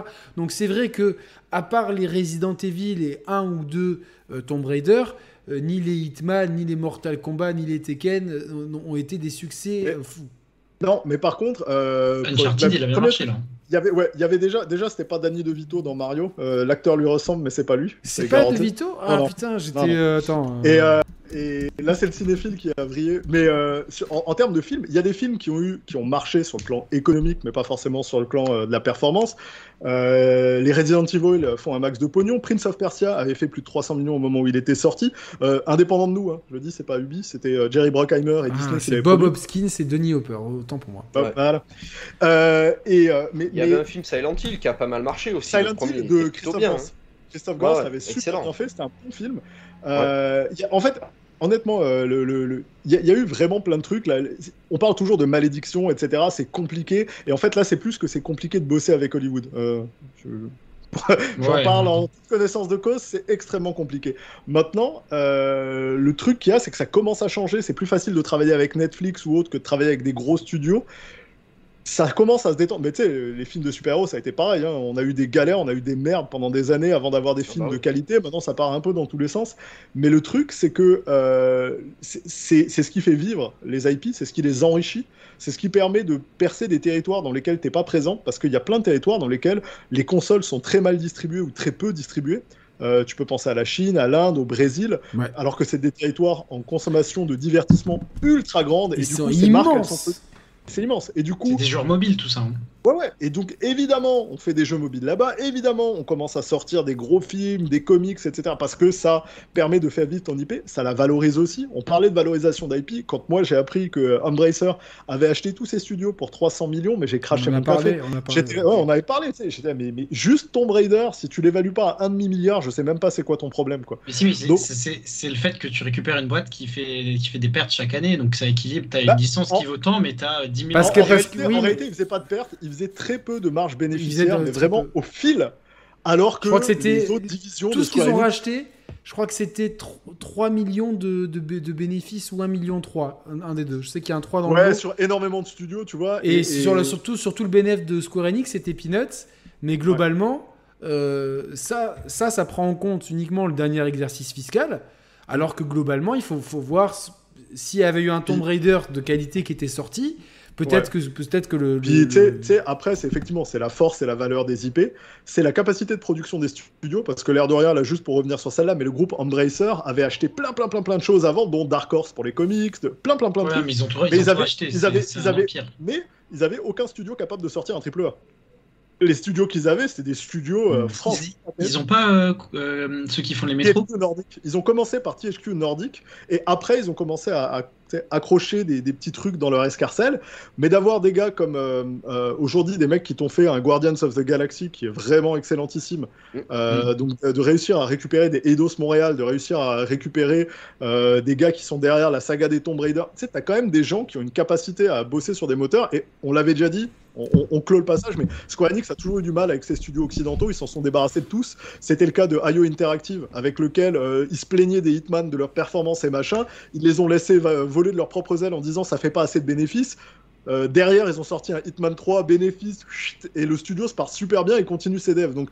Et, à, et à qui les droits de développer la licence Donc, du coup, euh, pour, revenir pour, revenir au transmédia, c'était c'était logique. On voit le développement euh, de, la guerre que se livrent les plateformes. C'est euh, dès qu'il y, y, a une société de production qui a une bonne idée, les mecs ils surenchérissent. Un coup c'est Apple TV, machin truc finalement d'arriver avec des droits dit écoutez nous on a un univers il est déjà fait il y a déjà les personnages l'histoire elle est catchy euh, vous n'avez pas de R&D à faire en termes de, de, costumes de, de, psychologie de personnages et euh, les, trames scénaristiques sont déjà écrites les décors sont déjà pensés vous avez juste qu'à prendre et adapter mais c'est du, pain béni, c'est du pain béni. Et, on a, et on a euh, une kyrielle de fans qui sont déjà engagés, prêts. Il y a un taux de notoriété de la marque qui est monstrueux. Les gens savent ce que c'est, connaissent les héros. Il y a pas donc ça, c'est ça qui fait la valeur du truc. Hein. Et du coup, évidemment, bah, plus tu le développes, Sony espère des répercussions parce que très souvent, le, quand c'est très souvent les, studios de production ciné qui produisent eux-mêmes les films. Toi, t'es partenaire ou associé, etc. Donc, tu as des royautés sur euh, ton, ton, ton IP ça rapporte pas énormément comparé au jeu, hein, parce que nous, il euh, faut, rappeler que le jeu vidéo fait plus de cash que le cinéma et la musique euh, réunis. Mais euh, un gros blockbuster jeu vidéo, ça, ça brasse énormément d'argent. Tu, tu, dégages facilement des 300 millions de bénéfices la première année. bonne chance avec un film pour faire un 300 millions de bénéfices la première année. Parle-en à, Morbius là, qui est ressorti et qui a refait un fail ce week-end au cinéma. C'est c'est pas évident. Et du coup, quand on arrive et que tu sais que tu as déjà une, fanbase installée, comme pour les Marvel et autres, que les gens t'aiment déjà, bah, c'est sûr pour eux, c'est du pain béni, parce que le coût en lancement marketing d'une nouvelle IP, que ce soit ciné ou autre, elle est monstrueuse. Le fait que l'IP soit existante, euh, ça te change la donne, hein, ça change la vie. On l'a vu avec Uncharted. Évidemment. Uncharted, moi, moi, personnellement, j'ai bien aimé le film, donc. Euh, j'ai peur quand même, moi, dans, dans tout ça, qu'on nous surgave de contenu, de licences, de séries, de machin, et que ça fasse un peu comme euh, on en parlait tout à l'heure en début d'émission, la, la saga Guitar Hero. C'est un truc qui a très bien marché dès que c'est sorti. Et puis on nous a, on nous a sorti un Guitar Hero tous les 3, tous les 6 mois, et euh, après on en Ils ont tué le truc. Bah, Il y a tu peux, tu peux, tu peux remplacer Guitar Hero par Star Wars là, qui, qui est en train de, De Euh, dégueuler putain, contenu. de, de- Bah, bah, en fait, là, c'est vous touchez vraiment au cœur des licences. C'est-à-dire que euh, euh, Disney investi massivement dans toutes les licences possibles. Je veux dire, on a quand même dans les mains des mêmes personnes. Là, on se posait des questions sur le monopole côté, euh, Xbox. côté Microsoft, alors qu'on regardait la part qui représentait Sony était toujours devant eux et ils- ils réussiraient à passer devant avec Activision Blizzard, mais ils seraient toujours pas premiers. À côté de ça, on a un Disney qui s'est quand même payé Star Wars, toutes les marques Disney plus Marvel. Mm. C'est aujourd'hui les, les trois grosses Et la franchises. Oui, Et la ça a été le back catalogue de la Fox a été racheté par après. Et là encore une fois, tu as raison, Fox et New Regency, et il n'y a pas eu de problème. Personne n'a bloqué en disant c'est cool. Tu, tu vois le nombre d'IP qu'ils ont, tu fais ok, c'est juste non, mais, tu- mais après, et, ça et leur t'empêche pas de. exploitation, Ça t'empêche. est- Autant Marvel, je trouve que bah, il, le gère plutôt bien par rapport à ce que c'est. Euh, enfin, surtout, vu, vu dans l'état, ils l'ont récupéré. Marvel, Voilà, à l'époque, c'était pas ça. hein. Mais Star Wars, c'est sûr que tu vois la, la déception énorme de là, le dernier épisode de Obi-Wan Kenobi. Pour moi, ça a été. Je me suis dit comment tu peux faire ça, tu vois bah, tu sais, là, là, là, je En veux fait, pas ils ont confié la série à des mecs qui n'ont pas vu les films précédents, quoi. Ou bah, je- euh, je- tu vois euh, qui Parce que qui- c'est qui- c'est pas possible en tant que Non, mais scénariste. pour, pour- pour le coup, en plus, la, la série Star Wars est gérée euh, spécifiquement chez eux. tu sais, Donc il y a vraiment des gens sur Star Wars qui sont pas les mêmes que euh, Kevin Feige qui est sur. Marvel, qui sont bien pas sûr, les mêmes. bien que- sûr. Donc évidemment que le- la, la politique, elle est pas, elle est pas la même. Ils ont quand même chacun de la latitude. Et c'est clair que s'il y a un truc qu'on peut dire euh, sur Star Wars, c'est que c'est pas homogène en termes de sortie. euh, t'as, t'as à boire et à manger, t'as du bon et du dégueulasse, t'as, t'as- t'as absolument tout. Et euh, ils ont aussi cette politique euh, vis-à-vis des, des- des jeux où ils ouvrent beaucoup plus de, de genres de jeux différents sur Star Wars, où ils essayent à plus de trucs. Tu sens qu'ils ont un peu desserré les étaux et qu'ils veulent essayer plein de choses. Ouais, Et ça, va Wars, faire émerger plein de trucs. Ça a toujours été ça, puisqu'il y a toujours eu énormément de jeux Star Wars de, de tous les styles différents. Ouais. On a eu des jeux de plateforme, des Ouais, jeux d'aventure. y a, il y a- il y a- il y a Euh, eu Il y a des- même eu un jeu de versus euh, Star Wars, il y a eu des jeux de RTS, il y a- eu tous les genres, mais MMO, que- tout. Sauf que si tu regardes, tu relis les dates, tu verras qu'il y a des phases dans lesquelles il y, a, il y en a énormément qui sortent, et après il y a des phases pendant des années où tu n'as plus rien. Et Oui, après ça, c'est parce que ça, Ça, ça, c'est ça quand coïncide avec la sécurise sortie des films. Non, si tu regardes le truc, tu verras que ça correspond pas du tout avec la sortie des films. Que c'est- pas du tout corrélé avec la sortie des films. Que ce soit les Dark Forces et autres des années euh, 90 qui n'arrêtaient pas de sortir, il n'y avait aucune actualité à l'horizon. Après, on a eu un rebond avec les KOTOR, machin, etc.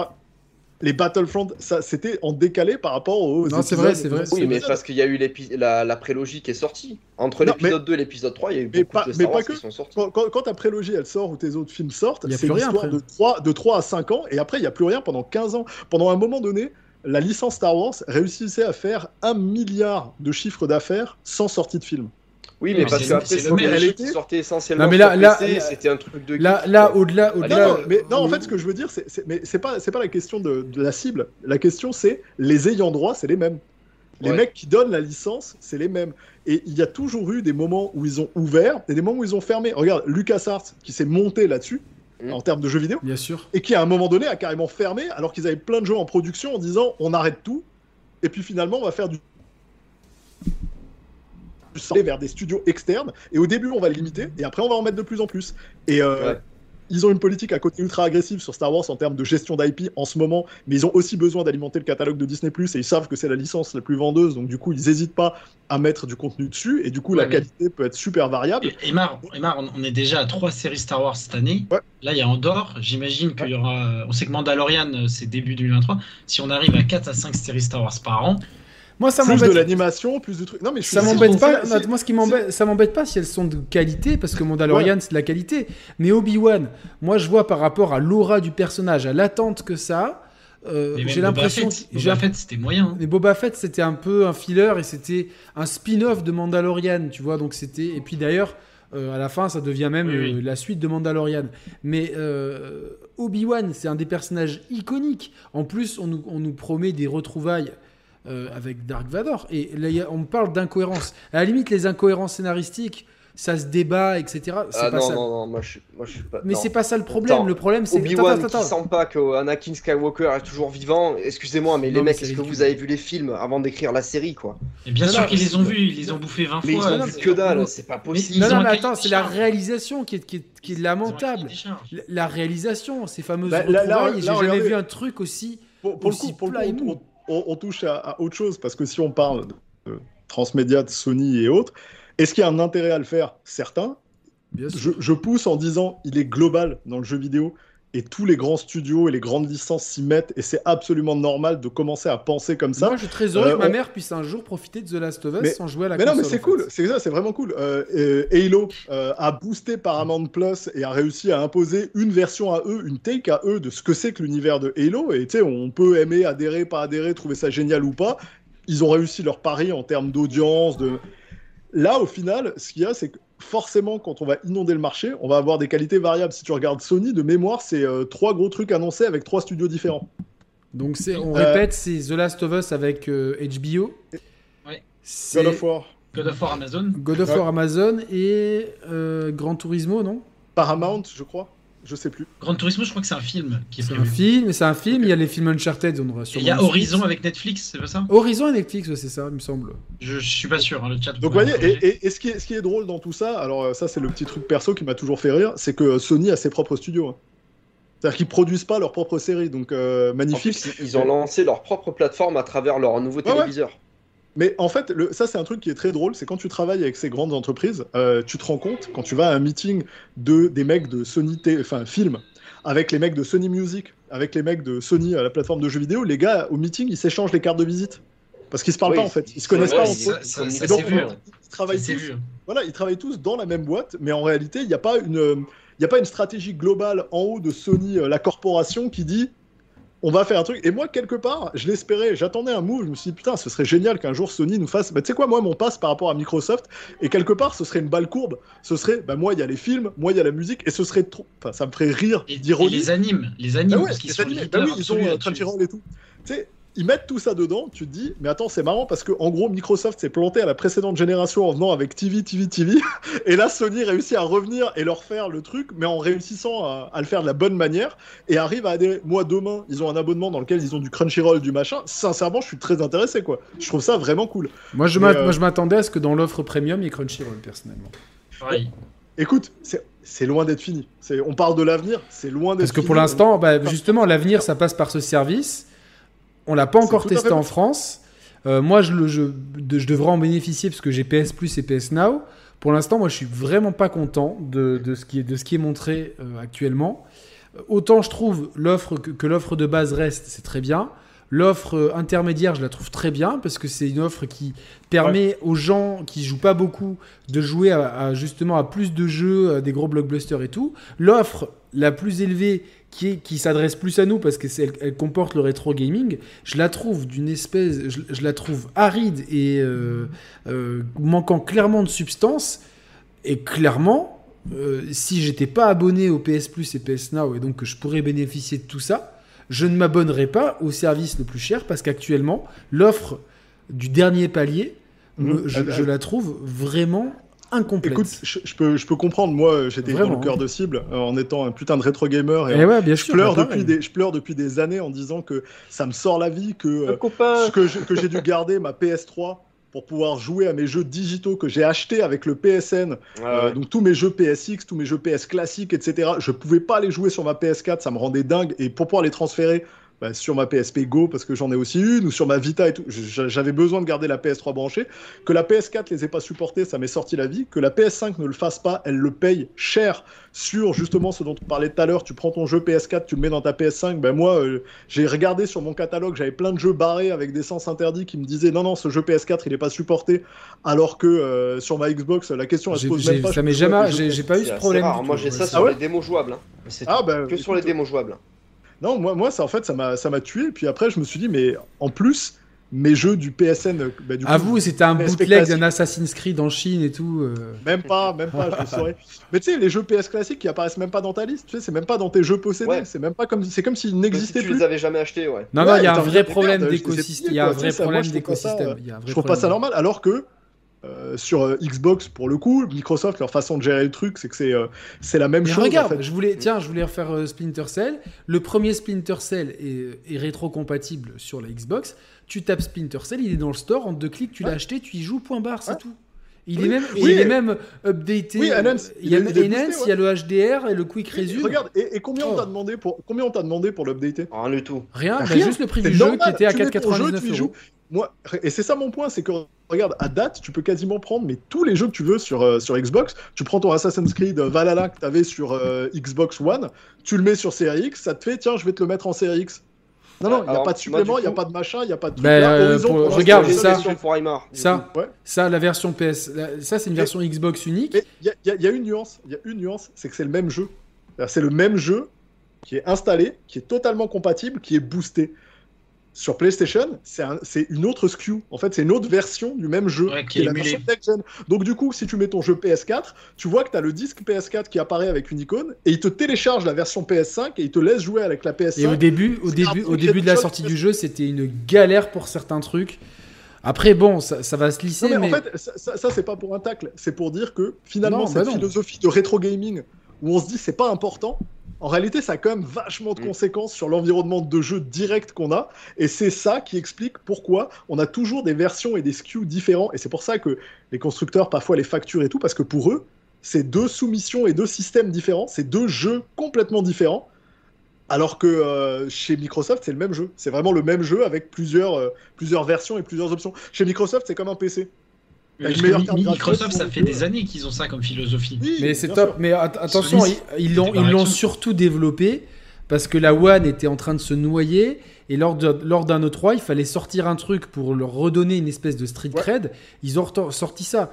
je suis pas sûr que si le TV TV TV, euh, imaginons ça avait été un carton monumental, je suis pas sûr que la rétrocompatibilité aurait été une de leurs priorités. Mais la 360, elle était rétro-compatible avec la première Xbox, déjà. Oui, déjà, mais la, Xbox One, à la base, ne l'est pas quand elle sort. Elle n'est pas rétro-compatible. non, non, et, justement, le, tu as, totalement raison, et ça illustre le point qu'on disait tout à l'heure. Il n'y a rien de mieux que d'avoir de la compétition saine, parce que c'est ça qui t'oblige à te sortir, à innover, et à finalement devenir meilleur. Et en ce sens, je pense qu'on est bien parti sur une belle génération, parce qu'on va avoir des beaux jeux, des jeux innovants et autres. Sony, je pense qu'ils sont ultra bien parti, je me fais zéro souci pour eux. Je pense que Microsoft pourrait passer devant à la, sur le long terme à cause du service et à cause des gros studios et à cause de la disponibilité d'une console moins chère et d'une philosophie de hardware de vas-y, t'as un dongle, en fait, on te considère comme un client, c'est pas la peine d'avoir le jeu, etc.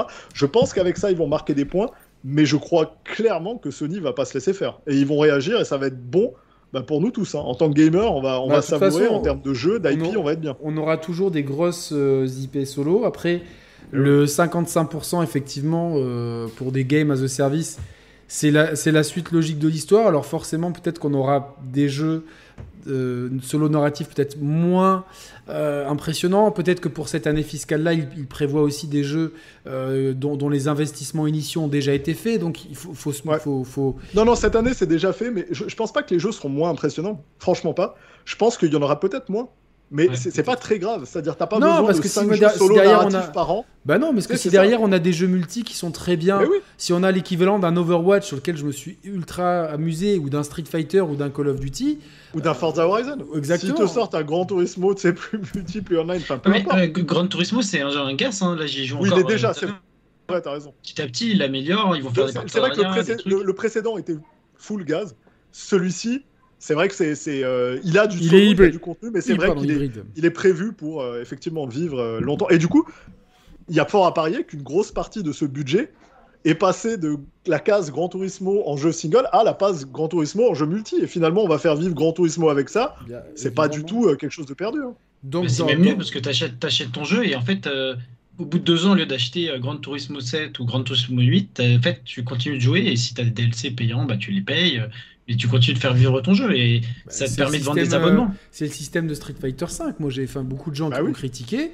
Moi, j'étais très content d'avoir parce que parce que en fait Capcom a, dit on ne sortira pas plusieurs versions et en fait ils ont sorti Arcade ils Edition. plusieurs. Mais en fait, c'était pas vraiment euh, ils ont pas non plus menti parce que ceux qui a Street Fighter 5 de base il a accès à tout. C'est juste des fois des bundles en fait. Mmh. oui, c'est plus une grosse compilation. C'est une compilation, voilà. Et moi, je suis très content d'avoir un jeu que j'ai pu tenir, euh, auquel je joue depuis euh, février 2016, On est euh, six ans plus tard, en 2022. J'y ai joué encore ce matin et je suis très content. Ah, il me manquait tel, tel costume qui était assez... Mais tu sais, Alors, ce qui était... parenthèse. Il, y avait, il me manquait 2-3 costumes que tu ne peux acheter qu'avec du Fight Money. Et au bout d'un moment, j'ai fait putain, ça me saoule, je vais aller acheter du Fight Money parce que je veux pas louper ces deux costumes. Et en fait, tu peux pas acheter du Fight Money avec du vrai argent. Ouais, il faut jouer, ouais. Il faut jouer. Ouais, ouais, ils ont deux, deux, monnaies différentes. Mais tiens, pour non, le non, coup, il y a, ouais, fait, ouais, ouais, y a, y a pas c'est, de... c'est un, c'est un bel exemple de, de, de- pour coup, de la façon dont ça fonctionne en cercle vertueux par rapport à l'époque euh, Super NES euh, qu'on a bien connu où on rachetait nos jeux à chaque fois avec des nouveaux persos et on se faisait ruiner. Mais le, le truc qui est intéressant, c'est que tu vois, c'est, moi aussi, c'est ce qui m'avait fait rigoler quand j'avais vu des réactions assez négatives euh, eu égard à Mario Kart qui annonçait bah tiens, on va sortir des nouveaux circuits avec des Eh, mais pourquoi pas un nouveau Mario Kart? Moi, ça m'a rendu fou hein, ces répliques. J'étais là, mais et, bande Mais de cons, pas. il, il est pourquoi un tellement complet ce Mario Kart c'est déjà. ça, t'as envie de dire pourquoi tu voudrais casser la communauté d'un jeu parfait et, et même en termes de design? Prenez Mm. votre casquette de designer. T'imagines quoi d'un nouveau Mario Kart? C'est-à-dire quoi et Mario, il va être sur un kart, tu vas pouvoir l'améliorer, il va y avoir des carapaces, des circuits. Ouais, donc c'est le même jeu. C'est-à-dire que, à moins de faire un, un pari euh, euh, audacieux ou fort comme euh, tiens Double Dash, deux personnages et vraiment jouer. Moi, avec les et j'adore ce jeu, moi. Non, mais tu vois, à moins de jouer vraiment en cassant les codes, c'est difficile de proposer quelque chose de nouveau, surtout sur une même génération de consoles, parce que euh, le jeu, techniquement, va être quasiment pareil. Là, on a un jeu qui est excellentissime, qui te propose de se renouveler avec des nouveaux circuits, et quand j'avais entendu les gens, Euh, c'est du recyclage de circuits Super NES. Euh, Non, mais mec, les ont crois que tu le mets dans un logiciel avec un bouton et que euh, ça te sort un mais- circuit. Non, mais de euh, toute façon, c'est pas plus, les mêmes. gens ils hein. sont bêtes parce que ça, toutes les améliorations du, du gameplay de Mario Kart oui. 8 Deluxe, ils les ont mis dans les circuits, donc c'est-à-dire toutes les rampes, tous les trucs. Non, euh, mais de toute façon, il faut- sur tout ça. C'est un redesign complet. C'est faut pas écouter, de. faut, pas mais écouter ces gens-là parce qu'en plus c'est même pas le cœur de cible. Le cœur de cible, vous allez voir que c'est. Non, mais parce que j'a- j'avais vu un, je sais plus quel outlet, mais magazine, c'est genre high tech ou je sais pas quoi, qui avait littéralement fait, euh, fait un appel à boycott du truc. Ouais, mais euh, ça, là, tu vois, ça c'est ça c'est les espèces en voie d'extinction. Tu vois, nous, Non, mais- les chaînes comme nous, on est le futur et eux c'est le passé. Donc tu vois, on les écoute même plus. C'est comme les vieux réacs qui vont te dire plein de trucs. Ouais, ils parlent dans le vent, mais de toute façon, toi t'es es fini. Tu vois, t'es Non, mais ça va pas empêcher. Ouais, j'étais en train de rire en disant, je suis sûr que ça va vraiment empêcher les circuits de se vendre. C'est sûr que Mais non. si machin indique Et en plus, le, en plus, c'est entre guillemets offert avec leur système online. Online, Et, c'est super malin parce qu'il y a plein de gens qui vont Ah dire oui. tiens tant qu'à faire je prends le online et puis après t'es abonné un an Euh, ah mince j'ai oublié de me désabonner et puis il y a une- un autre avantage qui arrive enfin Nintendo de toute façon ils sont sur leur planète à part on refera des émissions évidemment spéciales Nintendo en tout cas du game. euh, ouais, pour, pour conclure, parce qu'il est, on, est, on a dépassé les 3 heures d'émission. En tout cas, c'était super intéressant. Euh, moi, moi, je trouve que la PlayStation 5, c'est une, une excellente machine qui a réussi quasiment tout. Euh, ça aurait été imperfect avec les sticks. Juste le, le stick, mettez-le moi à la place de la croix. Ça aurait été imper- imperfect absolu.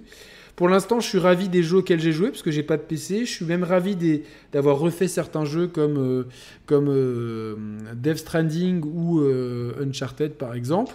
Je suis plutôt confiant par rapport aux jeux qui arrivent et en termes de design, en termes de fonctionnalité de la manette, en termes d'interface et de simplicité pour le store, pour faire les choses, c'est vraiment top. Par contre, c'est vrai qu'il y, a- des grosses interrogations quant à leur capacité de tenir la cadence au point de vue du service. Je pense qu'en termes de jeu, ça va se tenir la bourre et je pense que Sony, ils ont une stratégie, ils, savent faire des jeux, ça fait depuis 30 ans qu'ils sont dans le business et je pense pas qu'on va être déçu parce que on a rarement été déçu par Sony. Moi, franchement, si tu me dire les jeux Sony qui sont vraiment pas bons, à part le Destruction All Stars, j'ai du mal à en Ah, trouver. Attends, attends, Mathieu, il peut te. Un quart d'heure, un Non, quart d'heure, il va te. Non, mais là, c'est pour conclure.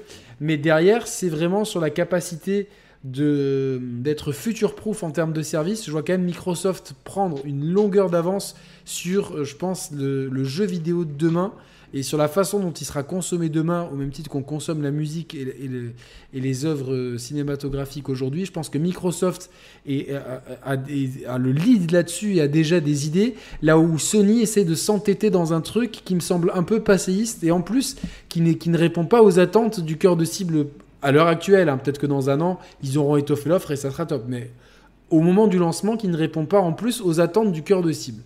C'est ma seule interrogation je pense que ça va être intéressant à suivre pour les années futures. Je vous laisse euh, à tour de rôle conclure et puis voilà, me Aymar. Bah, écoute, dans l'ensemble, je suis assez d'accord avec toi. C'est-à-dire que ils ont livré une super belle console, ils ont un beau parc de jeux, ils vont en avoir euh, d'autres qui vont arriver, qui vont être fantastiques. C'est, tu peux faire un achat les yeux fermés. Ils se sont améliorés sur tous les points. Donc vraiment solide. La, question en fait de, l'approvisionnement en fait, elle concerne pas le consommateur euh, en termes de euh, quelle est la politique de Sony, qu'est-ce qu'ils font derrière et tout. C'est plus euh, l'accessibilité. Est-ce que je vais réussir à avoir une console facilement ou est-ce que ça va être une galère? Et ça, ça a l'air d'être compliqué encore maintenant et ça risque de l'être encore un moment. Donc on espère qu'ils réussissent à déverrouiller ça parce que c'est la seule frein à leur développement à l'heure actuelle, c'est ça. Et puis par contre, effectivement, pour le futur, euh, là, euh, on a en face un mastodonte qui a investi massivement dans des studios pour se sécuriser des tonnes d'IP et qui, effectivement, en termes de technologie, avec Azure, avec tout ce qu'ils ont mis en place, a pris de l'avance. Euh, Sony était en réactif et c'est peut-être pour ça qu'on a, a l'impression que c'est moins pertinent ou moins réfléchi parce qu'effectivement on est dans le on peut pas laisser faire il faut qu'on réagisse au lieu d'être dans de la stratégie et de la planification long terme ça veut pas dire que d'ici l'année prochaine ou plus tard ils nous révéleront pas de belles surprises et c'est pas comme s'ils avaient prouvé. Il y a le VR aussi, quoi, dans les cartons. Qui Mais oui, euh, c'est une compagnie qui est capable d'être super flexible. D'ailleurs, euh, sur, euh, sur le VR, c'est vrai que c'est un, bon exemple. Mais ils sont, ils sont capables de rajouter du hardware, de, de, réviser des trucs. Et donc, moi, je suis quand même super confiant pour eux. Mais si on devait faire des paris en faisant semblant que Nintendo n'existe pas, je pense qu'à 2-3 ans, Microsoft risque de bien monter en gamme. Je pense aussi. Alors, je, sais, vous êtes encore quasiment 500. Euh, si jamais vous aimez cette émission, n'hésitez pas à mettre un like, ça aide énormément pour le référencement. Si vous n'êtes pas abonné, abonnez-vous. Ça fait toujours plaisir. Mathieu, ta conclusion sur la PS5 Ma conclusion, bah, malheureusement, j'ai l'impression que Sony va dans une direction qui, moi, en tant que joueur, ne me correspond pas. Alors ça me fait de la peine parce que bah, du coup, tous les grands jeux PlayStation, bah, finalement, c'est pas des trucs qui vont me plaire. Euh, heureusement quand même qu'on a, qu'on a encore des, des jeux de tiers partie et surtout les jeux Capcom puisque, parce que Street Fighter 6 et RE4 Remake, je vais forcément foncer dessus, Day One. Euh, voilà, donc moi j'attends de voir un peu ce qu'ils vont nous proposer à l'avenir. J'espère qu'il euh, y aura plus de, plus de jeux dans la veine de Returnal qui s'adressent plus à des joueurs il y a Sifu qui, vont aussi. Chercher, qui vont chercher du. Comment? Il y a Sifu aussi dans cette veine. Ouais, il y a Sifu que j'ai pas, pas encore testé.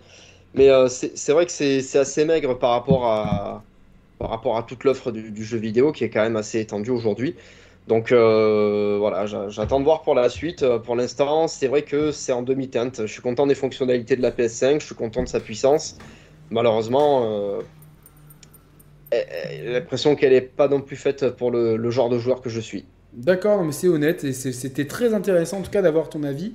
Thibaut, toi, comment sens-tu l'avenir bah, honnêtement, euh, l'avenir est radieux. C'est-à-dire qu'on a une console qui a un engouement sans précédent. Moi, j'ai même pas des souvenirs qu'à l'époque de la, Wii, quand elle venait de sortir, il y avait un, raz-de-marée euh, comme ça. Dans ma bande de potes qui, qui, qui, sont pas des, qui sont des joueurs, on va dire casual, il n'y en a pas un seul qui a réussi à avoir une PS5. Ils veulent tous l'avoir. Euh, donc déjà le moment où on va dire tout le, public casual pourra aller dans un magasin acheter sa console et je pense qu'ils vont encore en vendre 60 millions facilement d'ici là. Et c'est devenu en fait un PlayStation est une marque lifestyle en fait. Donc c'est le truc qu'ils veulent. C'est un peu comme un iPhone. Moi je connais plein de gens, ils veulent un iPhone. tu leur dis qu'à côté Samsung a 30, 30 options de plus, qu'il y a mieux, il y a ci, il y a ça. Ils s'en foutent en fait. Ils veulent leur PlayStation, ils veulent rien d'autre. Donc déjà euh, Sony a réussi à fidéliser ses, utilisateurs depuis des années parce qu'ils ont fait des, grands jeux, en tout cas des licences qui parlent, des partenariats tiers qui, parlent en fait à, à l'utilisateur. Et ça c'est tout à leur honneur. Donc ils vont garder tout ce public là. Et puis, euh, je trouve quand même que les, jeux qu'ils proposent depuis quand même quelques années, c'est le très haut du panier de l'industrie. C'est pour ça d'ailleurs qu'ils sont autant récompensés dans, les Game Awards et toutes ces cérémonies, même si ça fait pas tout évidemment, mais ils ont une reconnaissance dans ce milieu-là. Et à mon avis, les prochains jeux, les, les prochains euh, développements first party, ça va continuer dans ce sens-là. Après, à, titre personnel, euh, comme Sony va, essayer de diversifier son marché et, l'ordre du marché du PC, parce que je ne vais pas euh, petit à petit en fait jouer à tout l'écosystème Sony sur PC, c'est possible. Mais en tout cas, si j'avais pas de PC, c'est évident que ce que met en place Sony, les, jeux tiers, euh, les services, ils tâtonnent, parce que c'est évident que s'ils ont envie de muscler leur jeu, vu les bénéfices qu'ils font actuellement, demain ils, peuvent muscler leur jeu. Ils peuvent mettre leur jeu Day One. Ouais, non, non, non, je pense que c'est même, même, pas une, question des jeux Day One, je pense que c'est plus une question de. au niveau d'intégration d'autres systèmes, d'autres BU, euh, c'est clair et net qu'ils ont tellement de. Enfin, ils ont un potentiel euh, qui est énorme, ils ont des grosses IP, ils commencent à faire du transmédia de manière très sérieuse. En tout cas, euh, franchement. Sony, c'est clair et net qu'ils ont, ils ont de quoi voir venir et que s'ils travaillent bien, ils peuvent continuer d'être au top Après qu'ils soient premier, deuxième, euh, si ils sont deuxième et qu'ils font 25 milliards de chiffre d'affaires et que Microsoft fait 30, je pense qu'ils signent quand même Sony. Hein. là, c'est une concours, on va dire, de, de, de fanboy, de savoir qui est premier, qui est deuxième, qui est troisième les actionnaires Sony et puis les joueurs tant qu'on a, des bons jeux et qui gagnent plein d'argent, ils s'en foutent. Il y a une composante énorme, c'est-à-dire que nous, encore une fois, euh, le public de cette chaîne, les core gamers, on représente un pourcentage minime sur les 120 millions de PS4 qui sont vendus. Euh, les trois quarts, ce sont des joueurs euh, très occasionnels, qui, ou, enfin occasionnels, ou alors des, joueurs qui jouent beaucoup, mais à, certaines typologies de jeux, Fortnite, Call of Duty, NBA 2K, Madden, FIFA, des choses comme ça, et GTA. C'est-à-dire que et, ces gens-là représentent le gros des, des acheteurs de la console. Et, ces joueurs-là, en plus, c'est des joueurs qui sont facilement euh, accros à un ou deux jeux, qui vont dépenser énormément d'argent.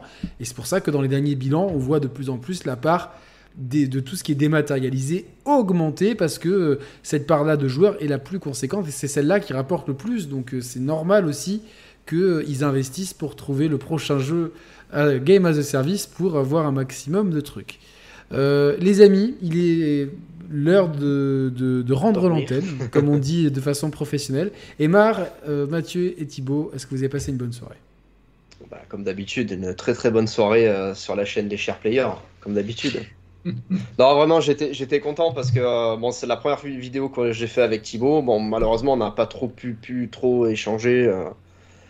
En tout cas, on n'est pas d'accord sur, en tout cas, c'est sûr qu'on n'est pas d'accord. c'est super intéressant, n'empêche. Très content d'avoir fait la connaissance d'Aymar. Et, voilà, bah, Yannick, comme d'habitude, hein, très content de refaire une émission avec toi. Ça fait très plaisir de vous avoir. je pense qu'on se retrouvera bientôt. Je sais pas sur quel sujet, mais. On, en a en stock des sujets, on en a en stock des sujets rétro gaming. voilà, on a envie d'explorer des. Il y, a pas mal de. souvent, le rétro gaming, c'est Super NES versus Mega Drive, etc. Donc, sur ce sujet-là, je pense pas qu'on va, on va vous proposer un truc. Par contre, vous, parlez de la 32X. un peu plus profond. Voilà, vous parlez de la Saturne, de ces choses-là. La Neo Geo. Ouais, de la Neo Geo. ceux qui avaient la thune. Ça, je l'ai jamais eu, mais, mais on peut en parler. Personne. On avait tous un copain, un enfoiré. Je n'ai même pas eu de euh, copain qui avait la Neo Geo, pourtant j'habite Monaco, putain. La, la première fois que j'en ai touché une, c'était dans une espèce de, foire où tu, sais, tu revendais tes, tes merdouilles vide grenier et tout. Et il y avait un gamin qui avait un vieil écran euh, CRT, il avait, euh, il avait une Neo Geo et il faisait payer les parties. C'est comme à l'arcade. Oh, je lui des pièces pour pouvoir tâter du. Il s'appelait Je pense que ça devait être Mutation Nation. ouais, Monsieur Musk, c'est ça, j'ai pas compris. non, mais c'est non, on a pas mal de sujets avec Thibaut, euh, voilà, pour aller dans, dans, des sujets un peu plus rétro. Avec Mathieu. avec Thibaut, le hors série spécial foot, on va essayer de le sortir rapidement hein, parce que la saison vient de se finir. Donc ça dépend. Faut que, faut, c'est dur de trouver une soirée où Thibaut est libre en ce moment en ce moment, je sors pas mal. Mais euh, c'est vrai. J'aurais du temps de dispo. Des fois, je vois des stories à 6h du matin. Je fais Ah, il s'est levé tôt. Puis je fais Ah non, c'est Thibaut. Non, non, non. Il rentre de soirée. Je rentre de soirée, ouais. Et bah, Emar, de toute façon, t'es toujours le bienvenu sur la chaîne. Hein, là, de toute façon, je te dirai un petit vu. peu. De toute façon, j'annonce un peu. J'ai dit J'ai acheté une PS5. T'as fait Viens, on en parle. Je fais Ok. c'était cool parce que ça, ça, tombait bien avec le sujet. Et puis là, donc, euh, il y a les. Qu'est-ce qu'il y a comme euh, conférence Là, je suis pas trop au courant, mais il y a. Je, jeudi, il y a le, le, petit show de, de Geoff Keighley. Donc, entre deux pubs, il y a des annonces de jeux. Et puis, euh, dimanche prochain, il y a la, il y a la conf Xbox Bethesda. Bah voilà, on va, on va, on va, on va sûrement couvrir ça tranquillement, d'une manière ou d'une autre. Voilà, voilà, voilà. moi, je serai avec Mehdi dans l'événement Xbox Squad qu'ils organisent, donc big up à eux. Je sais pas. Ah, c'est cool. Toi, tu y vas, Mathieu aussi?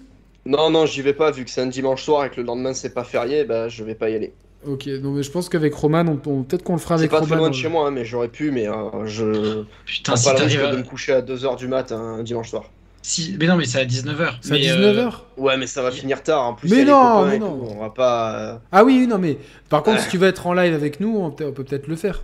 Mais ah, Yannick, si t'arrives à ramener Roman et Mathieu qui doivent commenter le prochain Pampan Vroom Vroom de Microsoft. ça va être génial. Ça va être, génial.